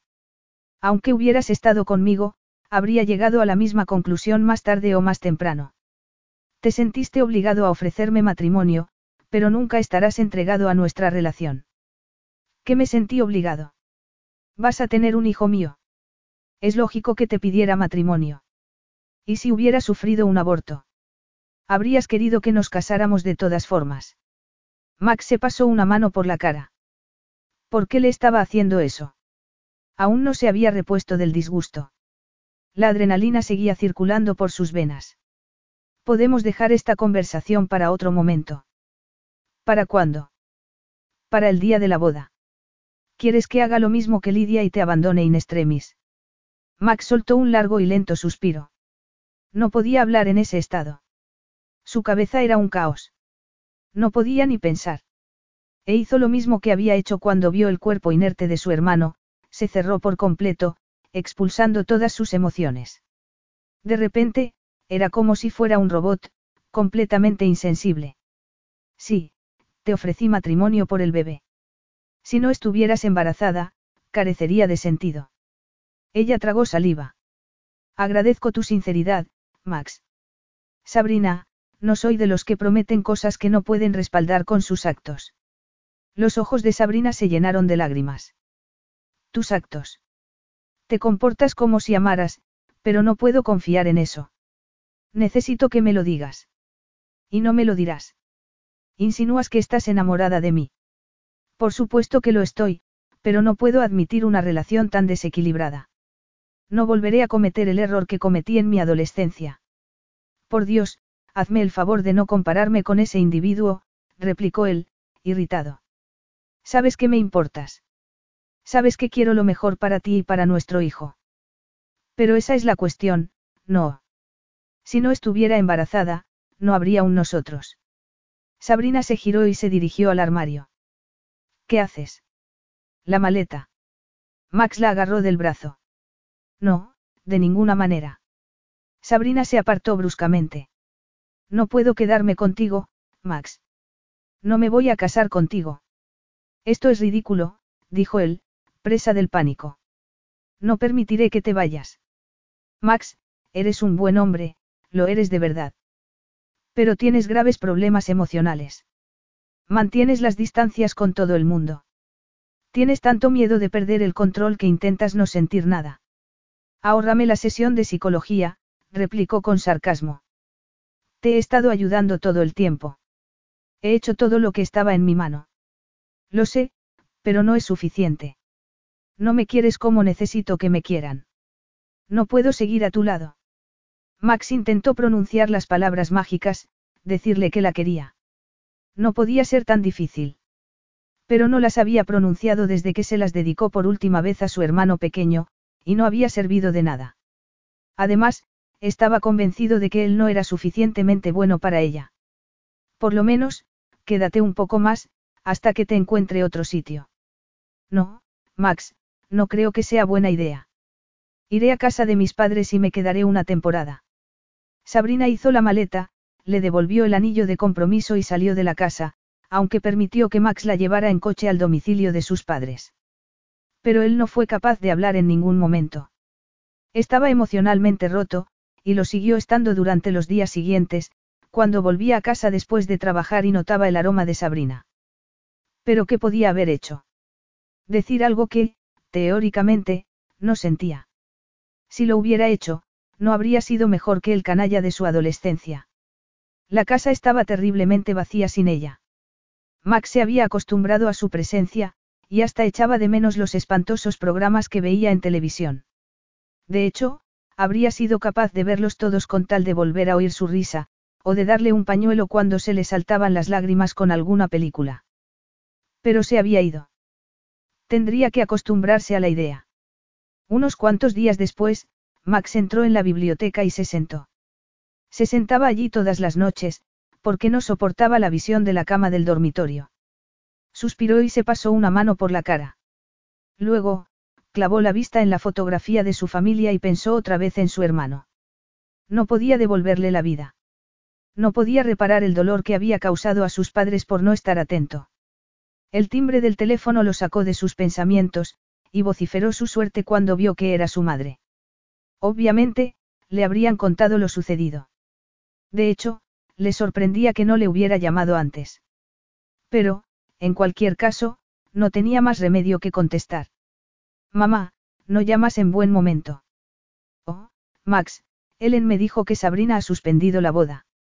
Sí, así es. Y tú se lo has permitido. Es una mujer adulta, mamá. No la puedo obligar. Pues no sabes lo triste que estoy.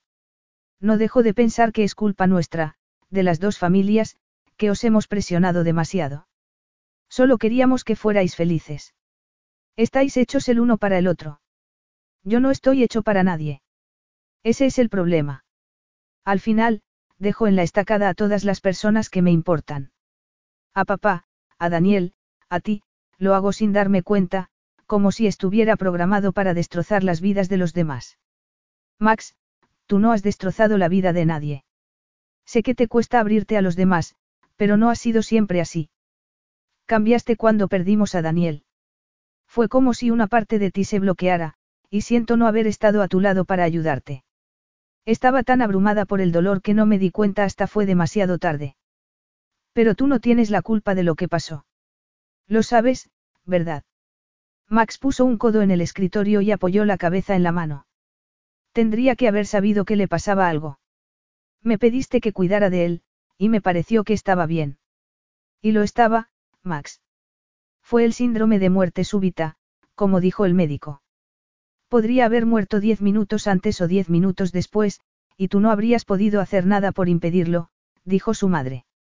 Cariño, ¿crees que no me he culpado a mí misma? No pasa un día sin que piense en él.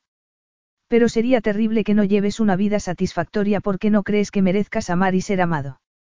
Mira, sé que tus intenciones son buenas, mamá, pero no puedo dar a Sabrina lo que quiere. No me siento capaz. ¿Estás seguro de eso? Totalmente seguro. Max colgó el teléfono y se echó hacia atrás. Sabrina siempre lo había desconcertado. Había mantenido las distancias con ella durante años, porque no sabía afrontar lo que sentía. Pero eso no había impedido que le llegara al corazón y sacudiera los barrotes de la cárcel que él mismo se había creado. Y un día, la besó. Y ese beso lo cambió todo, llevó a la noche de Venecia y a todas las noches que habían disfrutado después, a muchas noches de sexo. Pero el sexo no lo era todo. Había algo más en su relación. Se sentía diferente cuando estaba con ella. Se sentía vivo, despierto. Esperanzado. Su respuesta sexual no era más que una manifestación física de sus sentimientos. Se sentía inexorablemente atraído por la cálida y generosa naturaleza de Sabrina. Cada vez que la tocaba, sentía una conexión mágica, que no había sentido nunca. Y, poco a poco, piedra a piedra, Sabrina había derribado los muros de su prisión con su sonrisa, sus caricias y su amor. Esa era la verdad, una verdad de la que había huido por miedo y cobardía. Estaba enamorado de ella. La amaba con todo su ser, y ese amor era lo único que la podía proteger. El amor que cimentaba las familias y las mantenía juntas incluso en las peores situaciones, el amor que protegería también a su bebé. Sus padres tenían razón. Estaban hechos el uno para el otro y, aunque no se creyera digno de ella, intentaría serlo. Porque la amaba lo suficiente para cambiar, para asumir lo que sentía y expresar por fin sus emociones. Los padres de Sabrina sacaban todas las noches el mismo tema, y ella empezaba a estar harta. Tenían buena intención, pero solo quería que la dejaran en paz para acostumbrarse a la idea de un futuro sin Max. Por suerte, sus padres se habían ido aquella noche a un congreso médico, y Sabrina tuvo lo que quería, estar sola. El timbre de la puerta sonó cuando acababa de entrar en la cocina con intención de probar la comida que su madre le había dejado. Al oírlo, se giró hacia la pantalla del sistema de seguridad, y estuvo a punto de sufrir un infarto. Era Max. Su entusiasmo se desbocó al instante, pero hizo un esfuerzo y respiró hondo. Seguramente, solo quería saber qué tal estaba. Abrió la puerta y lo miró con tanta frialdad como pudo. Hola, Max. Tengo que hablar contigo, dijo él, tenso. Está bien. Pasa. Sabrina se apartó para dejarle pasar y, en cuanto cerró la puerta, Max la tomó entre sus brazos. Sabrina, no puedo creer que haya estado tan ciego. Llevas tanto tiempo en mi vida que no lo vi, o quizá fue mi obstinación, mi negativa a creer que nuestros padres estaban en lo cierto. Eres la mujer perfecta para mí, dijo, mirándola con devoción. Lo eres porque me has enseñado a sentir de nuevo. Cómo amar, cómo amarte. Sabrina no supo si ella se había pegado a él o si él la había abrazado con más fuerza, pero se encontró apretada contra su pecho. Oh, Max. ¿Lo dices en serio? ¿O solo lo has dicho para que vuelva contigo?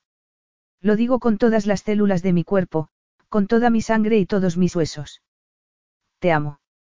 Supongo que he estado luchando contra ello porque me preocupaba la posibilidad de fallarte. Y luego te fallé de la peor manera posible, no puedo creer que me comportara como un robot y no te dijera que te amo la noche que saliste del hospital. Por favor, cásate conmigo, preciosa.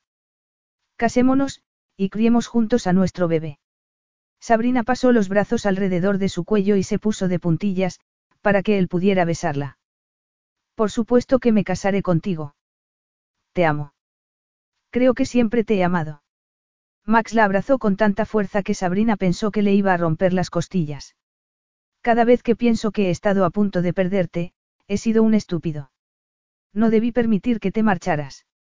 No quiero ni pensar en cómo te sentirías cuando me dijiste que me amabas y yo me mantuve impertérrito, como si fuera una estatua. Sabrina clavó la vista en sus ojos. Estás perdonado. Siempre que tú me perdones por haber sido tan zafia contigo durante todos estos años. Max le puso las manos en la cara y le acarició las mejillas con los pulgares. No hay nada que perdonar. Disfruté con cada uno de tus insultos, porque todos ellos nos han traído aquí. Me gustaría ser mejor de lo que soy, pero te doy mi palabra de que haré lo que pueda por mejorar. Los ojos de Sabrina se habían llenado de lágrimas. Pero eran lágrimas de felicidad. Eres el mejor de los hombres, Max. Eres el mejor para mí, el único que quiero. Eres perfecto. Max la besó con pasión y, al cabo de unos instantes, alzó la cabeza y la miró con júbilo. Ah, espera, he olvidado una cosa. Max se metió una mano en el bolsillo y, tras sacar el anillo de compromiso que ella le había devuelto, se lo puso en el dedo. Ahora está donde debía estar. Sabrina sonrió y volvió a pasar los brazos alrededor de su cuello. Los dos estamos donde debíamos estar. Juntos. Preparados para criar a nuestro hijo. Max la abrazó y sonrió. Yo estoy más que preparado. Ardo en deseos de ser padre.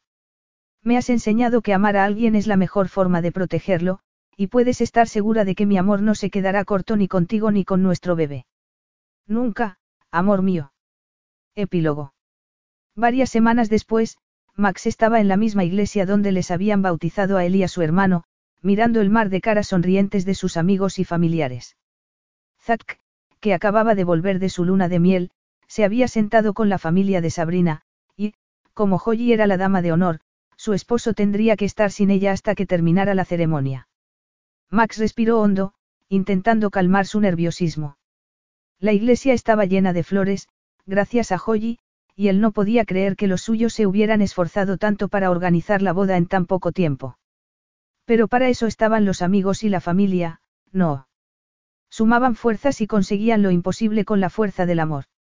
El organista empezó a tocar la marcha nupcial en ese momento, y Joyi apareció en el pasillo central en compañía de la niña de tres años que llevaba el ramo, la hija de un amigo de Max. Sabrina apareció inmediatamente después, y Max tuvo que sacar fuerza de flaqueza para no llorar. Estaba sencillamente preciosa. Parecía una princesa de cuento. Y, por suerte, su vestido disimulaba su incipiente estómago. Cuando llegó a su altura, Max vio que llevaba los pendientes de diamantes que le había regalado tras la última ecografía, cuando el médico les informó de que su bebé iba a ser una niña. Habían decidido mantenerlo en secreto, y él se deleitó con la idea de que, algún día, hablarían con su pequeña y le contarían la historia de cómo habían acabado unidos en un lazo de mutuo y duradero amor. Sabrina se detuvo y lo miró con ojos tan brillantes como los diamantes que llevaba, y él sintió un acceso de cariño tan intenso que casi lo derribó. Estás preciosa, acertó a decir, con voz rota. Max no se avergonzó de haberse emocionado. Bien al contrario, se sintió orgulloso de estar con su amor delante de toda esa gente, delante de todo el mundo. Max, no puedo creer que mis sueños se hayan hecho realidad, replicó ella. Estamos a punto de casarnos. Él sonrió y le apretó una mano con afecto. Es la boda de nuestros sueños, dijo. Y la chica de mis sueños. Fin.